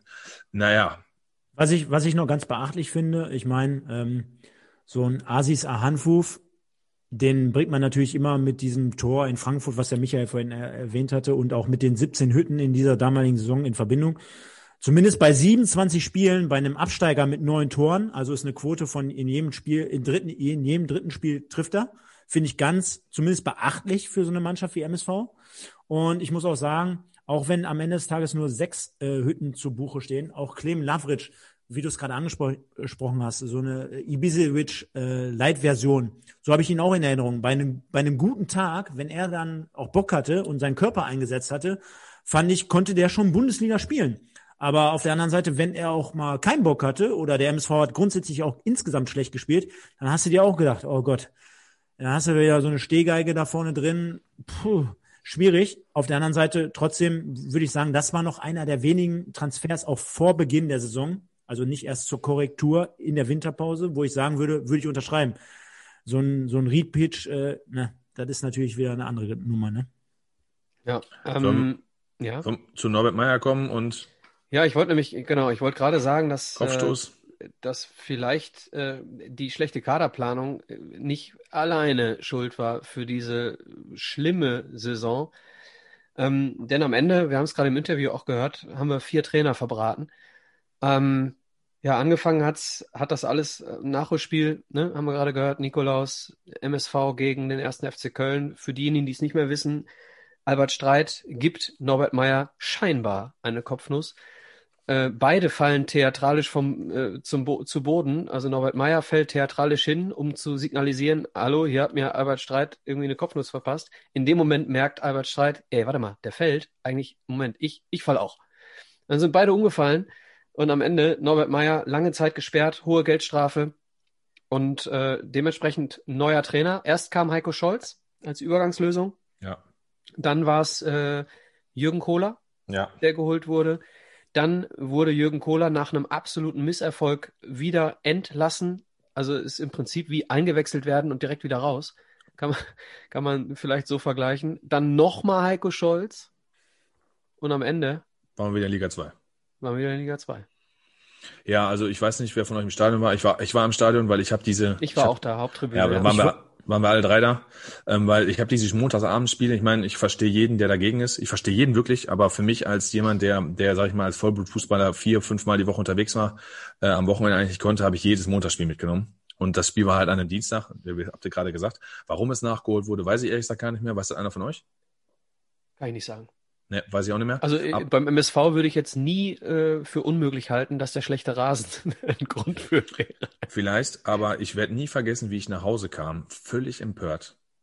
Über Albert Streit, Über muss man Albert, dazu sagen. über Albert Streit. Und ich, Ich glaube, im. Stadion jeder die Meinung vertreten hat. Weil du hast ja wahrscheinlich auf dem Rückweg auch Genau, Radio wollte ich gehört, ne? sagen. Die Ich habe am. Rückweg der Klassiker, man hört Radio Duisburg, ne? Dann hört man noch mal ein Interview und sowas oder WDR 2 oder sowas.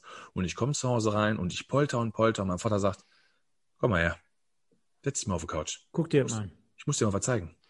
Und ich sitze da und denk, nee, das ist doch ein anderer Film, das ist doch ein anderes Spiel, das hast Ja. du doch ganz anders wahrgenommen. Und das hat mir dann auch wieder gezeigt, wie krass es ist, Wahrnehmung und Wirklichkeit, ne? dass man doch als Zuschauer da, als MSV subjektiv so, das so anders sieht und so anders wahrnimmt, weil wir haben ja alle dieselbe Szene gesehen.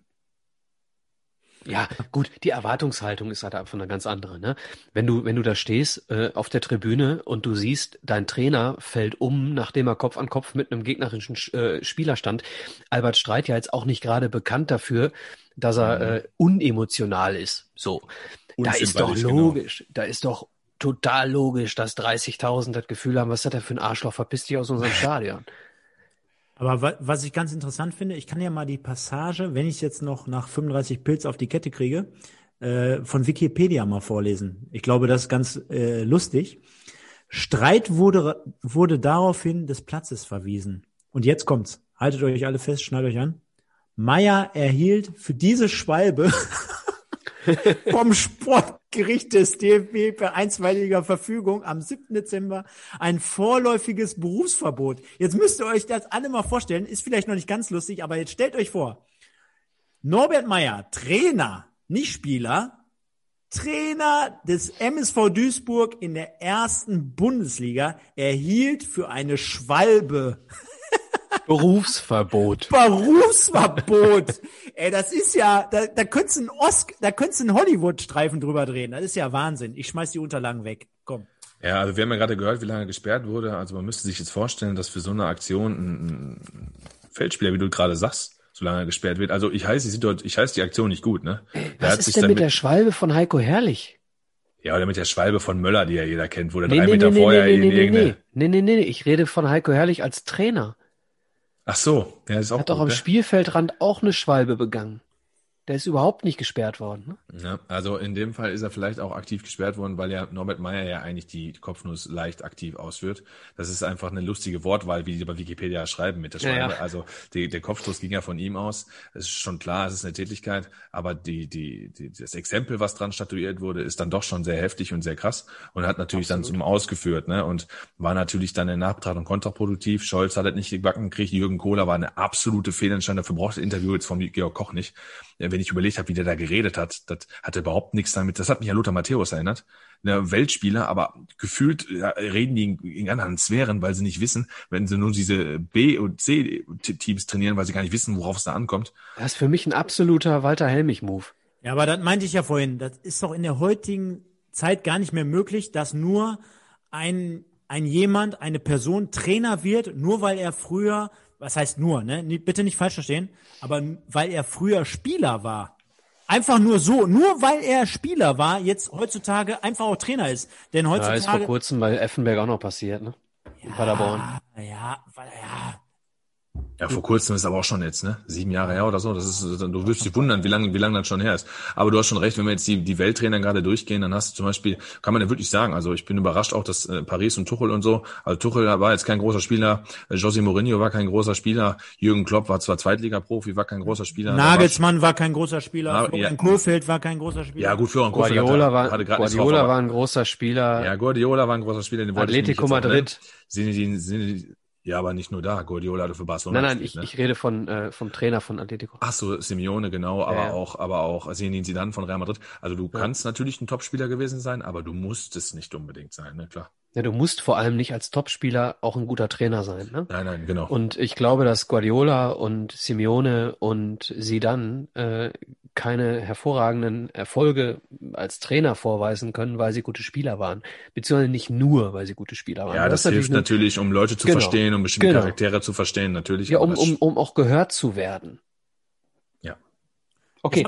Ich hab, ich hab, ich hab, wir, wir hab, verlieren uns mal wieder. Ja, ja, ich habe genau, ich habe nämlich mit Blick noch äh, eine wissenswerte Story, die ich äh, unbedingt noch anbringen will. Deswegen habe ich auch Spieltage im Fokus, die Rubrik äh, ja so genannt bei unseren Recherchen. Zehnter Spieltag, damals 22.10. in Bayern München.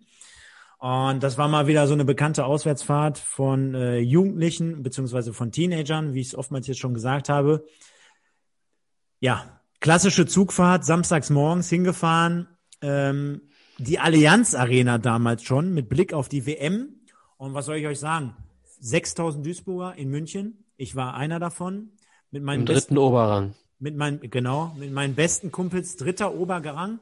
Aber das ist natürlich, wie soll ich euch das sagen, allen jüngeren Zuhörern hier, äh, ist natürlich heutzutage wie so ein Sechser im Lotto. Erstens, ähm, dass du generell in so einem geilen klar, jetzt kann man über die Stimmung und Bayern München denken, wie man will, aber trotzdem in so einer großen Schüssel wie in Bayern spielst, dass du dann quasi dieses ganze Flair aufschnappst, quasi so nach dem Motto, du steigst in Duisburg im Hauptbahnhof ein, fährst bis nach München durch, hast eine Tagestour, hast die ganze Stimmung, kommst mit anderen Fans in Gesprächen, bist rappelvoll, fährst dann dahin, bis zum Spiel letztendlich, dass du dann so Leute auf dem Spielfeld noch live spielen siehst, wie C. Roberto, Lucio, Michael Ballack, der ein geiles Tor geschossen hat in dem Spiel, weiß ich noch, kommst du an einem Hauptbahnhof. Hätte ich mich überhaupt nicht dran erfreuen können an deiner Stelle. Nein, trotzdem ist das ein Erlebnis, das wirst du doch niemals vergessen, das werde ich mit ins Grab nehmen. Da können wir in 30 Jahren nochmal eine Sender Sondersendung machen, MSV 2000er Jahre, werde ich dir blind erzählen, kannst du mich nachts bewecken. Also ich ähm, werde dir in zwei Jahren und zwei Monaten, wenn wir jetzt auf unsere Saisons gehen. In zwei Jahren und zwei Monaten, nämlich 2007 im Dezember oder war es November, ich weiß nicht mehr genau, werde ich dir noch ein bisschen was zum, zu einer Auswärtsfahrt nach München erzählen, aber ich möchte dich in deinem Flow. FC Bayern Hype Flow nicht unterbrechen. Nein, und dann vor 66.000 Zuschauern äh, spielt der MSV ja auch nicht jede Woche. Von daher absolut geile Nummer. Und was soll ich am Ende des Tages sagen? Ich hatte während dieser Auswärtsfahrt am Schluss noch richtig Palaver mit meinen Kumpels. Denn was sollte ich euch sagen? Ähm, ich hatte ähm, ein paar Tage vorher bei der Deutschen Bahn in Duisburg am Hauptbahnhof die Tickets gebucht. Ich war also der Organisator dieser, dieser Rundreise. Und ich hatte dann Rückfahrttickets für den Sonntag gebucht und nicht für den Samstag. Und alle hatten richtig Panik und wir waren Anfang 20 und wir waren noch alle ambitionierte Fußballer in der Kreisliga. Und wir hatten die größte, die größten Bedenken, die wir hatten, schaffen wir Ambitionierte es. Fußballer in der Kreisliga. Ja, das hat er, mit, hat er, hat er mit dem ja, Augenzwinkern gesagt. Ja, alles ne? gut, alles gut. Ja, aber kannst ja auch trotzdem in der Kreisliga A sein, wenn er, wenn trotzdem spielen wollen. Absolut. Ja, ne? Absolut. Wenn, so, und dann waren wir noch so ehrgeizig, dass wir gesagt haben, boah, schaffen wir das Sonntag bis zum, bis zum 15 Uhr Anstoß, wenn wir morgens erst um 9 Uhr den Zug kriegen. Natürlich schaffen wir es nicht. Und dann weiß ich noch den einen oder anderen Kumpel, der mich richtig attackiert hat oder angegangen ist, plus den anderen, der dann nachts um 11 Uhr in München am Hauptbahnhof mit seinem Vater angerufen hat, so nach dem Motto, hey, ich stehe gerade in Düsseldorf in der Altstadt, kannst du mich mal eben abholen? Nee, was hat der gemacht? Ey, ich stehe hier gerade in München am Hauptbahnhof, kannst du mich mal eben abholen? Nein, lange Rede, kurzer Sinn. Hat, hat er gemacht? Hat, nein, hat alles nicht funktioniert. Ich bin zum Schaffner gegangen, äh, bei einem Zug, der dann am Samstagabend noch gefahren ist und wir durften ausnahmsweise mit Tickets, die auf Sonntag gebucht waren, die wir aber letztendlich natürlich auch bezahlt hatten, haben die uns dann reingewunken und haben gesagt, kommt Jungs, ihr habt bezahlte Tickets, zwar für Sonntag, müsst ihr halt stehen oder dies und das und jenes, könnt aber Samstag nach Hause fahren. Ja, ist ja auch fair. Nach einem, ja, nach einem 0 zu 4. Ne? Ist, ja, ist ja auch kein Euro kann. Da nur kurz, ich hatte auch eine ganz gute Auswärtsfahrt. Ich will die gar nicht so lange äh, ziehen, weil die Wochenspiele habe ich mir mitgenommen. Da haben wir unter der Woche äh, bei Borussia Dortmund gespielt, hingefahren, Auswärtsblock, schön, Westfalenstadion, ähm, Halbzeit 0-0. Dortmund war bessere Team, aber MSV kam aus Kabine und ich habe da als Fan gestanden, habe gedacht, wer spielt denn da? Da haben wir 20 Minuten nur auf das BVB-Tor gespielt, hatten Pfostenschuss von Lavric, nee, ich glaube von der Handfuf und Lavric schießt vom leeren Tor irgendwie noch daneben. Äh, eins gegen eins Situation Kurt gegen, gegen, gegen den BVB-Keeper. Müssen 1-2-0 in Führung gehen und das, und das Stadion war leise. Südtribüne war leise. So, und außen nichts kommt so eine Drecksecke, Kopfball von Brenzka, der ja auch immer noch bei uns gespielt hat. Und ähm, kurz vor kurz vor Schluss, elf Meter, Tobias Willi, ähm, rote Karte, Rositzky macht das 2-0 und am Ende wusste keiner, warum der BVB gewonnen hat. Das waren natürlich auch so Dinge, wenn du da äh, zum, ich habe die Tabelle damals noch geguckt, wenn du natürlich da gewonnen hättest oder wenn hättest du so einen unerwarteten Dreier geholt, sowas kann ich auch nochmal irgendwo hinhieven. Ich meine, das ist jetzt auch wieder ein Abstecher nach links und nach rechts, aber du hast gerade angesprochen, da würde ich gerne nochmal Bezug drauf nehmen. Ich war damals auch Anfang der 2000er, weil ich einen richtig, richtig guten Kumpel damals in der, in der, in der auf der Berufsschule hatte, der BVB-Fan war, der mich hin und wieder mal auf die Südtribüne mitgeschleppt hat. Und weil du ja gerade angesprochen hast, wir haben in Dortmund gespielt und da war es leise, leise, leise, leise, äh, wo wir da aufgetrumpft haben. Ich kann mich an ein Spiel in Dortmund erinnern gegen den SC Freiburg. Also jeder, der jetzt immer denkt, boah, Duisburger Fans und Dortmund ist eine ganz andere Welt und das ist so geil und die Südtribüne ist das geilste, was ich jemals erlebt habe. Nein, ihr könnt auch MSV Duisburg Fan sein, denn äh, wir berichten ja gerade über ganz ganz viele Stories, gerade auch auswärts, wo die Stimmung vom MSV so ultra mega geil war. Also, ich habe gerade gesagt, wir haben 4-0 in München verloren und ich hatte das Gefühl, heute ist Karneval, Oktoberfest und Schützenfest in einem und ähm, ich kann mich an das eine Spiel in, in Dortmund erinnern, da haben die gegen Freiburg gespielt. Damals war es so, wenn Dortmund auch mal 90 Minuten schlecht gespielt hat und die haben verloren, auch gegen eine Mittelklasse-Mannschaft, da sage ich dir ganz ehrlich, im Verhältnis zum MSV und zu der Stimmung beim MSV, wenn ich jetzt überlege, dass damals in Dortmund 60 oder 70.000 waren und beim, Duis beim MSV 20, dann muss ich ganz ehrlich sagen, da war das jetzt damals auch nicht so mega geil, ne? Also im Verhältnis. Ja, ich habe äh, hab einige bekannte Freunde, die gesagt haben, äh, also MSV-Fans auswärts ist schon mit das Geilste, was du hören kannst. Ne? Also wir sind schon immer laut, alles gut. Äh, übrigens Stimmung in Dortmund, ganz kurz, bevor wir hier irgendwie total abschweifen. Äh, Nationalmannschaft, äh, vergangenes Jahr, 2020, nee, 2019 müsste es gewesen sein. Äh, Nationalmannschaft in Dortmund äh, und es war eine Schweigeminute. Und da war dieser, dieser Ausruf, äh, als, als, als eine Schweigeminute war, wurde dann, äh, hat einer, ein Deutscher, dann die Nationalhymne gesungen. Und dann ruft einer im Stadion, halt die Fresse. Könnt ihr euch daran erinnern? Ja, ich war ich im nicke. Stadion. Ich war im Stadion. Aber du warst es nicht. Ich, war, ich habe weder die Nationalhymne gesungen, noch habe ich halt die Fresse gerufen. Aber du hast alles gehört. Wir waren oben auf der, äh, auf der Nord, äh, mit, mit zehn Kumpels waren wir da und du, du hast äh, 50 Meter entfernt Marco Reus sich warmlaufen sehen. Du hast halt gerufen, Marco! Und er hat hochgewunken und hat dich gehört. Also eine Stimmung in Nationalmannschaft, Katastrophe. Kannst du dir nicht antun. So viel zum Thema Stimmung in Dortmund. So, wir sind am Ende abgestiegen. Weiß nicht, wollen wir noch weiter darauf eingehen? Cola war einfach ein Fehltritt. Ähm, Scholz ja. hatte zu Ende geführt. Wir sind abgestiegen. Ja, scheiß Saison zum Schluss. Ähm, und dann kommt eine Frankfurter Legende. Da kommt eine Frankfurter Legende. Jetzt muss ich mal gucken. Rudi Bommer. Rudi Bommer. Ach so, meinst du es als Trainer? Ich habe jetzt schon bei Spielern geschaut. Ja, stimmt. Rudi Bommer hat, hat dann das Ruder übernommen. Ähm, vollkommen richtig. Wie das dann auch da ist, du hattest natürlich dann wieder ein paar Abgänge auch von diesen, sage ich mal, ich nenne sie, will sie gar nicht Söldner nennen, aber von den Spielern, die meinen, die müssen unbedingt Bundesliga spielen. Also heißt, Biedeskow und Mörler war natürlich wieder weg. Ist klar. Irgendein anderer hat sich derer angenommen. Ähm, Nestor Aygün war natürlich weg, Meier weg, okay. Belum war ja auch ein bisschen länger bei uns. Lottner war die Zeit auch irgendwann mal vorbei. Ähm, Ahanfuf hat versucht, nochmal woanders Fuß zu fassen. Äh, was ist bei dem eigentlich noch passiert? Der hatte doch irgend, irgendwas krasses, war doch auch bei dem, ne? Verletzung oder Krankheit oder? Könnte mir der helfen? Nicht beim MSV, sondern später in seiner Karriere. Oder Autounfall? Ah, muss ich noch mal gucken. Vielleicht kann mir da einer von den Zuhörern helfen irgendwann. Soll drunter schreiben. Können Sie ja drunter schreiben, genau. Ja, genau. genau. Ähm, hat uns verlassen. Äh, Van Hout, gut, waren dann auch ein paar, paar, paar Jährchen, paar Jährchen älter. Gut, aber so Spiele wie Ahn, die in eine Winterpause gekommen sind, waren natürlich dann auch weg. Ne? Haben ein paar neue Spieler geholt, äh, haben auf Tempo gesetzt mit Björn Schlicke und äh, Filipescu damals in der Innenverteidigung. Am 17. Dezember 2007 zog sich Ahanfuf bei einem Verkehrsunfall auf der so. A33 nach einer Kollision mit einem LKW lebensgefährliche Gesichts- und Kopfverletzungen zu und musste vom Notarzt reanimiert werden, bevor er in ein örtliches Krankenhaus eingeliefert wurde. Das war im Dezember 2007 und er spielte noch bis 2014. Bielefeld, ich, ne? Äh, glaub, das war bei Bielefeld oder ja, bei genau. Bielefeld 2. Äh, nee, nee, bei Bielefeld war das natürlich. Also dafür war er ja gut genug, um bei Bielefeld Dezember zu spielen. 2007 hat er bei Bielefeld 2 gespielt. Okay, warum soll er denn bei Bielefeld 2 spielen? Na, wahrscheinlich, weil er bei Bielefeld 1 keine Chance mehr gekriegt hat. Ja, okay. Fünfer konnte ich mich, wie gesagt, ja gerade Autounfall. Da war da Respekt. Ähm, also Respekt für deine Erinnerung. Ja, ja, Schlicke und Filipescu äh, äh, dazugeholt worden. Mokhtari, der sicherlich dann in der Saison auf jeden Fall federführend war, auch mit für den Aufstieg verantwortlich war, hat vielleicht die Position von Handruf eingenommen, wobei natürlich unterschiedliche Spielertypen, unterschiedliche Positionen. Ja, eigentlich ein Zehner, ne? Genau, ähm, aber einfach so, dass Handruf weg war und Mokhtari die Lücke in der Saison halt äh, füllen konnte.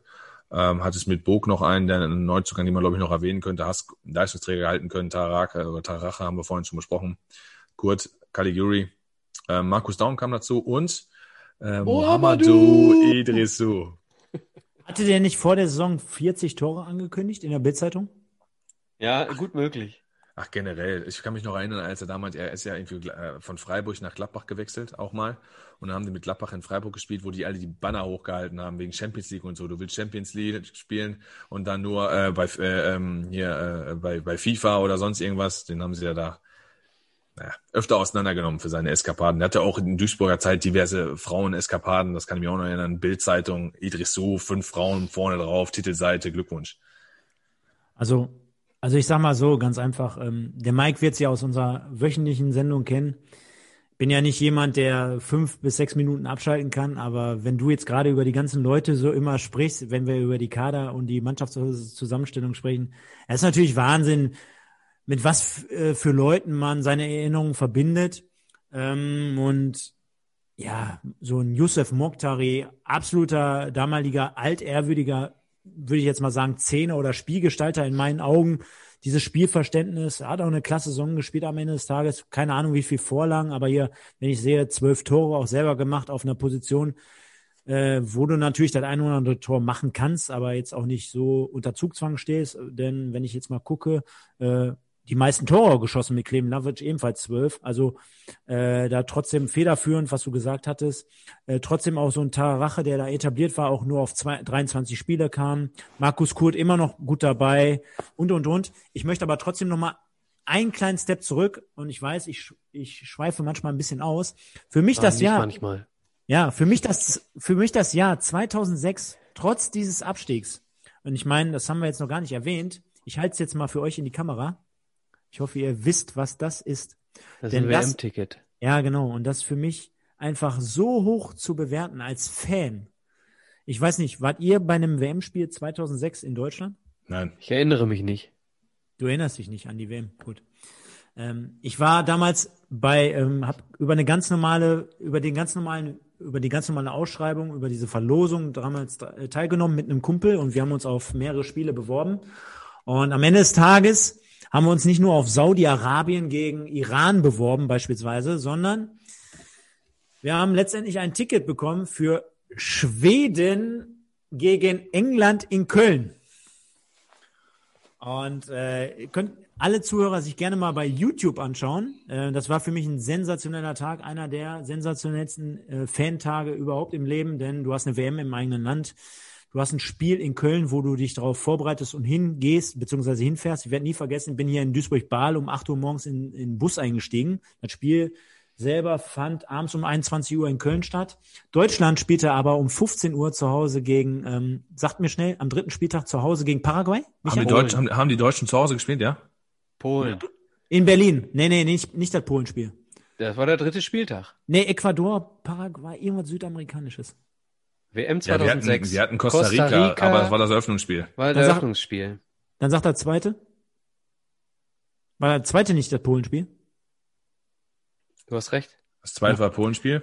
Und der dritte war in Berlin. Hundertprozentig war der in Berlin und ich, wir haben 3-0 gewonnen. Ich also wer das gegen Ecuador, ja? Gegen Ecuador. Ja, ja Ecuador. Genau. Wer, wer das noch mal, wer das alles nochmal nachhören möchte, die gesamte WM 2006 natürlich bei Wimpeltausch schon abgedreht.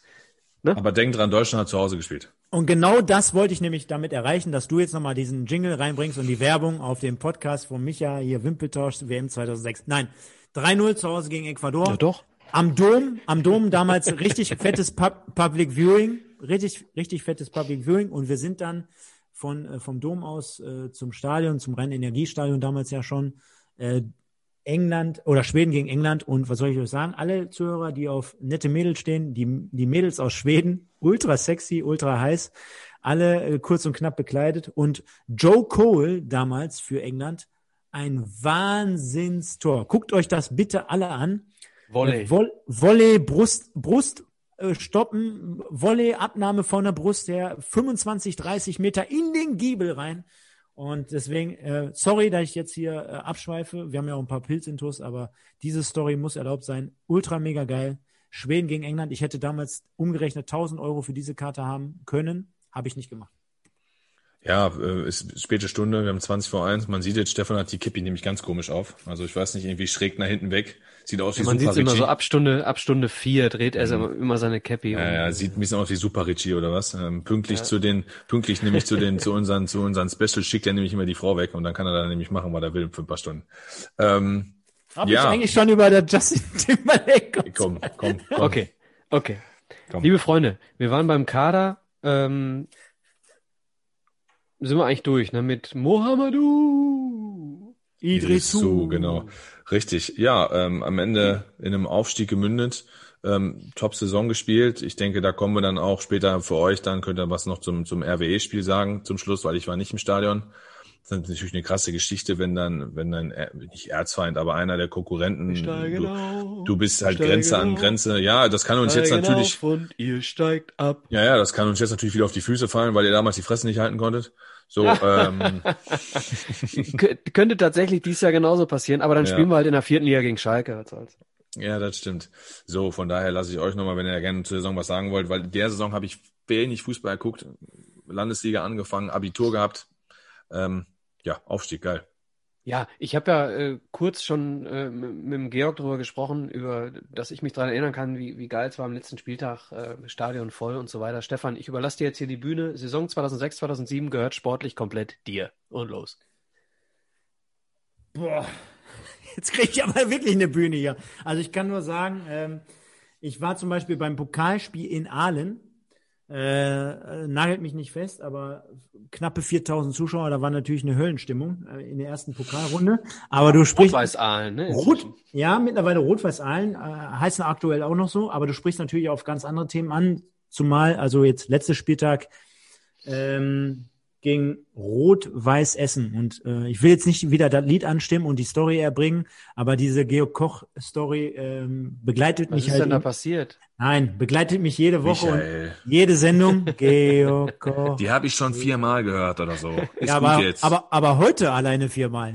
Ja, könnte, oh. könnte. Nein, aber was natürlich äh, im Zusammenhang mit diesem Spiel in Erinnerung bleibt, ist ganz einfach nach dem Spiel auch, also wir haben dieses Spiel gewonnen, Rot-Weiß Essen ist abgestiegen, wir sind aufgestiegen. Äh, Im Stadion eine unglaubliche, tolle Stimmung, muss ich ehrlich äh, sagen.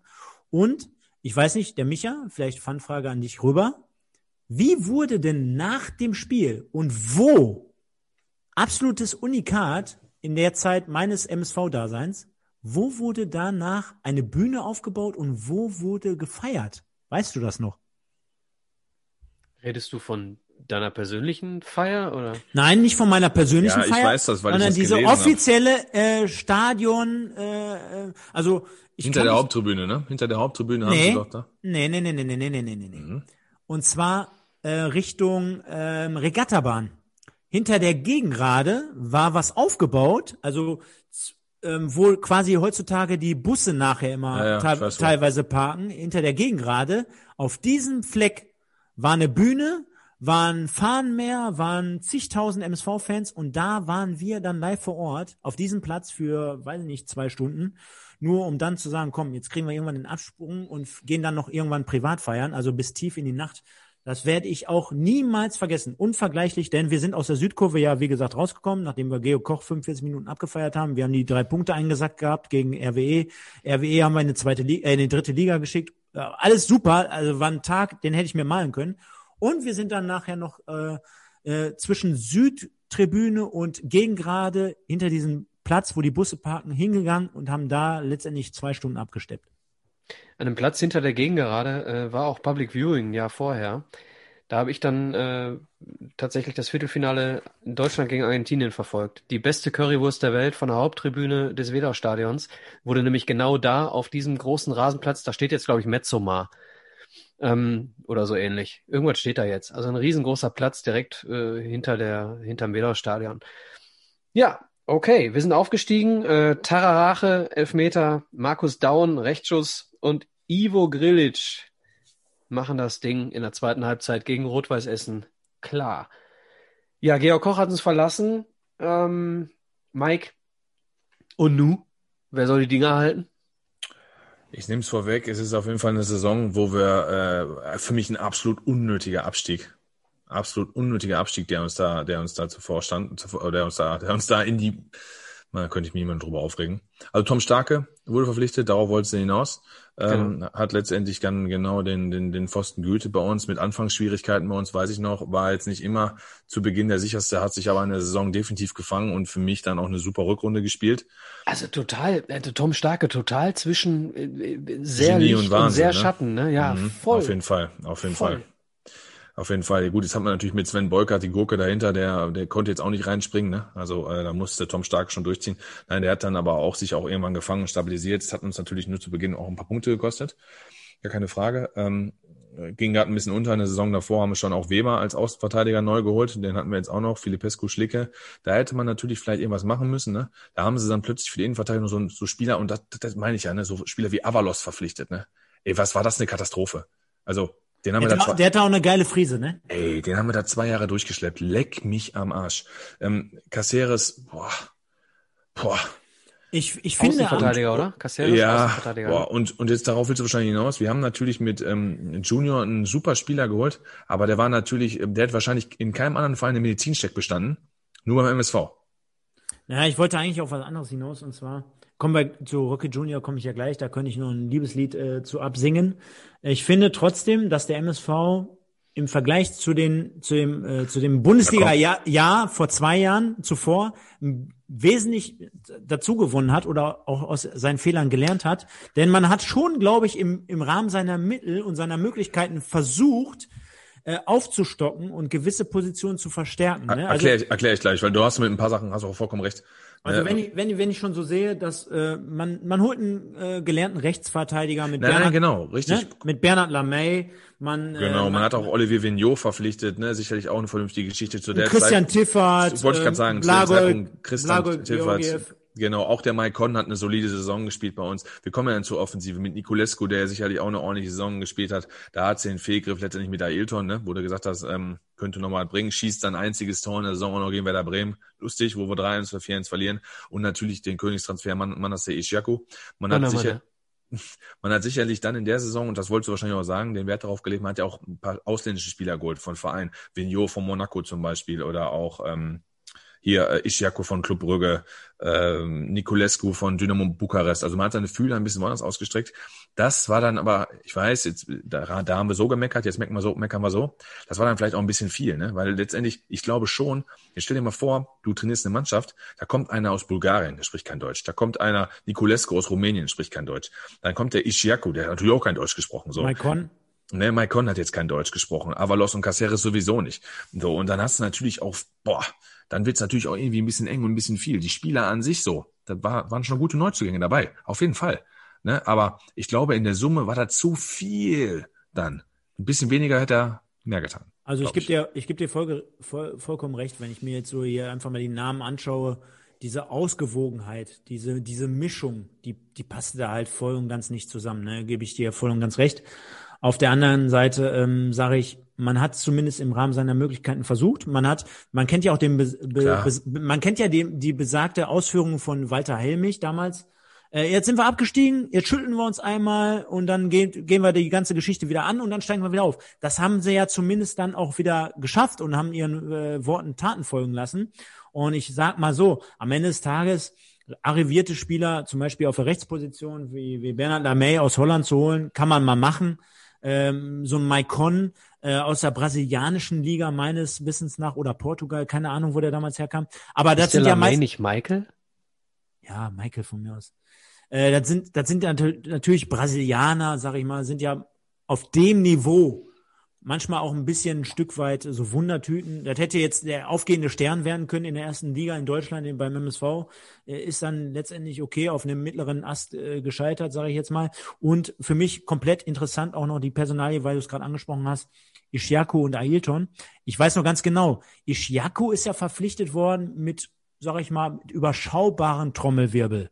Ailton hat natürlich relativ viel Staub aufgewirbelt. Und wenn am Ende des Tages der Stern von Ishiaku doppelt und dreifach und vierfach so groß aufgeht, gerade mit dem Anfang, mit dem Spiel in Dortmund, mit den zwei Hütten. Alter, ey, ganz ehrlich, dann sag ich, komm, dann verpflichte nebenbei von mir aus noch äh, Ailton, setz ihn auf die Bank, dann hast du ein bisschen Publicity, aber wenn der Ishiaku dafür, der nur ein Zehntel gekostet hat, als Beispiel. Also hat eine Million gekostet. Ischiako hat eine Million gekostet. Ja, aber den haben wir ja auch gut weiter transferiert dafür, dass wir nachher in Köln nur noch fünf Einsätze hatte. Also da, da haben wir alles richtig gemacht. Ja. Äh, von daher äh, sage ich, kannst du machen auf der Personalie, auf der, auf der, auf der, auf der Position, kannst du das machen. Und ich finde, man hat zumindest im Ansatz versucht, aus den Fehlern von vor zwei Jahren zu lernen. Ich hatte ja auch gesagt, äh, absolut unnötiger Abstieg äh, aus, mein, äh, aus meinen Augen oder in, aus meinen Augen, in meinen Augen. Wir haben einige Spiele in der Saison gehabt, die wir in 90. Minute verloren haben. Ich kann mich da erinnern an so ein 2 zu 3 zu Hause gegen Stuttgart, wo wir eine sensationelle zweite Halbzeit spielen, wo wir natürlich die erste Halbzeit verschlafen, 0-2 Rückstand, zweite Halbzeit drehen wir auf 2-2. Du hast die, die, Moment auf deiner Seite, du denkst, wann fällt endlich der 3-2? Duisburg spielt auf ein Tor und in der Nachspielzeit kommt dann Gomez, Hitzelsberger und Co. einmal nach vorne und du verlierst 2-3. Ich kann mich an Spiel zu Hause erinnern, 3-1 gegen Dortmund geführt. Ewigkeiten. Ne? Äh, in der Nachspielzeit 3-3 durch äh, Diego Klimowitz, so Geschichten. Leider Gottes, äh, am Ende des Tages haben wir aber auch so triste 0-0 zu Hause gespielt gegen Hannover. Und ich habe halt zwei Stadion-Dinger, die kann ich äh, kurz abarbeiten. Ich hatte halt einen Kumpel, der ist Bochum-Fan gewesen und wir haben gesagt, pass mal auf, wenn wir in Duisburg spielen, kommst du in den Bochum, äh, in den MSV-Block und wenn wir in Bochum spielen, gehe ich in den Bochum-Block. Dann haben wir zu Hause gegen Bochum 2-0 verloren. Wir waren so schlecht. Boah, und okay, dann hatte ich schon eigentlich schon keinen Bock auf das Rückspiel. Und ich weiß nicht, ob ihr euch erinnern könnt, Rückspiel in Bochum, Niculescu, Freistoßtor aus, weiß ich nicht, 35 Meter? Unentschieden, ja, oder? Ja, ja, ja, ja. Unschieden, genau. Ja, ja. Aber jetzt, Unglaublicher jetzt Distanz, ja. Ey, pass auf, ich stehe im Bochum-Block und Niculescu macht 1-0. Und jetzt müsst ihr wissen, das äh, Tor fiel auf die entfernte Seite. Also ich musste ja gefühlt 70 Meter gucken. Ich stand noch ganz oben. Und natürlich haben wir darüber gesprochen, er hat bei dem 2-0 auch nicht gejubelt im Duisburg-Block, ne? Und natürlich haben wir darüber gesprochen, pass auf, es ist wirklich wahre Geschichte. Pass auf, jubel nicht, ne? Das Ding kam so unerwartet. Ich habe so gejubelt. Mit einer Schärfe, mit einer Schärfe. Ey, der hat da da reingenoggert, das Ding. Das ja, war ja. unfassbar. Also wirklich Tor des Wenn das damals die Tor des Monats war, weiß ich nicht. Und ey, um mich herum die Leute, meinen Kumpel sich da vorgestellt, ach du Scheiße. Dann ging ja die Randale los, ne? Und ich war klein mit Hut. Ich muss sagen, die Bochum haben mich dann auch glücklicherweise um zufrieden lassen. Es gab Diskussionen, die haben mich angesaugt und ey und oh, und bla, und haben sich zurückgehalten und mein Kumpel auch. Und ich sage, ja, pass auf, ich bin gar kein Duisburg-Fan. Ähm, ich bin einfach, ne, ich will nicht sagen, ich habe meine Farben verraten, klar, aber ey, da bin mit Tausenden von Bochumern da. Ne, da habe ich gesagt, ey, nee, äh, ich bin neutraler. Ich muss sagen, was war das nicht ein übertrieben geiles Tor? Habe ich gesagt, tut mir leid, das war, war nicht mit Absicht und so. Ja, habe mich da irgendwie rausreden können und Glück gehabt. Und dazu gehört auch, dass wir in der 86. oder so 1-1 kriegen. Ne? Also auch da kurz vor Schluss nicht gewonnen, waren dann doch viele Punkte, die die Hast du da nochmal gejubelt, damit du nicht auf Fresse kriegst? Boah, brauchte ich gar nicht, weil um mich herum alle so ausgeflippt sind, dass das gar nicht auffiel, dass einer nicht gejubelt hat. Ähm, also ich muss. Schade die Saison. Ich muss auch sagen, also wir hatten wirklich feine Fußballer auch zu der damaligen Zeit und deswegen kann ich nur unterstreichen, ähm, absolut unnötiger Abstieg, wenn ich an so Leute wie Niculescu, gerade ab, also der wurde ja auch zur Rückrunde meines Wissens nach verpflichtet, aber auch zu Saisonbeginn Blagoj äh, Georgiev, äh, der hatte natürlich auf der anderen Seite ein bisschen äh, Schnelligkeitsdefizit, aber was die beiden Jungs äh, mit dem Knicker umgehen konnten. Also das war schon für den MSV schon vorderste Front, sage ich mal, anzusehen. Und äh, Mike, wir haben ja auch schon öfter darüber gesprochen, auch privat hinter den Kulissen.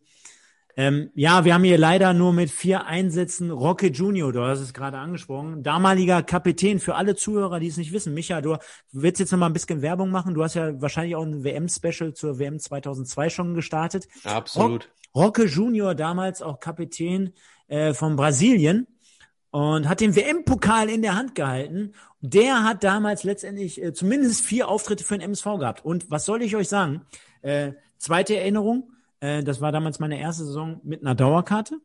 Also ich habe es damals auch als äh, Senior-Profi, zumindest auf Kreisliga-Ebene, geschafft, mir trotzdem dann eine Dauerkarte zu holen. Und man muss überlegen, auch damals haben schon viele Spiele, weiß ich noch, auch sonntags stattgefunden. Dann bin ich dann meistens, obwohl die Spiele um 17, 18 Uhr stattgefunden haben, 15 Uhr unser Spiel, 17 Uhr rübergefahren, Wedau trotzdem Dauerkarte im, im Beschlag genommen, nie abgegeben, jedes Spiel wahrgenommen. Und vier Spiele zumindest Rocke Junior zu erleben. Was soll ich euch sagen? Ja, ich muss dich nur ganz kurz korrigieren. Rocke Junior war nicht Kapitän, Cafu war Kapitän 2002. Ja, aber ich, aber ich meine, der hatte zumindest im WM, in der WM hatte der die eine oder das eine oder andere Mal die Binde. Schreibt ist ja, auch, ist ja, Rocke ist, Junior war bei Leverkusen eine absolute Legende. Ja, oder bei AC Mailand hat er auch gespielt. Problem ist, das Problem ist, wenn wir später auch auf Viktor Obena kommen, sind das Spieler, die ah. sensationell gut waren, aber die einfach, die, der Körper war kaputt. Ich will, wie viele Spiele, wie viele Spiele hat Rocke Junior gemacht in der Saison? Vier. Vier. Und ich, will, ich, ich wollte damit nur sagen, pass auf, was ich jetzt sagen wollte. Die vier Spiele, die ja, ich von dem gesehen habe, wenn du sagst, der hatte nur 20, 30, 50 Prozent in seinem Körper noch Intus. Ja, war top. Ganz ehrlich, egal gegen wen der MSV in den vier Spielen gespielt hat, die Spiele, die ich gesehen habe, da konnte der gegen Gomez, da konnte der gegen Luke, ich weiß nicht, Luca Toni ist glaube nee, ich gegen Klose früh, ne? wahrscheinlich. Nee, nee, so, alles gut. Klose, Luca Toni, Doppelspitze, ich war da und darüber wollte ich sprechen. Scheißegal, dieser Junge hat gefühlt für mich in den vier Spielen nicht einen einzigen Zweikampf verloren. Das war das sensationellste Defensivverhalten, was ich jemals fast beim MSV gesehen habe. Wollte ich nur nochmal komplett unterstreichen. Ich habe wirklich 90 Minuten auf diesen Jungen geschaut, weil ich genau wusste, boah, Brasilien, WM 2002, Weltmeister, ein Weltmeister aus Brasilien beim MSV, das, das gab's nie und das wird es wahrscheinlich niemals mehr geben. Der Typ hat nicht einen Zweikampf in 90 Minuten gegen gestandene bis europäische Spitzenklasse Stürmer jemals verloren. Habe ich nie, habe ich nie gesehen, ehrlich. Ja, eins der Spiele, habe ich gerade schon gesagt, eins der Spiele äh, habe ich gewonnen, äh, habe ich gewonnen. Eins der Spiele habe ich gesehen. Und zwar äh, war das das Spiel in München, in der Allianz Arena. Äh, 0-0 am Ende ausgegangen. Ähm, am 8.12., habe ich gerade schon gesagt, zwei Jahre, zwei Monate später. Ähm, mega, mega Ausflug. Also Rocke Junior hier mit Björn Schlicke zusammen äh, in der in der Startelf. Übrigens alle drei Auswechslungen des MSV in diesem Spiel aus Verletzungsgründen. Tobi Willi, Björn Schlicke und Rocke Junior. Beide Innenverteidiger gehen verletzt runter in diesem Spiel. Trotzdem halten wir 0-0. Ich bin damals hingeflogen mit einem Kumpel, haben wir gesagt, komm, ich habe hier günstige Tickets, lass mal hinfliegen. Sind wir hingeflogen. Und an dem Abend sitzen wir nach dem 0-0, sitzen wir im Hofbräuhaus und sagt euch der Begriff Earth Hour etwas? Nein. Für eine Minute hat auf der ganzen Welt jeder das Licht ausgemacht, um Strom zu sparen. Könnt ihr euch an so eine Aktion erinnern? Boah, Immer noch nicht? Überhaupt nicht. Echt nicht? Nee. Ah, okay. Also wir sitzen auf jeden Fall mit, weiß ich nicht, hunderten von MSV-Fans, sitzen wir im Hofbräuhaus äh, und dann geht um, weiß ich nicht, 21 Uhr oder was, geht das Licht aus. In welchem Hofbräuhaus? In Bremen in oder München? in München? In dem, in ich wollte schon sagen, also. In München. Ich habe ja gesagt, ich bin hingeflogen. Ich fliege ja nicht nach Duisburg. Nee, weil, weil ich gerade irgendwie die Story aus Bremen, ne, du hast gerade über Bremen, hast nicht gerade über Bremen Nein, erzählt? nein, Stefan, du sollst das Bier weglassen. Der okay. Michael, muss ich, muss ich eine Lanz für Michael brechen, der redet die ganze Zeit über Bayern. Ja, ja, Michael, erzähl weiter. Lass dich nicht aus Ruhe bringen. Wir sitzen um 21 Uhr, Stefan lacht sich kaputt. Wir sitzen um 21 Uhr. Kann er sich äh, ja nochmal anhören im Hofbräuhaus und äh, hunderte MSV-Fans. Es ist dunkel. Das Licht geht aus und die Hymne. Die MSV-Hymne im Hofbräuhaus. Stockdunkel. Wir sind Zebras. Mega, mega. 0-0 das Ding ausgegangen. Ich bin direkt aus dem Hofbräuhaus zum Flieger. Geiles Ding. Geil. Da hat ich, wenn ich, das eine Sache, die ich ein bisschen vergessen habe.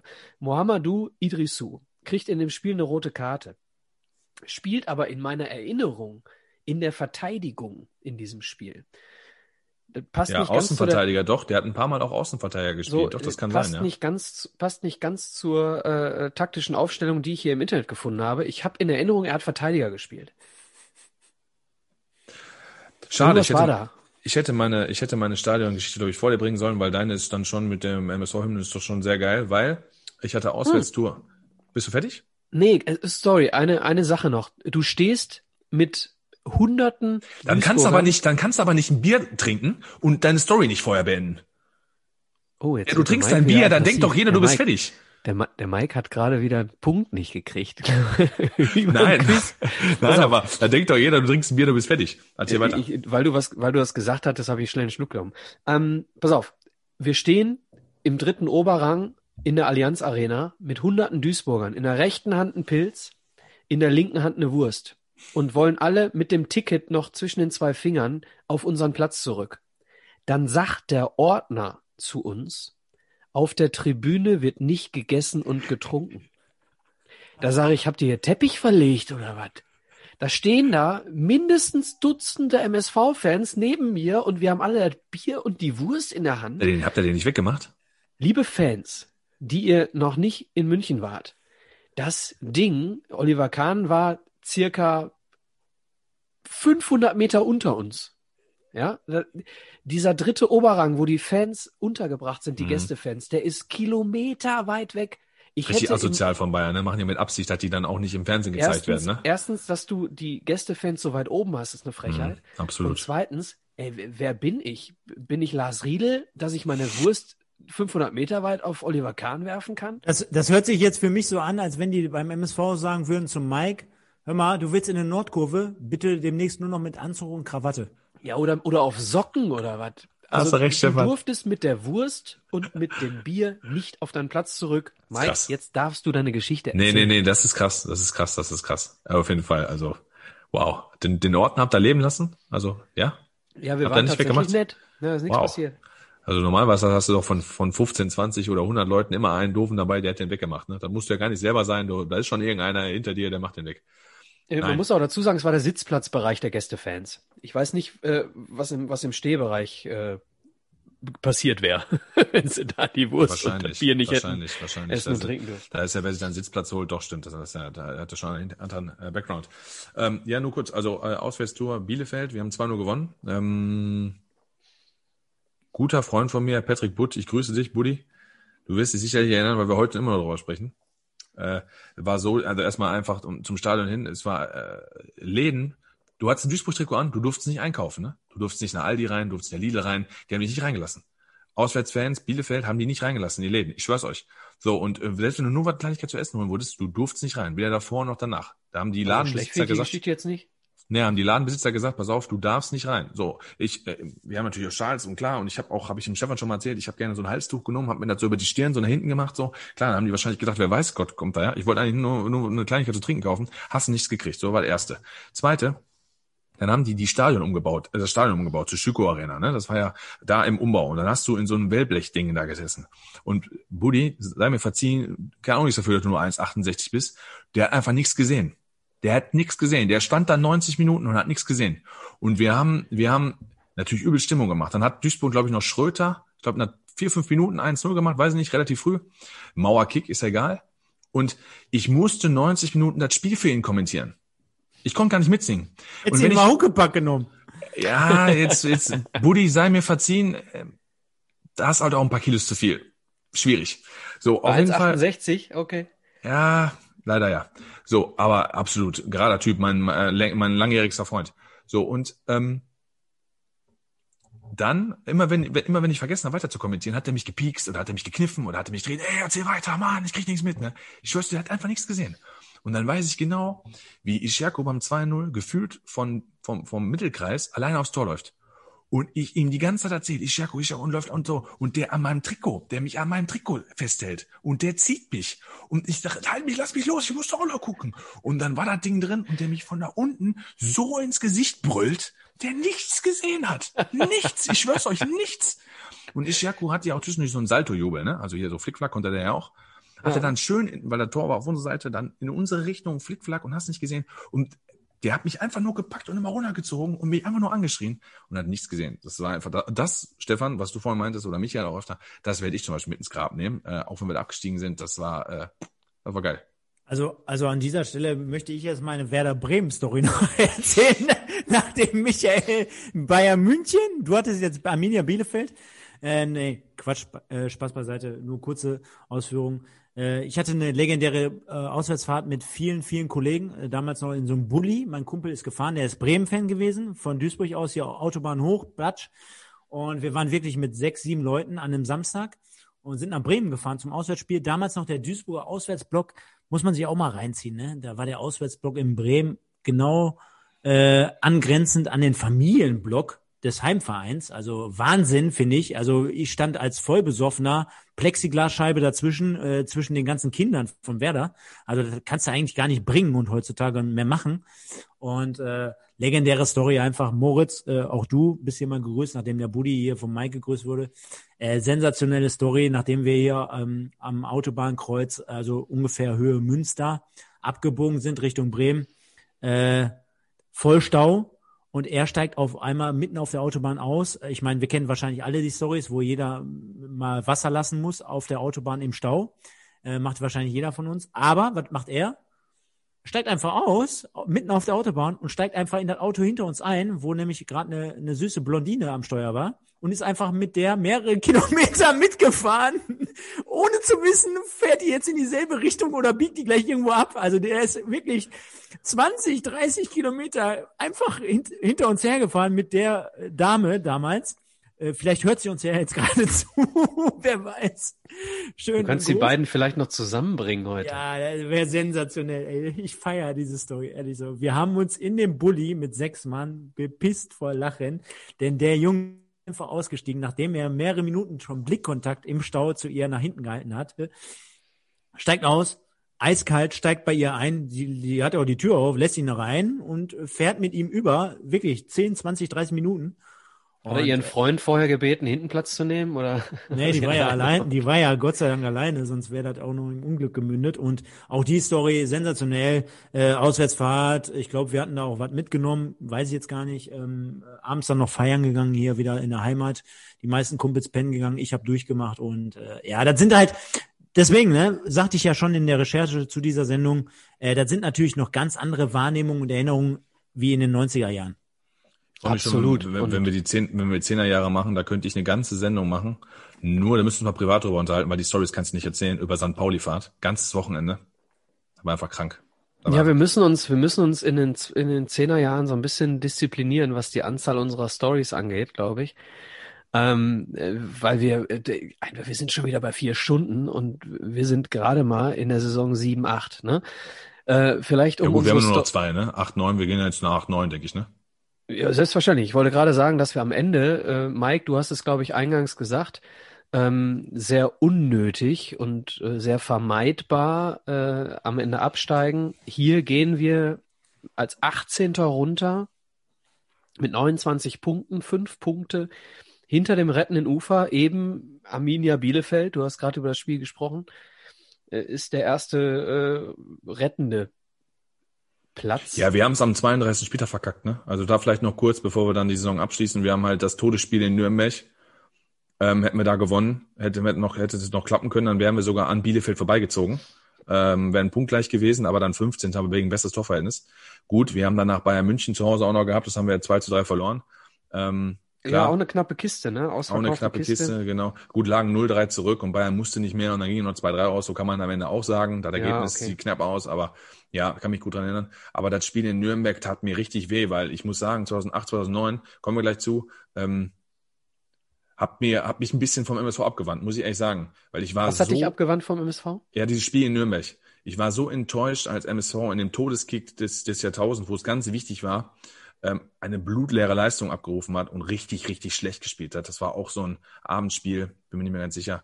Aber da haben wir Zumal wir eine Woche gespielt. vorher äh, 3-2 gegen Leverkusen gewinnen, ne? So, und da auch nochmal, Blackout Georgiev. 90. Hat, Georgiev, ja. Georgiev hat, genau, Georgiev hat zwei Saisontor gemacht. Aber beide waren sowas von sensationell. Das Ding auf Schalke, wo wir 2-1 verlieren. Was ein Lupfer damals. Das konnte ich gar nicht glauben vom Fernseher. Und das Ding gegen Leverkusen haben wir mal eine Nachspielzeit gewonnen. Aus der Drehung haute das Ding aus 18 Metern aus dem Nix in den Knick, ne? Also der konnte schon was. Ich habe irgendwann mal für mich beschlossen, ich gehe nie in diese Turnhalle in Gesellenkirchen. Äh, es sei denn, der MSV spielt da. Und es war tatsächlich dann das erste Spiel, was ich da gesehen habe, war MSV Blagoj Georgiev mhm. Traumtor. Geiles Ding. Leider noch 2-0 verloren. Äh, 2-1 verloren. War mein, Bruder, war mein Bruder auch da, der hat mir dann auch, der hat mir auch Nachrichten geschickt, der hat mich so eine Halbzeit bombardiert mit wir gewinnen hat. Aber gut, wir hatten, wir kennen MSV, ne? Wester. Das war im Winter, Wester, oder? Ja, war im Winter. Kurani und, und Westermann haben wir verloren. Das ist auch eine Katastrophe. Ganz kurz, dann schließen wir die Saison gerne ab. Äh, ich bin mit der S-Bahn hin, eingepackt, war Minusgrade, äh, dicke Jacke, komm in die Gästekabine, äh, muss man tatsächlich sagen. Und ich habe mir die Jacke ausgezogen. Das ist eine Turnhalle. Ich habe mir die Jacke ausgezogen und in diesem, in diesem äh, eingefärchten Glasgästeblock war mir warm. Ja, ich war auch schon ein paar Mal so da. Katastrophal. ja.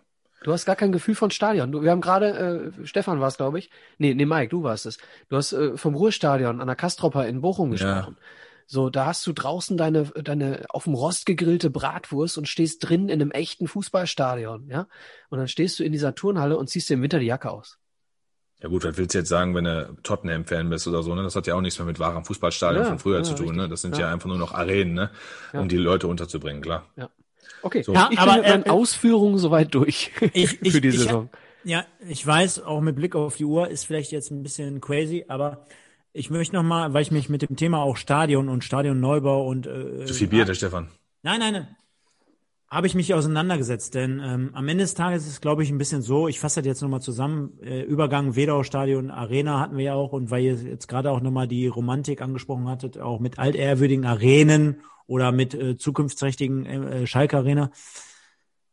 Ich sag mal so, ähm, ich würde ganz gerne immer mal wieder zurück in die Zeit springen und ich würde auch ganz gerne heutzutage nochmal in meinem Alter jetzt nochmal ein Spiel vielleicht in, im Wedau-Stadion wahrnehmen. Ähm, mir soll aber am Ende des Tages keiner erzählen, dass das Wedau-Stadion oder die Hafenstraße mit dem Stadion damals, als ob das das ultra geilste war. Denn wenn wir jetzt einfach mal die nackten Zahlen an den Tag legen, müssen wir einfach feststellen, wir haben jetzt gerade so viele über äh, so viel über Zuschauerzahlen gesprochen. Am Ende des Tages hat der Zuschauer das das Wedau-Stadion auch nicht richtig angenommen. Also alle, die jetzt gerade aus ihren Löchern kommen und sagen, boah, ich würde mir noch mal das Wedau-Stadion zurückwünschen, da war immer eine geile Stimmung und das war so geil. Nee, kann mir keiner erzählen, denn die Zahlen sprechen einfach dagegen. Und das Zweite ist ganz einfach, mir kann auch nie jemand erzählen, dass er im Winter bei Regen mhm. oder bei dies und bei das und bei jedem äh, gerne in der Kurve stand bei 6.000, 7.000 Zuschauern und da eine geile Stimmung verbreitet hat. Das sind aktuell manchmal so, auch was man bei Facebook oder in irgendwelchen Fanforen so wahrnimmt, das sind manchmal so nostalgische Dinge, wo man sich einfach gerne an die tollen alten Zeiten mal zurückerinnert. Ja, das würde man heutzutage auch gerne mal gegen ein Spiel eintauschen. Aber ich gebe euch ganz ehrlich mein Wort, äh, wenn ich da jetzt ran zurückblicke, also ich würde jetzt mir nicht ganz gerne um alles auf der Welt eine Dauerkarte für das alte Wedau-Stadion in der Nordkurve kaufen. Also sind wir mal ehrlich, also der Luxus mit der Arena überdacht, sehr eng am Spiel geschehen, dass du gerade auch äh, immer alles sehr wahrnehmen kannst, selbst wenn äh, wieder Zuschauer im Stadion gelassen sind. Man denke, man bedenke, man hat eine Karte auf der Gegengrade, erste, zweite, dritte, vierte, fünfte Reihe oder Haupttribüne auch sehr nah dran, äh, Nordkurve sehr nah dran. Du bist halt wirklich am Spielgeschehen dran. Ist ja das, was der Fan sich auch wünscht. Egal von wo aus dem Stadion. Und da braucht mir jetzt keiner erzählen, Wedau Stadion, geil, geil, geil. Klar, dieser Nostalgiefaktor, ein Spiel mal wahrnehmen, ist halt ein Stück Kultur und Geschichte, das passt. Alles andere ist halt ein bisschen für mich Schwärmerei, ne? Ja, ich gebe dir recht. Absolut. Hast ja auch recht. Die Tatabahn hat ja auch gestört. Das, das ja. ist ja auch richtig, aber was, was Michael gerade meinte, das Ruhrstadion ist ja überdacht überall gewesen. Und so beispielsweise, da wirst du ja jetzt nicht unbedingt nass. Aber Wedau-Stadion hast ja vollkommen recht, ne? Die, die, die war einfach überaltert. Wir brauchten da auch was Neues, gar keine Frage. Wie das dann zustande kam, ist wieder noch eine andere Geschichte. Aber das vielleicht gleich noch darüber sprechen. Ähm, ja, aber ich, ich denke, das wird dann interessant. Pyro auf der Haupttribüne war auf jeden Fall geil im alten ne? Wedau-Stadion. Ja, ich denke schon, Lizenzenzug wird interessant. So, 2008, genau. 2009. Ähm, wie das immer so ist, wenn man absteigt, hat man halt einfach krass viele Abgänge. Ne? Da, auch das war das so einfach mal einfach mal vorlesen. Weber, Filipescu, ja gut, Bolkert, ja okay. äh, Junior, Fernan, äh, Fernando hatten wir auch noch irgendwie so einen da rumrennen. Äh, Lamey, Georgiev, Mokhtari, Nicolescu, Ailton, Ishiaku, Mölders, Down, Lavric, Bumm. Da sind erstmal ganz schön viele Spieler. Ne? Also dazu kam dann äh, Starkes beispielsweise schon mal hinten drin geblieben. Ähm, wir haben neuer Zugriff äh, Bernd Korzinis von Gladbach, meine ich damals, Brenzka, Dortmund, ähm, wir haben Thiago gehabt. Ich weiß nicht, ob der viel verletzt war. Der hat nur drei Spiele gemacht, hat danach das ja auch noch bei uns gespielt. Ja, danach diesen, hat er viele, viel mehr Spiele gemacht. Ja, genau. Ja. Richtig, 27. Wir haben diesen Avalos durchgeschleppt, diesen Caceres, die hatten wahrscheinlich, waren so clever und haben auch noch zwei Jahre bei uns unterschrieben. Ähm, wir haben, wir haben Schildenfeld, den kennt man ja noch, australischer Nationalspieler, meine ich, der noch bei Dynamo Zagreb. Nein, nein, nein, nein, nein, nein, nein. Hm? Argentinier, oder? Nein, nein, nein, nein, nein, nein. Der hat doch für die kroatische Nationalmannschaft gespielt. Ja, ich wollte gerade sagen, er hat nämlich auf Dynamo Zagreb später gespielt, aber ich meine, er ist ursprünglich ist er Australier. Und der hat eine richtig passable Karriere noch danach ja, ja, hingelegt. Goran Schillenfeld, ja, ja. ja. Der hat für die kroatische Nationalmannschaft, ich meine sogar bei dem einen oder anderen Turnier gespielt. Nachher Europameisterschaft, Weltmeisterschaft, also Ne? Kommen wir ja gleich drauf zu sprechen. Ja, stimmt. Ich gucke das gerade. Ähm, ich, es steht gerade, dass er für die kroatische Nationalmannschaft gespielt hat. Aber er hat auf jeden Fall auch immer mit Australien irgendwie eine Mütze. Ist auch egal. Auf jeden Fall hat er noch gespielt. Guck mal, Sturm Graz, Eintracht Frankfurt sogar noch, Dynamo Moskau, PAOK Saloniki, Dynamo Zagreb. Also Panathinaikos hat ja auch Champions League gespielt in der Zeit. Hat zumindest noch ein paar vernünftige Stationen mitgenommen, wenn man sagt, man kommt vom MSV. Da hast schon recht. Ähm, ja, wir konnten zumindest Vigneault Tiffert halten, aber haben mit Enes Benatira jemanden neu dazu bekommen, haben Marcel Heller neu dazu bekommen, Cedric Macchiadi, der eine super Saison gespielt hat, von Wolfsburg seiner Zeit zu uns gekommen, Olcher Schahn kam als junger Spieler zu uns, Simon Terodde, den wir keine Ahnung leider irgendwie nicht weiter einbinden konnten, kam aus der Jugend raus, hat ähm, für uns gespielt. Äh, Taraka hat noch, oder Tararacha hat noch für uns weiter gespielt, äh, Niki Adler, wo man auch sich ein bisschen mehr von versprochen hat ähm, ED, U21 Nationalspieler kam zu uns, Dorsch, Dorschku Maha, wo man nicht genau wusste, aber auch, der ist zumindest eingeschlagen ne, äh, in der Saison. Sandro Wagner, wo man auch noch nicht wusste, als U21 Nationalspieler, wo geht die Reise hin, äh, kam zu uns. Und ähm, ja, Serge Branko, okay, der hat eine geile Friese, sonst nichts. Ja, Cedric Macchiadi leider nur ausgeliehen, ne, aus Wolfsburg. Leider nur ein Jahr und wenn man sich die Statistik äh, in der Saison 8, 9 anguckt, äh, schade. Ja, absolut. Ging, glaube ich, dann nach Freiburg, ne? 33 Spiele, 16 Tore. Der hat schon eine ordentliche Saison für uns gespielt. Kann man nie anders sagen. Genau, aber ich, ich finde, äh, gerade mit Blick auf die Saison, ähm, Macchiari geile Saison, aber was ist natürlich noch so sehr, sehr prägnant in Erinnerung geblieben? Ähm, das war für mich damals so, äh, wo ich mit dem Fußball relativ viel zu tun hatte. Du hattest zu der damaligen Zeit drei Leute, die damals von der U21 bei dem Europameisterschaftstitel mitgezockt haben damals, ja. ne? Und das war Sandro Wagner, das war Shinedu Ide, der im Kader war, und das war Enis Benatira. Das heißt, man hatte, man hatte ein paar Wochen vorher noch diese Europameisterschaft, wo Mesut Özil, Benedikt Hövedes, Manuel Neuer, Jerome Boateng, Semi Khedira, alle, die nachher auch 2014 halt eine große Rolle gespielt haben, da waren drei MSV-Spieler dabei. Ja, und das war eine große Nummer damals für mich zumindest in meiner Wahrnehmung. Und ja, nicht nur in deiner, in meiner ja, auch. In, Vor allem mit dem Finale, ne? Genau, mega. Und äh, die haben dann eine große, also der eine, also Wagner hat ja zum Beispiel gespielt, ne? Äh, äh ja, wobei der, wobei man muss sagen, ich meine, ich will mich nicht, nicht der Scheiße erzählen, ich meine, der hat nur im Finale gespielt weil irgendwer gesperrt war. Frag aber hat er, aber hat er, hat er, hat er nicht aber sogar Tor Jung, geschossen? Äh, zwei. zwei? Zwei, zwei. Genau. Im Finale ja. super, super Tor gemacht. Reicht doch, reicht doch. Der hat mehr gespielt als Kevin Großkreuz 2014. Also nein, nein, und dann hat er ja noch zwei Tore gemacht. Also ich meine, äh, am Ende ja? reden sowieso nur alle über das Finale und dann pff, mega. Nee, in Kombination gerade mit so Spielern wie äh, Macchiadi und ich, ich sage jetzt auch mal so, wie äh, wir hatten Terodde im Kader, äh, wo du es gerade angesprochen hast. Du hattest äh, Marcel Heller, der trotzdem auf beachtlichem Zweitliganiveau eine Karriere hingelegt hat, der auch beim MSV nie zu, zum, zum so richtig durchgestartet ist. Er war auch einfach nur schnell, ne? Ja, gut, aber der hat, der hat ja trotzdem gereicht auf seinem Niveau. In, äh, zehn Jahre später, wenn du re reflektierst, ich sag mal so, der ist heutzutage immer noch bei Darmstadt im Kader, ne, in der zweiten Liga. Also irgendwo reicht der dann am Ende des Tages dann doch noch, ne, oder bei Paderborn, glaube ich, bei Paderborn.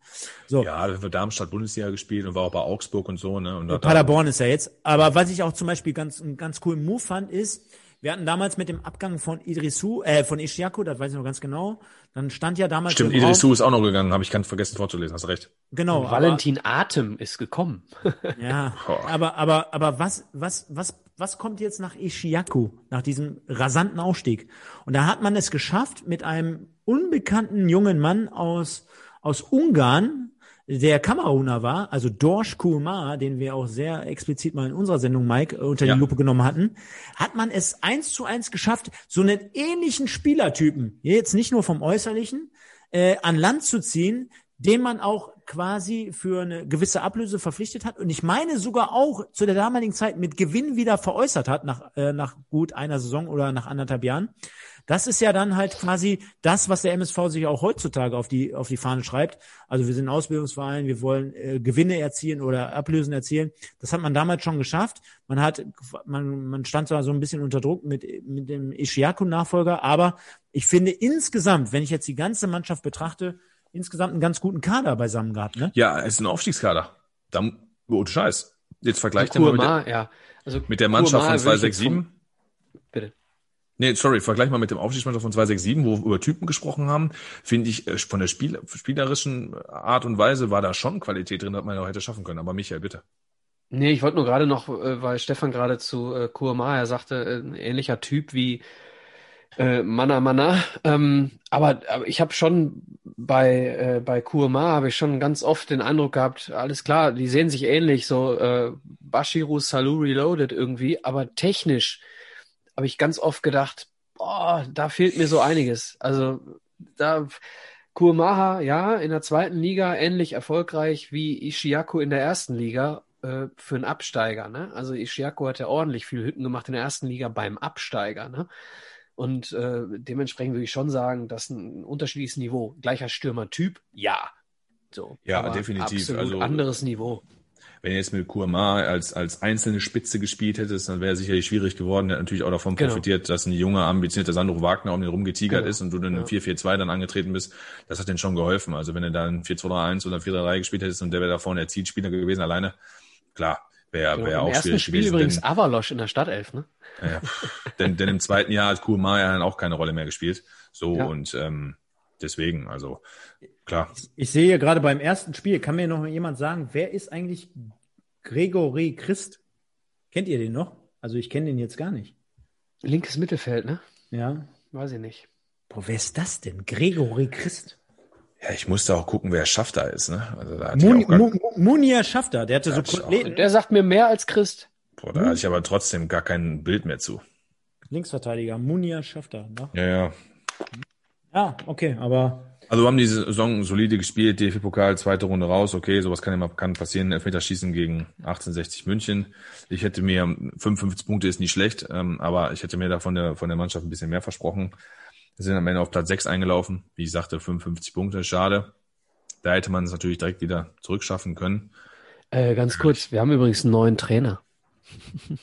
Ja, Rudi Bommer hast du doch, hast du doch ganz zu, zu Beginn gesagt, du meinst doch hier Frankfurter, bla bla Legende und dann Rudi Bommer. Am Ende der Saison haben wir einen neuen Trainer, weil du gerade sagtest, wir sind, ne, wo wir am Ende gelandet Ach so. sind. Ja. Trainerwechsel haben wir noch.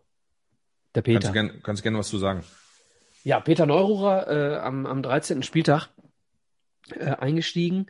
Ja. Und äh, ja, also galt so ein bisschen als, oder gilt ja immer so ein bisschen als der, boah, wie soll man sagen, ähm, der, wir haben ganz viel über die neue Trainergeneration gesprochen. Stefan hat ganz oft gesagt, solche, solche Typen werden es heute nicht mehr schaffen. Und als solcher Typ gilt er ja ne, im Moment. Immer wenn irgendwo ein Trainer seinen Job verliert, äh, sagen alle, Peter Neururer äh, fährt mit dem Auto vor. Ähm, aber es hat keiner seinen Punkteschnitt erreicht. Ja, zehn Siege, neun Unentschieden, drei Niederlagen. Fand ich auch beachtlich. Äh, 39 Punkte geholt in den, in den 22 Spielen. Ja, insgesamt in seiner Zeit, ne? Also jetzt, als es darum ging, dass jetzt 2020 genau. Gino äh, Lietieri wieder verpflichtet wurde, habe ich mir dann mal die Statistik angeschaut. Äh, Peter Neururer, bester Schnitt. Genau, ähm, Saison danach kam man nämlich aus, ja, kommen wir später zu. Äh, aber ja, war ich auch, äh, was heißt überrascht? Ähm, also nur noch, zwei, nur noch zwei Niederlagen. Ne? Also Neuro hat in seinen, äh, nach dem 13. Spieltag in 21 Spielen nur noch zweimal verloren. Ah, echt zweimal? Ich habe in meiner Recherche dreimal, aber kann sein, dass ich mich vertan habe. Auf jeden ja, Fall habe ich mir auch verguckt. Sind, sind, nee, vielleicht habe ich mir auch verguckt, aber auf jeden Fall aber, hat er sehr, sehr viele Punkte geholt. Ja. Aber gerade aber gerade so eine Generation und so ein Peter Neurer, äh, mega Respekt für diese Quote, hätte ich jetzt auch niemals gewusst, aber ähm, ich denke mal, wir können das alle unterstreichen. Der lebt natürlich auch am Anfang gerade von diesem Feuer, was er entfachen kann. Also sind wir uns einig. Auch dort wieder die, die Anekdote dazu, dass so jetzt langfristig auf lange Sicht gesehen, drei, vier, fünf, sechs Jahre, äh, kann man sich heutzutage einen Peter schwer vorstellen bei einem Verein. Aber kurzfristig diesen Effekt zu erzielen und dann auch quasi wie Phoenix aus der Asche mit fünf, sechs Siegen am Stück zu erscheinen, da traut man dem ja selbst heutzutage noch zu. Also wenn der heutzutage bei Schalke jetzt äh, nochmal übernehmen würde, ganz ehrlich, schlechter könnte er das wahrscheinlich auch nicht machen und die ein, zwei, drei Siege einfahren, würde ich ihm auch noch zutrauen. Also deswegen, also diese Motivationsgeschichte oder beziehungsweise irgendwelche Aspekte da auf die Kette zu bringen, ja, verwundert auf der anderen Seite nicht, würde ich jetzt sagen, oder? Ja, Peter Neuro hatte immer eine Schwierigkeit. Also ähm, er war ja bei Bochum auch sehr erfolgreich. So kann man das jetzt nicht, kann man sich darstellen. Und es hat ja auch einen Grund, warum jetzt jeder dann mal Peter Neururer sagt, wenn irgendwo was entlassen wird. Da macht man sich ja drüber lustig. So, die, die, die, da, ich sag mal, wer den Schaden hat, braucht für den Sport nicht zu sorgen. Also das, das, hat er sich ja irgendwo selber erarbeitet. Und das hat er sich dadurch erarbeitet, dass er halt immer mit markigen Sprüchen halt auch um die Ecke kommt. Ne? Er war dann schon eher auch so, ich weiß jetzt nicht genau, wo er geboren wurde, ich will jetzt auch nichts Falsches sagen, aber er hatte trotzdem diese Ruhrpott-Mentalität da drin. Ähm, ob er jetzt von hier kommt oder nicht, weiß ich jetzt gar nicht. Auf jeden Fall hat er die drin gehabt. Und wenn du so natürlich vors Mikrofon trittst und wenn du so natürlich auch offen, und das hat er ja, so, da war er ja der Typ, der auch offen über Personalien halt auch im Verein und im Gremium gesprochen hat. Der war ja auch gerne einer, der jetzt auch mal Leute kritisiert hat und das jetzt nicht vor vorgehaltener Hand innerhalb ähm, eines, eines, eines Besprechungsraums getan hat, sondern auch gerne vor der Kamera, dann braucht man sich nicht wundern. So, und Peter Neuro war nie ein Typ, der gesagt hat, ich trainiere jetzt plötzlich einen Drittligisten. Ich fange mal in der dritten Liga an. Oder ich trainiere einen Regionalligisten oder sowas, sondern der war eigentlich immer der Typ, der versucht hat, immer noch erst zweite Liga. Und sich da auch irgendwo gesehen hat. Und hat natürlich dann jetzt in den letzten Jahren angefangen, auch als als ähm, im journalistischen Bereich als Experte so, äh, zu glänzen, weil da, da kann er ja unter ähm, Bedingungen sprechen und posaunen. Und dann ist er ja auch lustig. Und dann hat er auch ein bisschen was von Mario Basler. Den will ja auch keiner irgendwo haben, aber der entertaint ja die Leute. So, und dann ja, hat er da ja, dahingehend voll. sicherlich, sicherlich ein paar Fehler gemacht, weil ich glaube schon, dass der was kann. Da will ich auch gar nicht abstreiten. So, ähm, denn er ist ja auch entlassen worden, ein Jahr später, springen wir mal, mit 14 Punkten nach 10 Spielen. Das ist jetzt auch nicht so kacke. Das ist 1,4 Punkte im Schnitt. Vielleicht wollte man aufsteigen, ja, aber wenn ich überlege, du entlässt, äh, entlässt ja eigentlich einen Trainer, der nach 10 Spielen 5 Punkte hat aber nicht nach zehn Spielen 14. Und das hat ja dann auch Gründe, wenn du andauernd im Verein irgendwo aneckst. Und da, ich, ich bin, war jetzt nicht dabei, aber da muss er sich selber mal am besten mal hinterfragen, was da schiefgelaufen ist, weil ihr habt recht, die Statistik ist nicht schlecht. Ich habe ich hab immer, wenn, wir, wenn man über Peter Neurohr spricht, immer wirklich, die MSV-Fans äh, mögen uns es verzeihen. Ich habe trotzdem immer ein Bild, wenn du, wenn du jetzt Peter Neurohr schreist, habe ich immer nur ein Bild in Erinnerung und zwar wieder beim VfL Bochum vor, ja, der, vor der Tribüne ja, ja, da rum, tanzende Peter. rumtanzt. rumtanzt Aber warum seinem, das, boah, warum, Sakko, das warum das am Ende beim ÖSV nicht geklappt hat, äh, kann er uns ja einfach mal selber erzählen. Die Mannschaft war gut. Äh, die Arbeitsbedingungen bis auf Winter waren hervorragend in Duisburg. Meine Mitarbeiter waren hervorragend. Und die Mannschaft war nachher gut zusammengestellt. Ich habe keine neuen Leute mehr dazu holen müssen. Äh, meine Aufgabe, ne? Bitte? Bruno Hübner damals dein Manager. Ja, ja, äh, ja, ja, genau. Aber im Prinzip gab es da nicht nur Bruno Hübner, äh, der da beschnitten wurde in seiner Arbeit, nicht nur Peter Neumann, der in seiner Arbeit fortwährend beschnitten wurde. Es gab einen Bauunternehmer, äh, mhm. Helmich, Walter Helmich, der die Vereinsgeschicke geführt hat und einiges veranstaltet hat. Ne? Und ich habe die Mannschaft übernommen. Ich so viel äh, mal ganz kurz. Eindeutig aufzusteigen. Ich souffliere mal ganz kurz äh, deine, deine Handbewegung. Du hast die Anführungsstriche äh, bei Geschicke gesetzt. Das müssen wir den Hörern mal ganz kurz.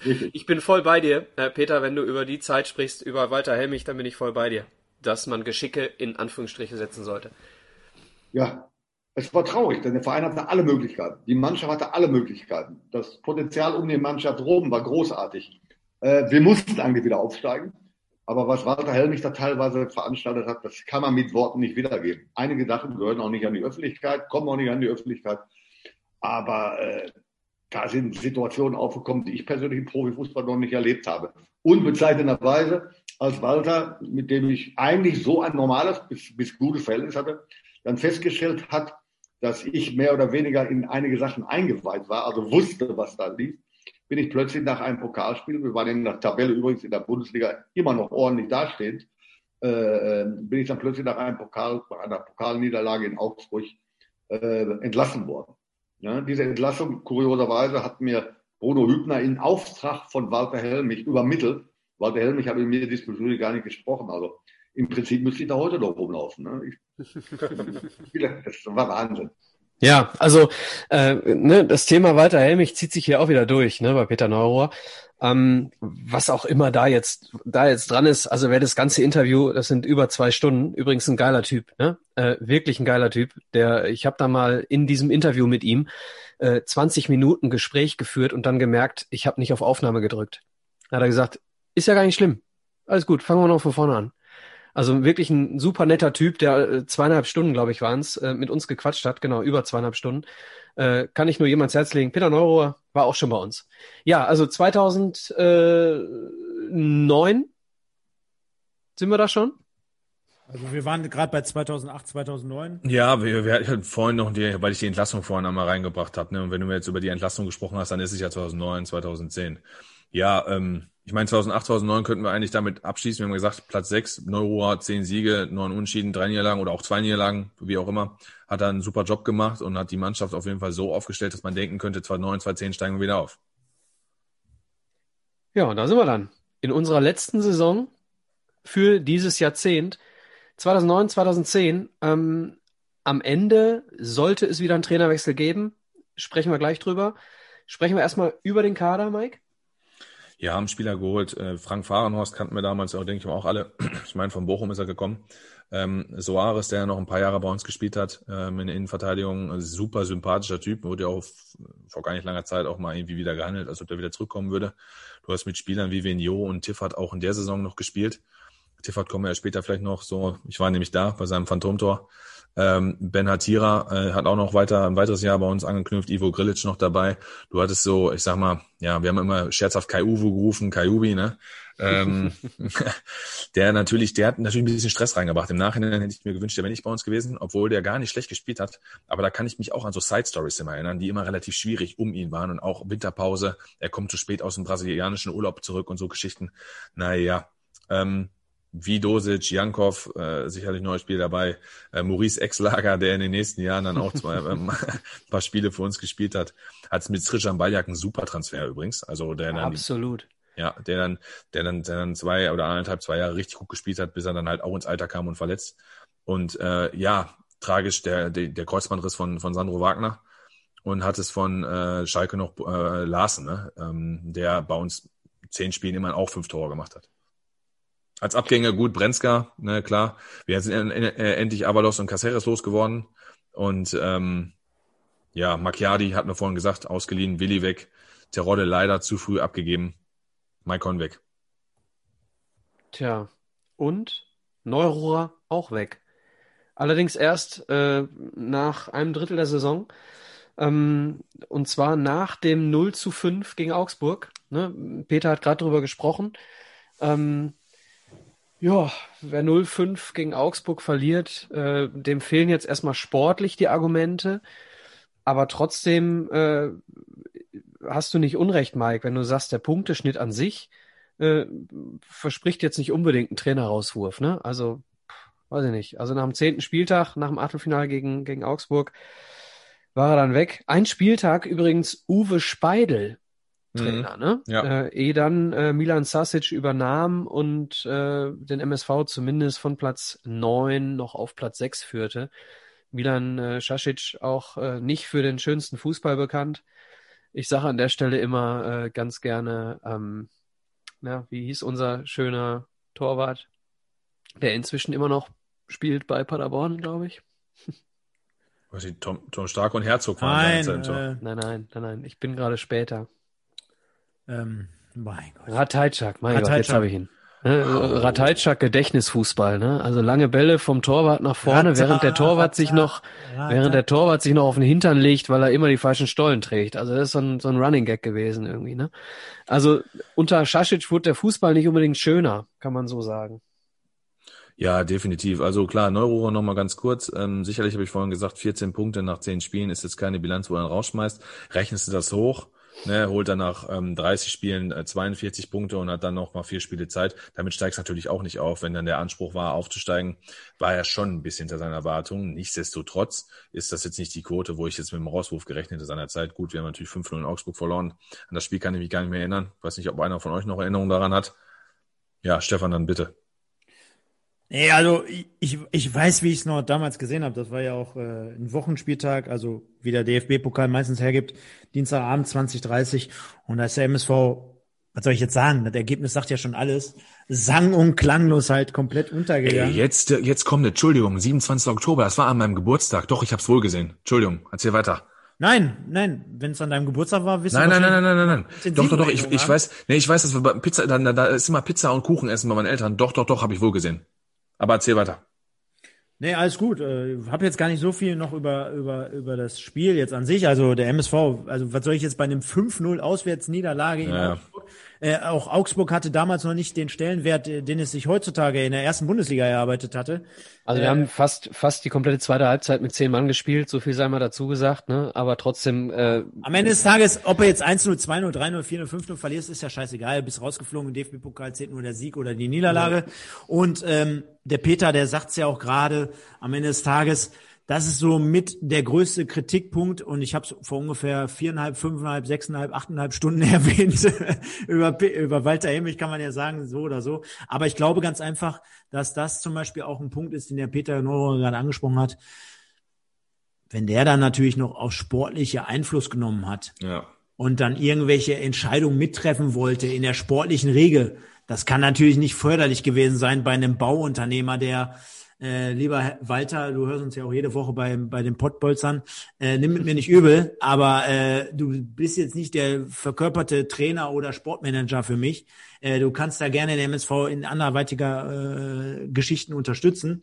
Aber wenn es dann so weitergeht, denn wir haben es ja jetzt von Georg Koch ansatzweise gehört, wir haben jetzt von Peter Neuronova ansatzweise gehört, wenn dann der Einfluss irgendwann zu groß wird auf die sportlichen Belange, dann sage ich ganz am, am, Ende des Tages, dann bist du da auch ein bisschen fehl am Platze. Und das darf da nicht sein. Da sind wir wieder beim Öhring-Russen, ne? Dann sind wir ja, beim das ist der springende Punkt. Das ist der springende Punkt. Das ist der springende Punkt. Definitiv. Ich wollte mir eigentlich den Punkt vielleicht für die zwei Zehner-Sendung irgendwann aufbehalten. Aber ich meine, man kann dazu stehen, wie man möchte jetzt. Und man kann das jetzt, ihr könnt jetzt auch denken, boah, da zählt er da. Aber beispielsweise Dietmar Hopp bei Hoffenheim, der als, als, als Zielscheibe überall für benutzt wird. Ähm, hat man da irgendwie mal was Negatives gehört? Hat man da gehört, der posaunt groß in die Öffentlichkeit, der hält Regen, der schwingt irgendwas? Hat man da ja, gehört? Ja, schon, dass er einen Impfstoff im, im Herbst hat, ne? Hat man da irgendwas gehört, dass der, was weiß ich, dem Sportdirektor einen Brief in der Hand drückt, so nach dem nee, Motto, das, schmeiß also mal. Im Sportlichen schmeiß, hält er sich zurück. Genau, so. schmeiß mal den Trainer raus und sowas. Und das ist halt ja die Schwierigkeit, ne, was ich mir auch für die nächste Sendung nach dem Motto, da sind immer irgendwelche Sachen an irgendwelche Bedingungen geknüpft. Ne? Der war nie einer, der gönnen konnte. Das war immer einer, der geben konnte, aber der musste auch doppelt, dreifach zurücknehmen. Und das ist, ähm, wo wir dann vorhin, du hast es erwähnt, Tönnies, ähm, äh, verschleiert erwähnt, so wo, wo, wo die Parallelen halt dann sichtbar werden. Und ähm, da gleichen sich sicherlich die Aussagen. Und definitiv hat, war der Aufschwung da und äh, definitiv sofort Stefan, definitiv war der Aufschwung da und definitiv wollte man in die richtige Richtung, aber Walter Helmich hat da komplett übers Ziel hinausgeschossen und hat natürlich dann mit dem MSV nachhaltig einfach nur noch geschadet. Wobei, wobei ich auch die Story ganz interessant finde, wo der Peter vorhin erzählt hatte, dass Bruno Hübner im, im äh, Beisein oder im, äh, Im Auftrag, über, im Auftrag genau. von Walter Helmich diese Nachricht überbracht hat. Und jetzt gucke ich gerade mal mit Blick auf dieses Mannschaftsfoto 2009, 2010. Da haben wir heute gar nicht so viel äh, Blick drauf genommen wie in der ersten Sendung. Äh, Bruno Hübner damals noch so ein auf Sportdirektor, Sportmanager-Ebene äh, etwas unbeschriebeneres Blatt. Also auch damals so ein sehr geleckter Typ mit seiner Friese und, und hast du nicht gesehen, mit seinem Hemdchen. Ähm, könnte man sich heutzutage eigentlich aus, aus der gestärkten Eintracht Frankfurt-Position bei ihm auch kaum noch vorstellen, dass er da so dieser Überbringer, dieser Laufbursche von dem Walter Hemmich ist. Ja. Äh, das war damals auch seine erste Station, glaube ich, als, als Manager. Ähm, um mal jetzt auf diese. Der hat, meine ich, auch die Verlängerung seines Vertrages an die Verlängerung des Vertrages mit Peter Neurohrer geknüpft. Ja, genau. Ich meine auch. Ich meine auch. Ich bleibe nur, wenn Peter auch bleibt. Ja. Und am Ende des Tages kann man aber trotzdem sehen, wenn wir jetzt gerade über die 2008, 2009, 2009, 2010 Saison sprechen, auch ein Hübner, der hat gar nicht so schlechte Arbeit eigentlich gemacht unter diesen Bedingungen, denn wir hatten eigentlich teilweise, was der Peter gesagt hat, was wir analysiert haben, teilweise richtig gute Kicker. Mannschaft, auf jeden Fall. Richtig gute Kicker in unseren Mannschaften gehabt. Auf jeden Fall. Äh, was wir natürlich wieder nicht hatten, äh, mit, äh, mit Blick auf, aufs, aufs, aufs Kicker-Titelbild. Wir hatten mal wieder keinen Sponsor, aber die, äh, die Gegengrade oder die Haupttribüne im, im Rücken, äh, die Gegengrade, glaube ich, äh, wir hatten wieder keinen Sponsor, aber ich wollte einfach nur mal erwähnen, dass der äh, Bruno Hübner da zu der Zeit, obwohl er da ein bisschen eine geile Frise hatte, 80er, 90er äh, Jahre Retro-Style, äh, äh, coole Arbeit geleistet hatte und abschließend jetzt wirklich, ich kann mich noch an Sören Larsen, den du ja auch gerade äh, vorgebracht hattest, der hat ja damals vorher bei Schalke gespielt. Genau. Das war für mich ein absoluter Königstransfer. Königstransfer ja. Als ich das gehört hatte, dass so eine Granate mit Anführungsstrichen zu uns kommt, am Ende des Tages nur zehn Spiele, fünf Tore, aber ich fand es damals geil, als, er, als ich gehört hatte, der kommt. Dem ist jetzt auch nicht viel hinzuzufügen. Ich denke, Helmich wird vor allen Dingen in der nächsten Sendung ein großes Thema bei uns sein, aber ähm, klar, wir hatten, das waren so die letzte Mannschaft natürlich, wenn wir irgendwann noch mal zum Pokalfinale kommen, so die letzten Teams, Truppen, die wir so hatten. Ähm, wo vielleicht, vielleicht wirklich abschließendes Statement. Wir haben in der zweiten Runde im DFB-Pokal noch in Gladbach 1-0 gewonnen vor 45.000 Zuschauern. Also auch da damals. Haben äh, wir nicht äh, so eine Verlängerung da gewonnen? Nee, hier steht nach regulärer Spielzeit, hatte ich ja in der Recherche rausgesucht, auch an dem äh, Dienstagabend. Äh, ist ja auch wurscht, auf jeden Fall in Gladbach. Nee, kann sein. Ich kann mich an so einen Pokalsieg erinnern, meine ich, in Gladbach in der Nachspielzeit. Hat nicht einen Andersen oder so mal ein Tor gemacht oder so? Ach komm. Ist egal. Wurst. Nach fünfeinhalb ja. Stunden sei es dir gegönnt. oder Stunden. Doch, ich muss halt mal nachschauen. Mein Bruder war im Stadion und der, der erzählt mir die Story heute noch. Ich, hab's, ich höre ich hör nur mit einem Ohr hin. Und wir sind wieder Sechster geworden, zum zweiten Mal in Folge. Ja, diesmal genau. Am Ende, genau. am Ende sind wir 2010 unter Milan Šašić Sechster in der zweiten Liga und damit endet auch das Jahrzehnt, um das wir uns heute gekümmert haben. Und jetzt die Top 3. Mike, du bist der Jüngste Richtig, ich hatte in den 90er Jahren schon meine Stadionbesuche und ich mache in den 2000ern auch äh, meine Stadionbesuche hier. Eine von meinen Top 3 habe ich sogar in der Tat nicht genannt. Ähm, die ging gerade ein bisschen unter. Äh, ein, einige lustige Sache vielleicht noch vorweg. Wir könnt euch doch bestimmt an das Phantomtor erinnern von Tiffert FSV Frankfurt, wo 5-0 gewonnen haben, wo der Ball anderthalb Meter vor der Linie war. Ja. Da war ich auf jeden Fall da, habe meinem Bruder mir zum Geburtstag eine VIP-Karte geschenkt. Und ich habe aber, aber wann war das? Wann war das? Das war 2009, 2010, der Saison. Okay. Ja, ja, gegen FSV Frankfurt, genau. Und er hatte mir eine VIP-Karte so geschenkt. Da war ich seit längerer Zeit mal wieder im Stadion und so, um mich auch wieder dahin zu kriegen. Da waren wir genau da, haben auf der Höhe gesessen und das Ding war so was von vor der Linie. Ich habe mich so tot gelacht. Gut, war das 5-0, spielt ja keine Rolle. Also, Top 3. Ähm, Dritte war das Auswärtsspiel in Dortmund, weil ich da zum ersten Mal im Westfalenstadion war und ähm, wir ein super Spiel gemacht haben. Geile Auswärtsfahrt für mich war, auch wenn wir 2-0 verloren haben. Ich mit meinen Kumpels da war, ähm, ich äh, damit einfach eine schöne Zeit verbinde und auch so eine Art ein bisschen Schwerelosigkeit, bevor man halt in Beruf und so einsteigt, ähm, war das war da war das einfach eine coole Geschichte dort, dann unter der Woche nach Dortmund zu fahren, ne? auch mit mit mit Straßenbahn und sonst irgendwelchen Geschichten, die dazugehören, bisschen hier, bisschen da. Nee, war geil.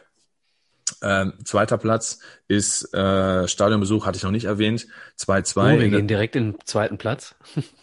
Ach so, nee, stimmt. Äh, wir haben das immer nach sagen, drei, ne? Stefan, Nummer drei. Ja, stimmt, du hast recht, sorry.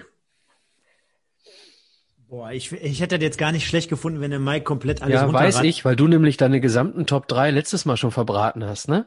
Genau, so, ich habe ich, ich hab nämlich nur erste Plätze hier. Ähm, ich mache einfach meine eigenen Regeln, da musst du mir verzeihen. Nein, also ähm, wir haben es ja jetzt schon des Öfteren in den letzten viereinhalb Stunden gehört. Äh, das war jetzt so die Zeit, wo man wirklich als Teenager wie oft habe ich eigentlich Teenager in dieser Sendung gesagt? Äh, Wahnsinn. Aber wo ich ein wenig älter war im Gegensatz zur ersten, äh, zum ersten Teil und dann halt wirklich meine ersten aktiven Auswärtsfahrten so äh, wahrgenommen habe. Ne? Hatte die Story erzählt in Köln um die Köln Arena. Wenn, wenn, also gefühlt fährt mein bester Kumpel jetzt gerade in dem Moment immer noch um die Köln Arena. Ähm, schöne Grüße an den Mutzki, der auch bei uns im Kicktipp-Gewinnspiel meistens nie tippt. Ähm, ja, Story in Bremen, in, in Bayern, haben wir alles gehört. Ähm, du bist da Anfang 20, Mitte 20 und knallst hier rein, rein mit deinen Kumpels, fährst mit dem Zug nach Osnabrück.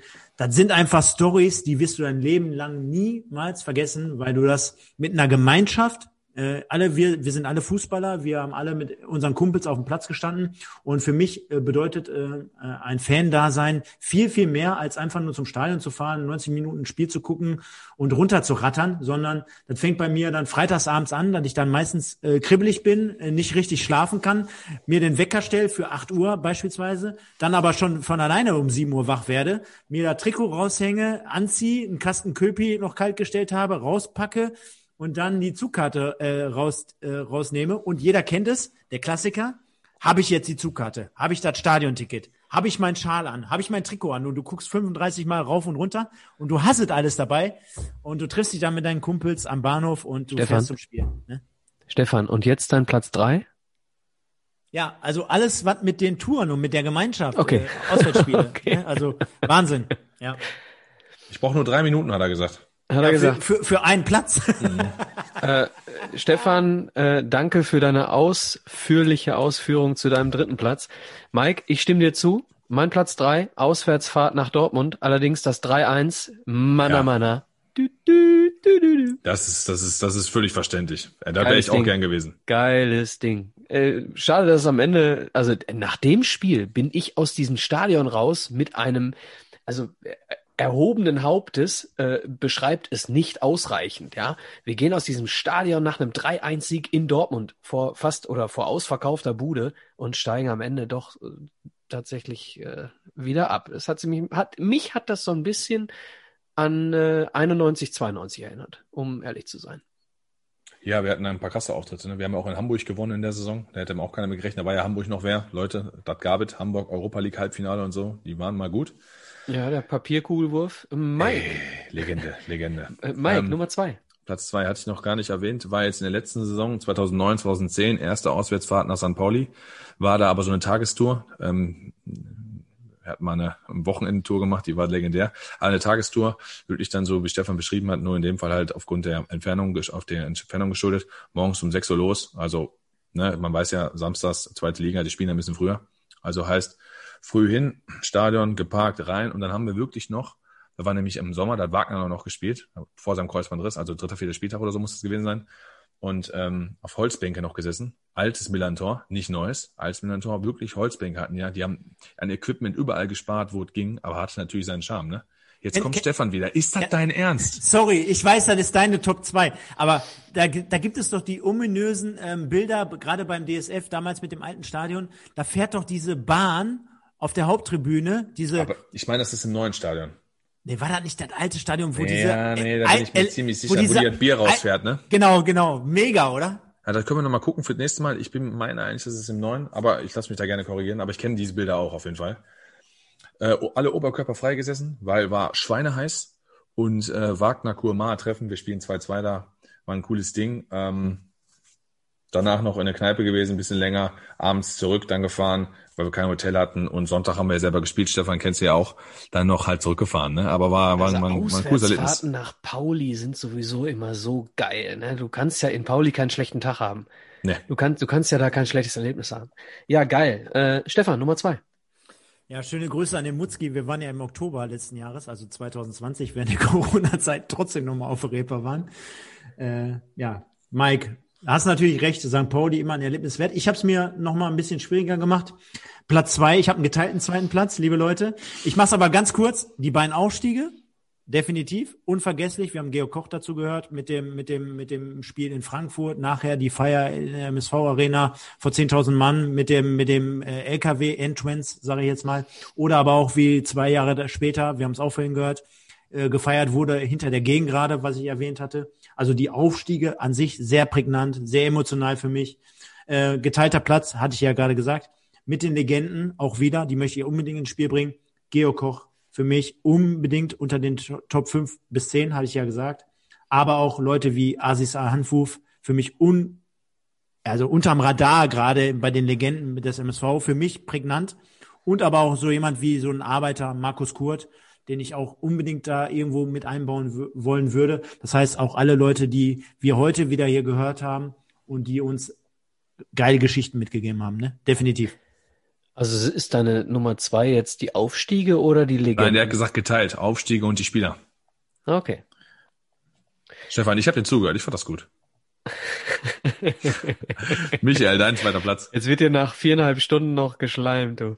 ähm, mein zweiter Platz ist Licht aus, Hofbräuhaus, MSV singt. Boah, hätte ich sogar bei dir gedacht, ist eins.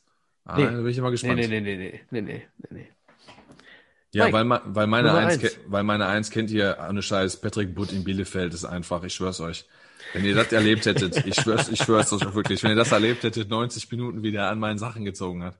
Der ging also, mir so auf den Sack und gleichzeitig Mike Botten, so, Zebra FM, ja? Ey, und gleichzeitig habe ich ihn so lieb gewonnen und dann wie ich mich angebrüllt Ich schwör's euch. Da ist Legende, ehrlich. Das ist wirklich absolut Legende. Geil. War auch eine geile Story. War auch eine geile Story. Stefan, du hast die Fans nicht, die, die Auswärtsfahrten nicht mehr, du hast die Aufstiege nicht mehr, du hast die Legenden nicht mehr. Platz Bitte, eins, deine Nummer Helmich. eins. Jetzt kommt Walter Helmich. ich habe es mir trotzdem schwer gemacht. Ich habe auch einen geteilten ersten Platz. Ich weiß, ihr habt damit nicht gerechnet, aber ich muss es einfach machen. Ähm, und zwar einmal alle MSV-Fans mögen es mir verzeihen. Trotzdem die WM 2006 im eigenen Land plus die Karte, hatte ich ja vorhin die Story erzählt. Für mich, ja, ich weiß, Micha, wir machen hier einen 2000er Podcast MSV. Äh, trotzdem, die Story hatte ich erwähnt, für mich ultra wichtig. Und ähm, geteilter erster Platz. Der Podcast heute Abend mit euch zählt für mich auch jetzt gerade aktuell für mich äh, ultra mega wichtig. Micha, äh, Kompliment an dich. Super vorbereitet, äh, geile Recherche, gut durchgeführt. Äh, jeder, der mal jemals so eine Sendung vorbereitet hat oder auch durchgeführt hat, der wird wissen, viereinhalb Stunden zur, zur Wochenarbeitszeit und da kommen wir jetzt auf meinen Kumpel zum Mike äh, der gleich wieder aufstehen muss, der da äh, auch recherchiert Hör hat. Wie, auf. wie ein Weltmeister, der immer auf die Tube drückt, zwar auf der anderen Seite. Ähm, Stefan, was willst du trinken? Oh, nee, weiß ich nicht. Drücke ich hier so? Drücke ich hier so? Meinst Nein, du, hast du nicht, hast du nicht. Aber, sagen, aber, ja, aber, aber wir haben natürlich jetzt versucht, äh, alles unterzubringen, trotzdem noch kein, ja, keine Anekdote auszulassen, trotzdem mit dem Hintergedanken, dass wir insgesamt ein geiles Gespann sind, glaube ich, zu dritt, die da ultra mega viel Herzblut äh, reingebracht haben. Und ich würde einfach sagen, damals die Zeit war ultra mega geil. Ich habe ja auch viele, viele erste und zweite und dritte Plätze jetzt verteilt. Trotzdem äh, Kompliment an euch Männer. Äh, da nochmal in solchen Erinnerungen zu schwelgen, das äh, verlangt mir einfach jetzt gerade mit 37 Jahren nochmal Platz eins ab. Also, wow. musst schon sagen, muss, also muss schon sagen, ich meine, meine Stadion-Dinger sind ja gut, aber muss ich sagen, letzte Sendung und diese Sendung, der Stefan, der macht da, der zelebriert das, der macht das gut. Ich bin gespannt, ja. Michael, du hast jetzt, das Brett musst du erstmal bohren.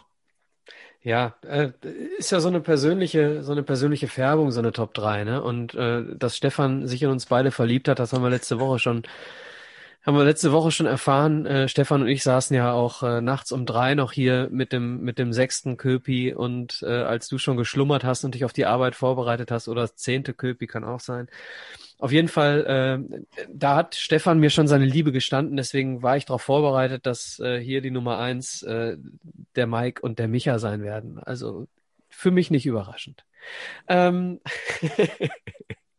meine, meine Nummer eins, äh, äh, man, man darf es nicht oft erleben und äh, man fragt sich jedes Mal, wenn man es erlebt, äh, wie ein Profi auf die Idee kommen kann, wenn er da steht, nicht 100 Prozent für seinen Verein, für seine Fans zu geben. Und ich habe es erlebt, ähm, Aufstiegsfeier im, in der neuen Arena, nachts nach dem Sieg gegen Frankfurt in Frankfurt. Stefan hat es gerade schon erwähnt. Ähm, Jupp, Ivanovic, und am Ende gehen die Tore auf und wir laufen über den Rasen. Und dann nehme ich mir ein Stück vom Elfmeterpunkt und dann gucke ich ins weite Rund. Ja, in das leere, weite, beleuchtete Rund des neuen äh, Wedau-Stadions, sage ich jetzt einfach mal. Und dann guckst du da hoch, stehst auf der, auf der Wiese und denkst dir, Alter, wie kannst du annähernd, wenn du hier stehst, inmitten dieser geilen Bude, mit 30.000 Leuten um dich herum, die dich anfeuern, wie kannst du auf die Idee kommen, hier nicht jedes Mal dir, Entschuldigung, ich muss mal ein Zitat meines äh, C-Jugendtrainers an dieser Stelle loswerden. Der hat in der Halbzeit mal gesagt, Leute, ihr müsst mal hier ein bisschen mehr laufen. Der Micha, der läuft sich hier den Pimmel blutig und ihr lässt ihn alleine ackern.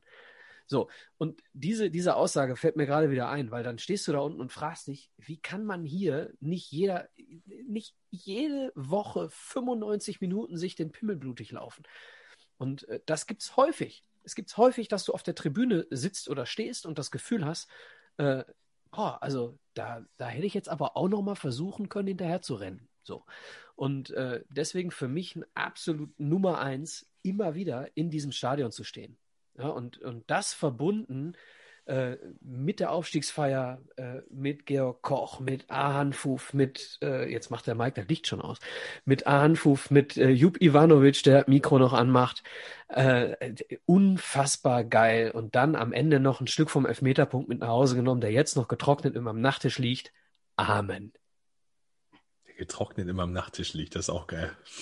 Naja, ich habe nicht den ganzen äh, Elfmeterpunkt rausnehmen können, weil wir noch gespielt haben eine Woche drauf, ne? Äh, zu Hause in Karlsruhe. Ich habe einfach nur äh, die weißen Grashalme abgerissen vom äh, Elfmeterpunkt und habe sie mir in ein Tütchen gepackt von meinen äh, roten Gaulois. Ich dachte von deinem Gras, was du eh schon vorher weggeraucht hast. Hast du Gras gegen Gras getauscht, dachte ich. In meiner kleinen Filmdose, meinst du? Genau, hast du Gras gegen Rasen getauscht. Ja, genau. Also das ist meine, meine Nummer eins. Also äh, ihr werdet es mit Sicherheit auch schon das eine oder andere Mal erlebt haben, im Stadion zu stehen, auf der Wiese, ins weite Rund zu gucken und zu denken, Alter, was hier los? Ja, damit sind sie durch, die 2000er. Und nächste Woche, liebe Hörer, warten die 2010er Jahre auf euch. Wir können euch noch keinen Teaser einspielen, denn die Interviews, Schrägstrich, das Interview folgt erst noch. Morgen ist das erste Interview mit äh, Phil Ofosu Aye. Könnt euch darauf freuen. 2013 für den MSV Außenverteidiger. Und ähm, wir können leider an dieser Stelle noch nicht versprechen, dass es noch ein weiteres Interview gibt. Da gibt es momentan tierische Terminprobleme. Ines Heiri hat sich bereit erklärt, aber da ist noch nicht ganz genau klar, ob es zeitlich noch klappt. Ansonsten warten 2010er Jahre auf euch mit äh, boah, krassen Aufs und Abs. Äh, ne? Also ich erinnere mich an Heimspiele gegen Holstein Kiel. Ich erinnere mich an äh, Aktionen nach einem Zwangsabstieg. Ich erinnere mich an äh, einen Aufstieg bei Fortuna Köln im Stadion, äh, ganz viele geile Erinnerungen aus kürzerer Zeit und äh, wir werden hier viel über Spieler sprechen, die heute noch aktiv sind. Ne? Wir sind so, so langsam kommen wir jetzt in die Zeiten, wo die Spieler noch aktiv sind, wo es äh, im Prinzip äh, lebende Legenden sind, wenn man so will. Äh, hoffen wir mal, dass wir auch das ein oder andere Positive aus der nächsten Folge äh, als ja, als, als geistiges Foto für euch schießen können und nicht nur über die negativen Seiten sprechen können. Äh, Stichwort. Ein Stadion kostet 43 Millionen Euro und wir zahlen jeden, jedes Jahr 5 Millionen Miete. Am Ende gehört es uns nie. Die letzten Worte von euch. Mike. Spannendes Jahrzehnt, leider mit viel Tristesse. Äh, geht gut los fallen dann relativ schnell in ein krasses Loch, versuchen uns dann immer wieder da rauszukämpfen. Und am Ende sind wir nichts anderes als eine Fahrstuhlmannschaft zwischen Liga 2 und Liga 3. Ähm, in einer Zeit, wo Stefan Meyerhofer mit 38 noch zu Würzburger Kickers wechselt, äh, werden wir dann natürlich, wie du selber gerade sagtest, einige Spieler beleuchten können, die heute noch aktiv sind. Ich freue mich drauf. Ähm, wir müssen gucken, ob wir das zu einer anderen Uhrzeit machen, weil ich glaube, wenn wir gerade über den Lizenzentzug und so sprechen, werden sicherlich noch ein paar Minuten mehr dazu kommen. Man wird sich auch emotional und solche Sachen. Ähm, da kann ich mir gut vorstellen. Nein, äh, wird, glaube ich, dann auch, so doof es anhört, nicht nur das aktuellste Zeitalter, sondern auch das krasseste Zeitalter leider in die negative Richtung. So, und äh, da könnt ihr euch sicher über einiges freuen äh, hin, Interviews hin oder her. Es wird, denke ich, trotzdem interessant sein für den MSV-Fan, wie wir die Sache nochmal aufrollen, weil wir natürlich auch dazu eine Recherche betreiben und versuchen, das so sachkundig wie möglich darzulegen. Wenn jemand natürlich ähm, dazu Zusatzinfos hat, kann er das auch gerne später runterschreiben. Vielen Dank an euch beide, gar keine Frage. Ich bin, ich mag das eigentlich nicht so gerne, wenn Leute sich bei mir bedanken. Und ich bin auch nicht so der riese Dankesager, aber es ist definitiv so, wie Michael äh, oder wie Stefan es vorhin gesagt hat, dass Michael natürlich da unfassbar viel Recherchearbeit rein, rein, rein, reinhaut und die Interviewpartner generiert. Und bei Stefan muss man ganz einfach sagen, also wer dir das nicht abkauft, äh, das hat nichts mit schauspielerischer Leistung zu tun, sondern da bist du mit Herzblut dabei, das ist schon, schon eine heftige Nummer. Ich wünsche euch was und Stefan. Ja, jetzt kommen mir ja fast die Tränen, nachdem wir jetzt hier die zweiten oder den zweiten Teil unserer dreiteiligen ähm, Specials hier äh, beenden. Und der Michael hat es ja gerade auch gesagt, mir bleiben natürlich äh, in Erinnerung äh, DFB-Pokalfinale ähm, Spiele zu Hause gegen RB Leipzig oder gegen Heidenheim nach dem Zwangsabstieg. Weiß ich noch damals, wie ich von der Arbeit direkt ins Stadion gepaced bin an dem Samstagnachmittag. Ähm, oder aber auch Abschiedsspiel Branimir Bajic, also nicht offizielles Abschiedsspiel, aber ein Ligaspiel zu Hause gegen St. Pauli. Die Pauli-Fans dann äh, unter anderem riesen Trara gemacht und gefeiert. Wer wird deutscher Meister? H, H, H, HSV. Ne? Also die Saison, wo HSV dann runtergegangen ist, glaube ich. Und also die Hamburger verhöhnt. Und äh, ja, mega viele Stories, viele Anekdoten. Und ich glaube, ja, wir müssen es auf jeden Fall zu einer anderen Zeit machen. Da gebe ich dem Mike komplett recht, denn da werden wir die 25 Stunden auf jeden Fall sprengen. Nein, was kann ich dazu noch abschließend sagen? Also hat ultra mega viel Spaß gemacht. Ich habe gerade schon ein Lobeslied auf euch beide gesungen. Äh, mega geil. Die Harmonie, denke ich mal, und die Chemie zwischen uns allen stimmt. Der eine bringt das eine mit, der andere bringt das andere mit. Und äh, ganz allgemein ergänzen wir uns ganz gut. Das kombiniert mit, mit den Legenden, die der Micha hier an Land gezogen hat mit den Einspielern. Ist insgesamt auf jeden Fall aus meiner Sicht ein Muss für jeden MSV-Fan, äh, der keinen Bock auf diese Nummer hat. Dem kann ich dann am Ende des Tages auch nicht helfen. Wir versuchen hier immer zu verkörpern und auch bei unseren wöchentlichen Podcasts, also an dieser Stelle auch nochmal Werbung, Podbolzer bei YouTube, Spotify, iTunes etc. Wimpeltausch bei allen möglichen ähm, ähm, Podcast-Kanälen auch und so weiter und so fort. Äh, versuchen wir dieses Format zu vermitteln von Fans für Fans. Abonniert unsere Kanäle, bleibt uns treu. Ich verabschiede mich mit den magischen Worten. Nur der MSV. Ciao. Ja, äh, jetzt sind wir hier bei knapp fünf Stunden und das sagt alles, ne? Wir geben alles für euch und wir äh, stehen sogar zwölf Stunden in der Arena für ein Pokalspiel gegen den S04. Das auch eine Geschichte der kommenden Sendung. Mike, tausend Dank, dass du so lange mit uns ausgehalten hast. Äh, Stefan und ich können ein bisschen länger schlafen, denke ich. Stefan, vielen, vielen Dank äh, euch beiden. Und Stefan hat's gesagt, wir ergänzen uns hervorragend. Ich denke, das war äh, nicht die vorletzte Folge, die wir gemeinsam über unseren MSV machen. Da gibt's mit Sicherheit noch die ein oder andere Folge-Episode. Macht's gut. Ciao, ciao.